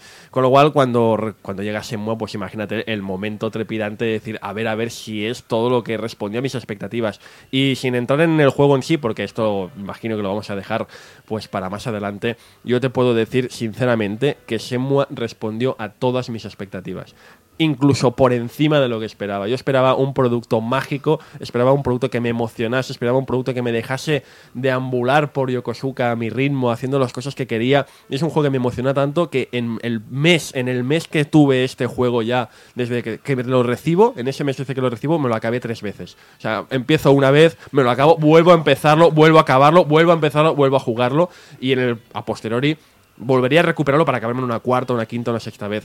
O sea, el primer contacto ya desde, desde el primer momento Semue me enamoró, desde los primeros minutos, ya con solo con la intro, esa intro que ya también comentaremos en su momento, ese juego me cautivó y me tuvo prisionero para siempre. Evil. Poco más que añadir, simplemente que aparte de. Comparto casi prácticamente todos los sentimientos de, del FUNS, pero es que eh, yo a- recuerdo que aquella, la intro, se la pude enseñar a unas 20 personas. Tú no sé si hiciste lo mismo, pero Sí. le puse la intro a, Sí, sí, sí. a todos Mira, los colegas, le decía, yo le decía, esto es la puta hostia, tío, esto es brutal. Jugar, mira lo que puedo jugar yo ahora y tú tienes que esperarte meses. Jódete. joder. Y ellos me decían, pero no lo entiendes. Y yo, sí, un poco de japo, sí. Da igual, pero veían la intro y, No, no lo la entiendes, peña es una se quedaba flipada, tío. o sea. Él no lo entiende, es hipocresía pura, Funs. Yo el Super Robot Tyson Alpha me lo reventé en No, Japón pero y cuando- lo gocé como una perra. cuando ¿Sabes llegó el- una cuando cosa llegó el que era ya, eh. una cosa que alucinábamos sobre todo era el traje de Landy, la textura La del- textura. de la Guau, pasión, guau, guau, guau, nos pero los pliegues, polvo, los pliegues en la rabadilla, que se notan Sí. como los pliegues ligeros, el, el cómo ondea al, al aire. Es, es maravilloso. sí. y la dirección, la cámara, el- es una la cámara película. fuera es brutal, Es brutal. película, pero yo también me quedo con ese primera, esa primera, ese primer momento cuando sale el águila y sale ese, Sí. ese esa, Ojo. esa serie de frases, ese- casi un poema, ¿no? Podríamos decir eso sobre vendrá alguien de lo, del, ¿cómo era? Vendrá alguien del este. He shall appear from afar. Exacto, eso ya, eso ya es maravilloso. Y no entendía, yo no entendía nada de lo que decía. Bueno, cuatro chapurrillas decía, ¿qué está contando esta señora? Que, que además que, no, que me acaba el juego y no sale. Que, que está. ¿Qué, ¿Qué quiere decirme? Pero te dejaba loquísimo. Y ya cuando llega el pal, que digo, bueno, ya me he jugado al japonés 10 veces, ahora voy a intentar entender de verdad qué cuenta. Ya también ya fue. Cuando ya entendí la historia, ya fue ya, vamos, tremendo. El acabose. El El acabose. acabose rotundo. No sé si tú conseguiste también hacerte pronto con la versión PAL. Al momento, Al momento. al instante. Claro, al momento. Decía, todo el mundo nos, nos llamaban locos, normal. Bueno, pero lo gozasteis. ¿Cómo lo sabes tú cuánto? entrar. Bueno, caballeros, eh, yo casi que dejaría el programa por hoy aquí, eh, porque para empezar somos humanos y para continuar es que vaya tute, ¿no? Vaya tute. Yo creo que valdría la pena, mira, vamos a hablar en serio.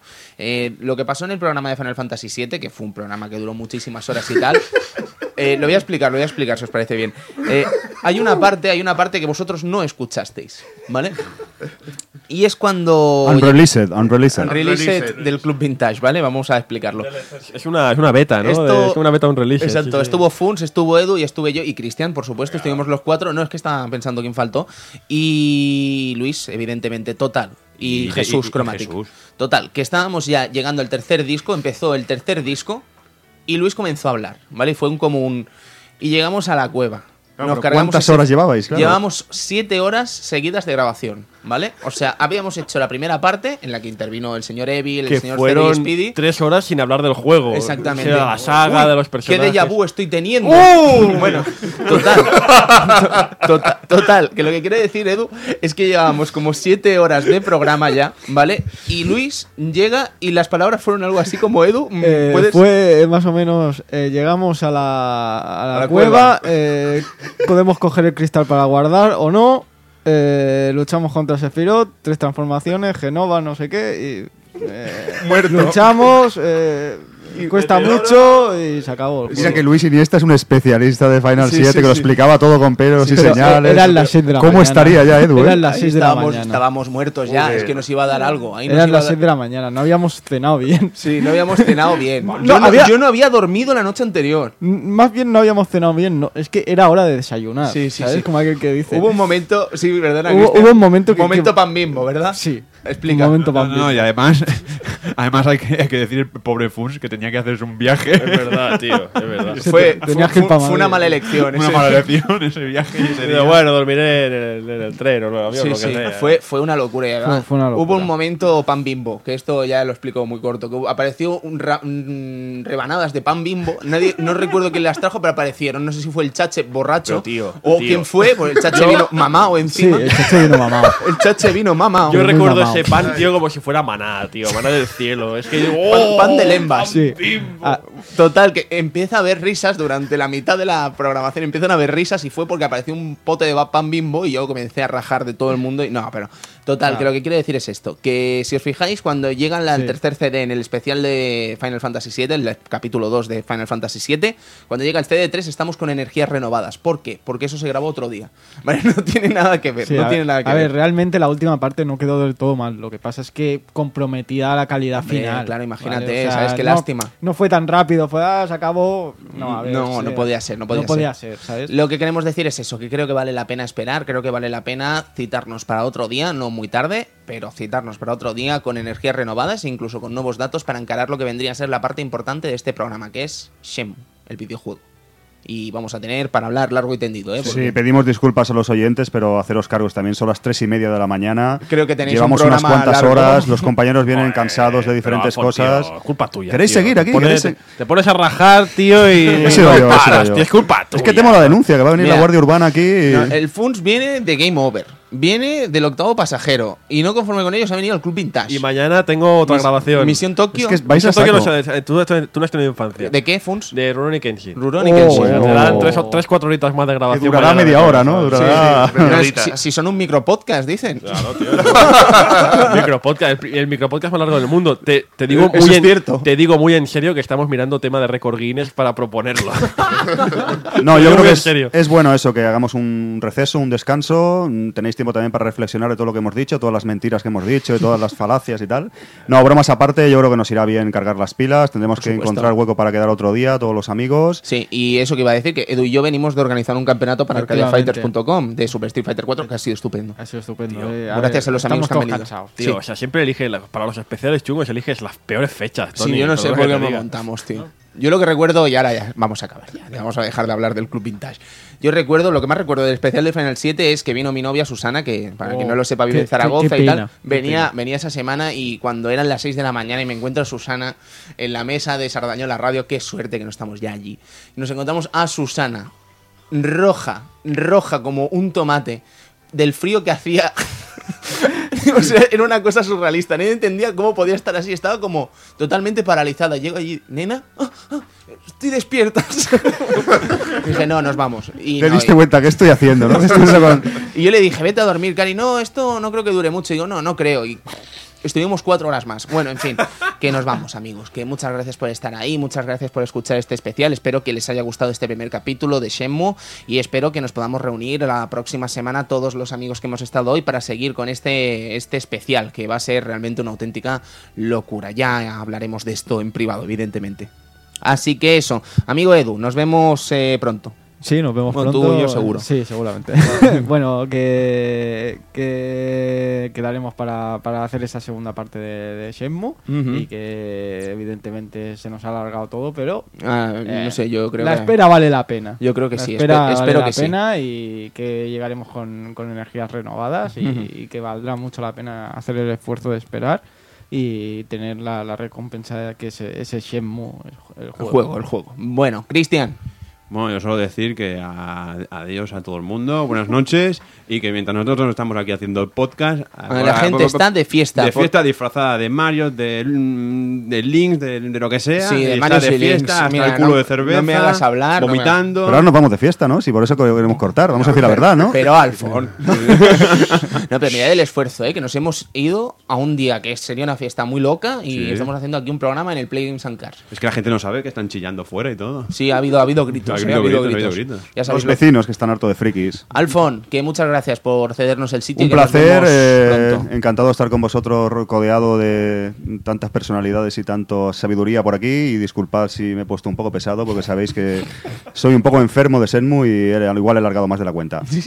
Ha sido un placer, Alfon. Eh, Funs, gracias por venir. A vosotros por dar la oportunidad de que se haga justicia y seguiremos en breve porque hay que hablar del juego y en sí, fíjate si hemos estado tanto rato solo para hablar del, del, del antes, ¿no? Del momento previo, pues ya cuando entremos en materia me parece que esto va a ser una, una vorágine. Sí, sí, sí. Una vorágine sin igual. Pero bueno, que hay- yo de verdad tengo muchas, muchas ganas de seguir hablando de Shenmue y seguiría aquí hasta tantas, pero tienes razón, tenéis razón todos que hay que, hay que saber cuándo parar y creo que cuando volvamos en el próximo volveremos con energías renovadas y Por supuesto. podremos comentar Shenmue como se merece, al fin y al cabo. Por supuesto, señor Uri, señor Saman Max, eh, gracias por venir. Ha sido un auténtico placer que se estrene por fin aquí en el Club Vintage. Por fin, por fin. La gente se pregunta dónde está el programa del Nintendo World Cup.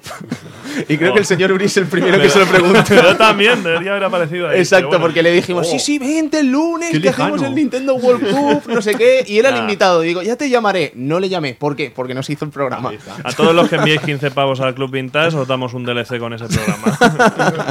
Nosotros Bueno, también hacemos muchas gracias por venir, Uri. Muchas Nos vemos gracias pronto. y ahí esperamos a desvelaros todos, a Sí, coger energías porque si esto ha sido solo el previo, que se preparen para lo Sí, que son sí. los juegos. Agarraos. Eh, Evil, un placer tenerte por aquí, amigo. Igualmente, tenía muchas ganas de volver y sobre todo hablar de, de videojuegos con Alfon, que siempre estamos troleándonos con el fútbol y por fin hemos hablado con- de, de videojuegos. Ha sido una conversación tan amistosa en la que no se ha hablado de culés, pericos y merengues.